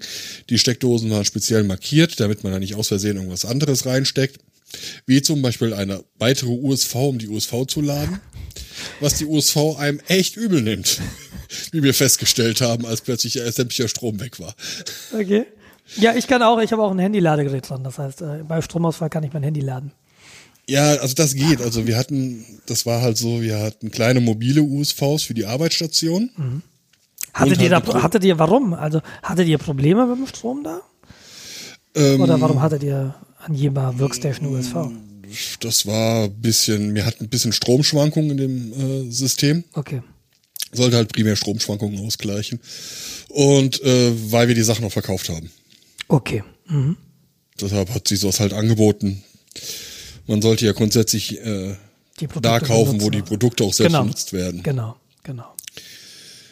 Und äh, irgendwann Techniker kam auf die Idee, ja, hm, hier Akku, das ist ein bisschen tief entladen, ich lad's mal äh, auf und steck's in eine Steckdose, die nicht markiert war. Mal falsch angeschlossen. ja, und dann macht es plöpp, alle Sicherungen raus. Und die USV hatte sich auch abgeschaltet aus Sicherheitsgründen, weil da plötzlich irgendwas dran war, was sehr, sehr viel Strom gezogen hat. Alles klar. Ja, spannend finde ich, dass ja, wir haben es im Rechnerwürfel ja auch. Also nicht den Supercomputer, der hängt nicht an der USV, einfach aus, aus Gründen. der braucht halt ein bisschen mehr Strom. Und ist halt wissenschaftliches Rechnen, das heißt, das kannst du auch zwischendurch mal anhalten. Das ist zwar ärgerlich, aber nicht dramatisch. Aber wir haben so Hochverfügbarkeitssysteme. Also ich, oder hängt Kaffeemaschine. oder hängt Supermuck doch dran? Ah, weiß ich nicht. Ähm, es, aber was halt interessant ist, wenn du so große Rechenzentren hast, und das sind ja nicht nur wir, sondern auch Rechenzentren, die haben zwar auch batteriegestützte USVs, aber die batteriegestützten USVs, die halten genau so lange, wie eben der Diesel im Keller braucht, um anzugehen und dann da Strom zu erzeugen. Ja. Beziehungsweise moderne ähm, Rechenzentren haben teilweise sogar Wasserstoffkraftwerke. Oh, interessant. An, angeblich, weil sie schneller auch anspringen. Interessant. Was, was ich noch weiß, wir haben Schwungräder. Äh, die werden dann halt beschleunigt. Äh, Die haben richtig, richtig viel Masse. Die werden richtig schnell beschleunigt. Und wenn dann irgendwie da nochmal was ausfallen sollte, dann kannst du aus der gespeicherten Energie in der Bewegung, kannst du auch nochmal Energie rückgewinnen. Das reicht auch nochmal für eine gewisse Weile. Das ist eigentlich ganz spannend, ne, dass man so in einem drehenden Rad Energie speichern kann. Das ist also die Bewegungsenergie, die, die, du- die Energie, die du reinsteckst, um das Ding zu beschleunigen, die kannst du auch nachher wieder zurückgewinnen. Das ist eben das super Spannende.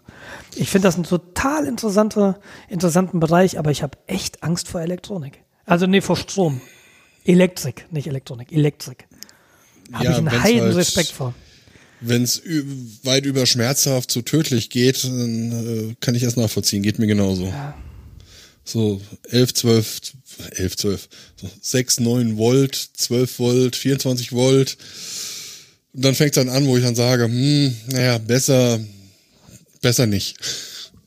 Weil da tut's A richtig weh und äh, wird Ja. auch schnell tödlich. Ja. Apropos tödlich. Jetzt bin ich gespannt. Ähm, es ist doch noch letzte Woche was passiert. Boah, du kommst aber ganz schön jetzt so peu à peu, hier muss man alles aus der Nase ziehen. Ja, richtig. Sonst wäre es am Anfang ja schon alles erzählt und es wäre Ende. Und dann würdest nur du reden und wir würden keine drei Stunden voll kriegen.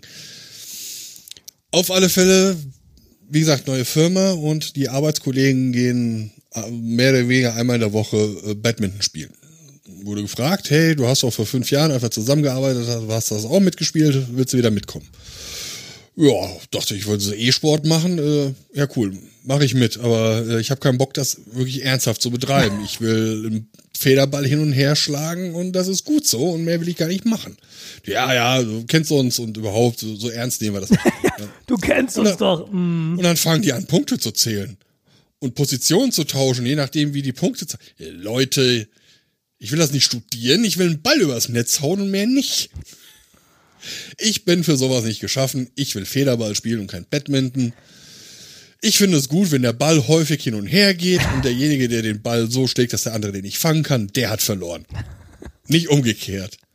Ich finde das so ein kooperatives Vorgehen viel, viel cooler als was Kompa äh, Komparatives. Kom, kom, äh, ja, äh, ich weiß, was du sagen willst. Genau. Ja, äh, in die Falle bin ich auch damals im Schulsport gerannt, so Badminton spielen und ich dachte auch, ja, cool, Federball, ach, das wird entspannt. Aber Badminton geht ja auch richtig ab.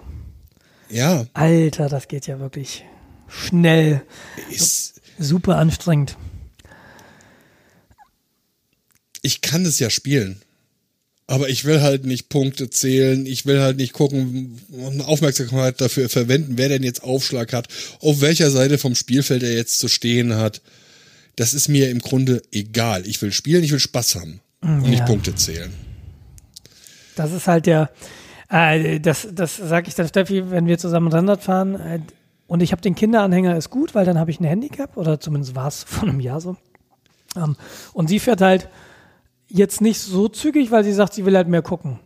Und ich denke mir, ja. ja, aber Radsport hat nicht umsonst Sport im Namen. Also ich bin echt nicht gut darin, langsam zu fahren. Und äh, das ist vielleicht so ein bisschen das. Obwohl Steffi, die lässt mich dann an jedem Berg stehen, wenn ich einen Kinderanhänger dran habe und dann wartet so oben und denkt mir, hä? Wo bleibst du denn? Und ich denke mir so, leck mich am Ärmel. ja, Mu. Genau. Okay, Federball, Badminton, ja. Nee, sowas, Mannschaftssportarten habe ich schon lange nicht mehr gemacht. Ich würde Badminton jetzt auch nicht als Mannschaftssport Ja, gut, im Doppel, ja, ja, ja, vielleicht schon. Ähm, gut. Kompetitiv war, glaube ich, das Wort. Ne? Kompetitiv, ja, genau. Eins der vielen Worte, die ich nicht richtig aussprechen kann. Jens, ich bin Jens. Spiel mit mir. ähm, ja, also ich glaube, deshalb geht auch Sportstudio bei mir besser. Ich muss, Weil ja. auf, auf, der einen Seite, wenn ich, wenn ich so, so, so einen Gemeinschaftssport habe, dann fühle ich mich quasi für das gesamte Team mitverantwortlich. Aber es macht auch mehr Spaß. Mir macht sowas mehr Spaß, mit Leuten nee. zusammen zu machen. Also mir. Deshalb habe ich Aber dann bin ich halt da drin auch noch schlecht. Ja, das heißt, das gesamte Team wird wegen mir runtergezogen. Also ziehe ich mich aus dem Team heraus. Es sei denn, du siehst dich, es sei denn, du siehst dich als Teil des anderen Teams. Ja, genau. Und dann, wenn dann äh, irgendwelche Tore geschossen werden, gehe ich zum äh, gegnerischen Team und dann High Five die. Yay! ja, genau. Hm, ich bin so unbeliebt. Warum bin ich so unbeliebt? Ja. Nee, da ziehe ich mich dann lieber zurück und dann mache ich dann lieber, setze mich dann Sportstudio auf dem Fahrrad und fahre da zehn Minuten auf der Stelle und belaste mich äh, nicht damit, dass ich eventuell andere belaste. Ich glaube, da bin ich viel zu weicheiig. Ich muss das mal ist gucken. das Facheindruck. Wie gesagt, das Sportstudio steht für mich ja auch an. Ich, die Erfahrung aus Marburg sagt mir, dass ich mich damit schwer tue, aber ich muss mal sehen. Man muss es halt als Insel der Ruhe betrachten. Kopfhörer auf, ja. sich von allen anderen abkapseln und nur sich selbst sein. Om. Apropos Om. Ein äh, asiatisches Spiel ist ja Go. Der Mensch, und, der, der, Men äh, der, der, der Meister der Überleitung. Und äh, neben dem Spiel Go gibt es ja auch die Programmiersprache Go. Oh, die Überleitung tut mir echt weh. Egal, wir Venedig, sind die Stadt der Brücken. Auf alle Fälle. Und der gesagt, Jens ist der Kanale Grande. Ja. genau. Ach, ich darf ja in der Firma, in der ich jetzt bin, äh, intensiver Go programmieren. Und es macht so ungeheuer Spaß. Und gestern kam mir so die Idee, warum. Weil die Probleme, die wir momentan in der Programmierung haben, wenn wir bei Go äh, auf Probleme stoßen, die sind so einfach über Stack Overflow zu lösen, dass du die Lösung quasi kopieren und pasten kannst es funktioniert. Ja, also wir sind dann quasi noch nicht in diese Wände gelaufen, wo, äh, wo wirklich eine Herausforderung groß da ist, eine Lösung zu finden, die jenseits unserer Erfahrung ist. Mhm. Deshalb, glaube ich, macht es so ungeheuer viel Spaß, weil du findest ein Problem, zehn Minuten recherchiert und du hast eine Lösung. Und du, und du verstehst die Lösung, auch warum das so passiert. Ja, das heißt, wenn ich jetzt in, als PHP-Programmierer in ein Problem laufe im Bereich von PHP, dann bin ich in ganz anderen Komplexitätsgraden, als ich momentan bei Go bin. Mhm das finde ich gerade sehr, sehr interessant zu beobachten. Und ich glaube, das ist der Grund, warum eine neue Programmiersprache dir fast immer Freude bereiten kann. Weil du, weil du Challenges hast, an denen du dir ja nicht die Zähne ausbeißt. Genau. Ja. Weil die Komplexität halt. Weil du prinzipiell auch weißt, wie du es machen würdest in einer anderen Sprache und dann aber auch schon gut weißt, wonach du suchen musst. Genau, das ja. hilft, ja. ja. Also. Ich habe ja, ich habe ja immer noch, noch keine Erfahrung mit Go. Also jetzt ein anderer Kollege hat jetzt auch angefangen, äh, es ging um Datenimport. Irgendwie Firma wechselt äh, die Buchhaltungssoftware und dann hast du natürlich äh, zumindest initial irgendwie mal mit richtig vielen Daten zu tun. Die Firma gibt schon seit ein paar Jahren. Die hat früher Kataloge gehabt, um darüber Sachen zu verkaufen und jetzt Internet und sowas. Und hast halt irgendwie Gigabyte an Kundendaten. Und die willst du von einem System aufs andere übertragen. Das kannst du mit PHP machen. Richtige Reaktion. Das geht. Und das, PHP ist auch mittlerweile nicht mehr so langsam. PHP ist äh, programmiermäßig sehr erwachsen geworden. Hat zwar seine Altlasten, ähm, aber es ist halt nicht das richtige Werkzeug aus unserer Sicht für sowas. Ja, du kannst das mit äh, Python machen, du kannst das mit Perl machen. Aber wir hatten uns jetzt irgendwie auf Go äh, darauf geeinigt. Mhm. Kollege ist auch super überrascht, hat irgendwie einen Tag gebraucht, um den Importer dafür zu schreiben. Was äh, er meinte auch so, ja, hm, hm, eigentlich, wenn ich das jetzt mit PHP gemacht hätte, das hätte jetzt irgendwie die Hälfte der Zeit gedauert. Und ich hätte nicht so viele Probleme gehabt. Das, ja, ist schon richtig, aber du hast was Neues gelernt. Und äh, das Ergebnis ist auch super ja, irgendwie 10.000 äh, Datensätze in eine Datenbank zu importieren, ist jetzt, also Testdatensätze. Du gibst den Befehl ein, drückst Return, der Prompt taucht sofort wieder auf und der, ja, das hat irgendwie nicht funktioniert. Ja, doch, guck mal in die Datenbank. 10.000 Datensätze drin. Mhm. Ja, gefühlt unter, also nicht nur gefühlt, auch gemessen unter einer Sekunde Bearbeitungszeit. Das ist cool, ja. Das ist dann schon sehr, sehr beeindruckend. Obwohl das halt Leute, die halt äh, mehr mit Go arbeiten oder halt C-Programmierung oder was auch immer machen, die lachen jetzt darüber. Weiß ich nicht. Ja, wie auch immer. Ja, wir haben da momentan gerade ein bisschen Spaß. Wir haben Dienstleister. Wir haben unsere Systeme auch in der Cloud aufgebaut. Und zwar auch so, dass sie skalieren können. Wie gesagt, ich finde, ich mag die Technologie Cloud immer noch sehr gern, aber sie wird halt für unsinnige Anwendungsfälle eingesetzt gerade. Ja, wir haben zum Beispiel schon gesagt, also wenn die uns anfangen zu nerven, dann ziehen wir halt irgendwie 30 Docker-Container hoch, die parallel äh, die Schnittstelle beackern. Dann müssen, müssen die halt sehen, dass sie die Daten verarbeitet kriegen. Dann sagte ich auch nur, ihr ist schon, euch ist schon bewusst, dass sie auch eine Schnittstelle in unsere Richtung haben, wo eine Rückantwort draufläuft. Das heißt, wenn wir nach, in die Breite skalieren, um die zu dossen, dann machen die das genauso. Und die sind größer und haben mehr Geld als wir. Ah, Spielkinder. Ja, was man halt so beim äh, Strategie-Meetings äh, so macht, ne? Nee, Strategie-Meeting heißt nicht, wir spielen hier World of Warcraft. Wie löschen wir die anderen am besten aus? Wie raiden wir denn den Kunden? er ist der Dienstleister. Ja, nee. Der hat einfach aufgelegt, als du angerufen hast. Ich habe im Übrigen, ich, ähm, um das jetzt, ja, äh, apropos. Wie kommst du denn eigentlich in deine Firma momentan? ich werde über diese Brücke nicht gehen. mir, mir ist gestern, oder mir, ich hatte ja jetzt die Gelegenheit, mal Fahrt, Dauer, Dauern zu vergleichen, einmal mit dem Auto und einmal mit dem Zug. Das ist natürlich jeweils eine einmalige Messung. Äh, Wir haben am Donnerstag, als wir mit dem Auto nach Hessen gefahren sind, fünfeinhalb Stunden gebraucht.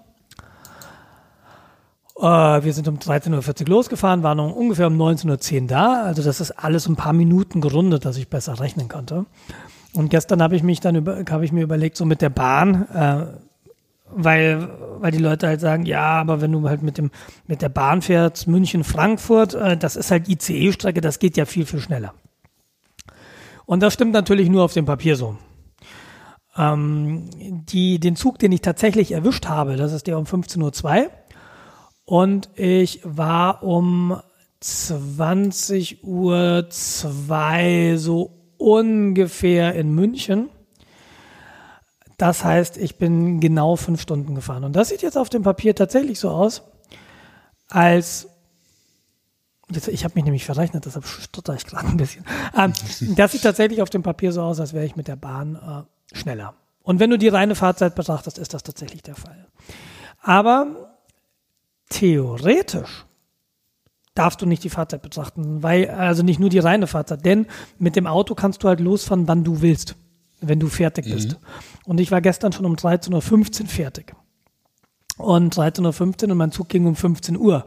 Das heißt, ich habe da einfach mal 1,75 Stunden, die ich verdatteln musste, weil ich eben nicht wegkam. Ja, und in dem Moment fahre ich eben 6 Stunden 75 und das ist eine Stunde 25 länger, als ich mit dem Auto gefahren bin. Und ich, wie gesagt, ab Frankfurt hatte ich halt einen Stehplatz, weil der ICE komplett voll war.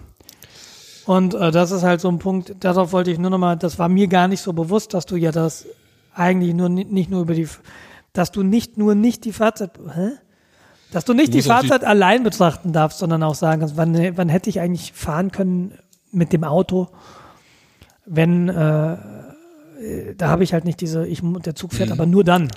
Und dann fährt der Zug nur dann. Hast du die Zeit auch betrachtet, quasi von äh, quasi deiner Haustür zur Haustür zu deinem Ziel? Weil das ist ja auch noch eine Sache. Nee, die ist da auch noch nicht drin. Also, das ist jetzt wirklich nur Bahnhof zu Bahnhof. Ja. Ja. Und das hast du ja beim Auto nicht. Da landest du ja da, wo du landen willst, zum Schluss. Das stimmt. Das kommt da auch nochmal rein. Ja, weil dann hast du ja die Wartezeit, also du kommst im Bahnhof an, dann nimmst du dir entweder ein Taxi, je nachdem, wie es finanziell bei dir aussieht und wie wichtig dir es ist, Ja.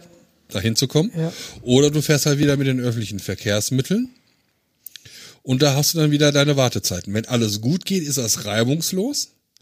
Aber die Wahrscheinlichkeit ist relativ gering, dass das passiert. Du wirst mindestens irgendwo mal fünf oder zehn Minuten warten. Ja, das ist richtig. Ich bin gestern, ja, oder, oder du musst halt tatsächlich mal den Zug wechseln. Und wir sind gestern irgendwie zwei Stationen gefahren und dann blieb der Zug in Gießen stehen.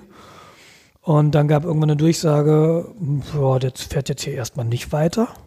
Gießen ist auch hübsch. Und wenn du jetzt nach Frankfurt willst, dann hast du halt die Überlegung, okay, was machst du? Und dann habe ich geguckt und dann fuhr auf dem Nachbargleis ein anderer Regionalexpress, der halt irgendwie eine halbe Stunde danach eigentlich hätte fahren sollen. Der fuhr dann halt jetzt vorher, weil ich dann raus bin und dann stand dann auf einmal plus 45 Minuten der Zug, in dem ich halt saß. Und dann denkst du dir so, auch, ja, herzlichen Dank auch.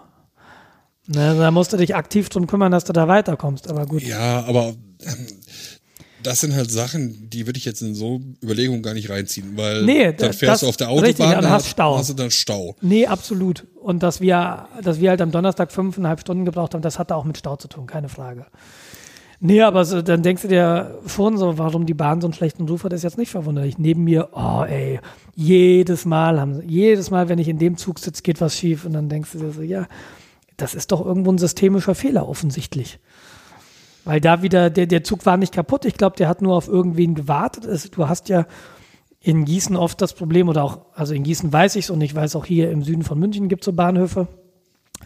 Äh, da setzen sich die Züge zusammen. Ne? Die fahren bis irgendwo hin, dann werden die Züge geteilt und dann fahren die einzelnen Zugteile unterschiedliche Stationen an. Und auf dem Rückweg treffen die sich halt alle wieder in Gießen, werden zusammengesetzt und fahren als ein Zug dann zurück in die große Stadt. In dem Fall Frankfurt. Und wenn da halt ein Zugteil Verspätung hat, ja, dann stehen halt die anderen beiden Zugteile da rum. Und dann denkst du dir so, ja, das ist ja irgendwie ein tolles System. Wow. Voll krass. Muss gut sein. Und wenn das vor allem, wenn neben mir jemand sagt, ich weiß jetzt nicht, ob er jede Woche fährt, Aber das war wahrscheinlich auch überspitzt, weil du ja so, wenn du dann Ärger hast, sowieso immer alles total überspitzt formulierst. Aber da habe ich mir so auch gedacht, ja super. Zum Glück habe ich eine Umsteigezeit in Frankfurt von 50 Minuten gehabt. So, auf einmal hatte ich nämlich nur noch 10 Minuten. Also es wurde dann immer noch nicht wirklich knapp. Aber äh, hätte Ja, ich halt äh. nur diese 20 Minuten, die ich mir sonst immer gönne, wobei ich sage, 20 Minuten ist okay, aber die wären halt da nicht okay gewesen. Ja, ach, es ist ein Drama. Sobald du umsteigen musst, ist es alles ein Drama. Ja, das ist wirklich. Ansonsten, ich mag Zugfahren ja wirklich gern, aber ach, Es ist ja auch entspannender als Autofahren. Muss man ja auch zugeben. ja, einerseits, ich wäre gestern aber echt lieb gern Auto gefahren. Aber dann hätte ich halt nicht äh, einen halben Mail-Server installieren können über eine wackelige Internetverbindung. Ja, das, Hätte ich halt dann in 10 Minuten zu Hause machen müssen. ja, du hättest aber irgendwas anderes eventuell noch arbeiten können, lesen können, schreiben können. Ja, absolut, das. Was auch immer. Ich habe halt Podcast gehört, ich meine, das hätte ich im Auto halt auch gemacht. Das kann ich halt auch im Zug über Kopfhörer das. Das war schon okay. Ich hätte aber mehr Lust gehabt auf Autofahren tatsächlich. Einfach weil du dann diese ein Vorteil- Abhängigkeit nicht hast. Ja, noch ein Vorteil vom Autofahren ist, du kannst laut mitsingen. Aus dem Alter bin Gut, ich kannst du in der Bahn auch machen, aber da musst du ja dein äh, Zwiebelmettbrötchen zur Seite legen. Ich würde jetzt gerne so als Abschluss noch dieses Lied Matsch, Matsch, herrlicher Matsch. Spielen im Matsch, alles andere ist Quatsch. Das ist gerade eines von viele, Finos Lieblingsliedern, das ich auch sehr mag. Und ich glaube, wenn ich jetzt nach Hause fahre, werde ich singen. Das ist gut. Ich, glaub, hoffe, du nimmst es ich nicht auf. sing die ganze Fahrt. Jens, es war mir eine große Freude heute Morgen, den, den Morgen wie immer mit dir zu verbringen, als Ja. wären wir gerade aufgestanden äh, wie ein altes Ehepaar und unterhalten uns am Esstisch über den Traum der letzten Nacht. In Bed with Jens Schwen und Madonna. Und Nils. Alles Gute, mein Lieber. Ja, vielen Dank. War schön. Danke fürs Zuhören. Wir sehen uns hoffentlich nächste Folge wieder, wenn es euch gefallen hat. Wenn Sie Dr. Bob sagen hören. Dr. Potenz und seine Frau. Tschö. Baba. Thank you.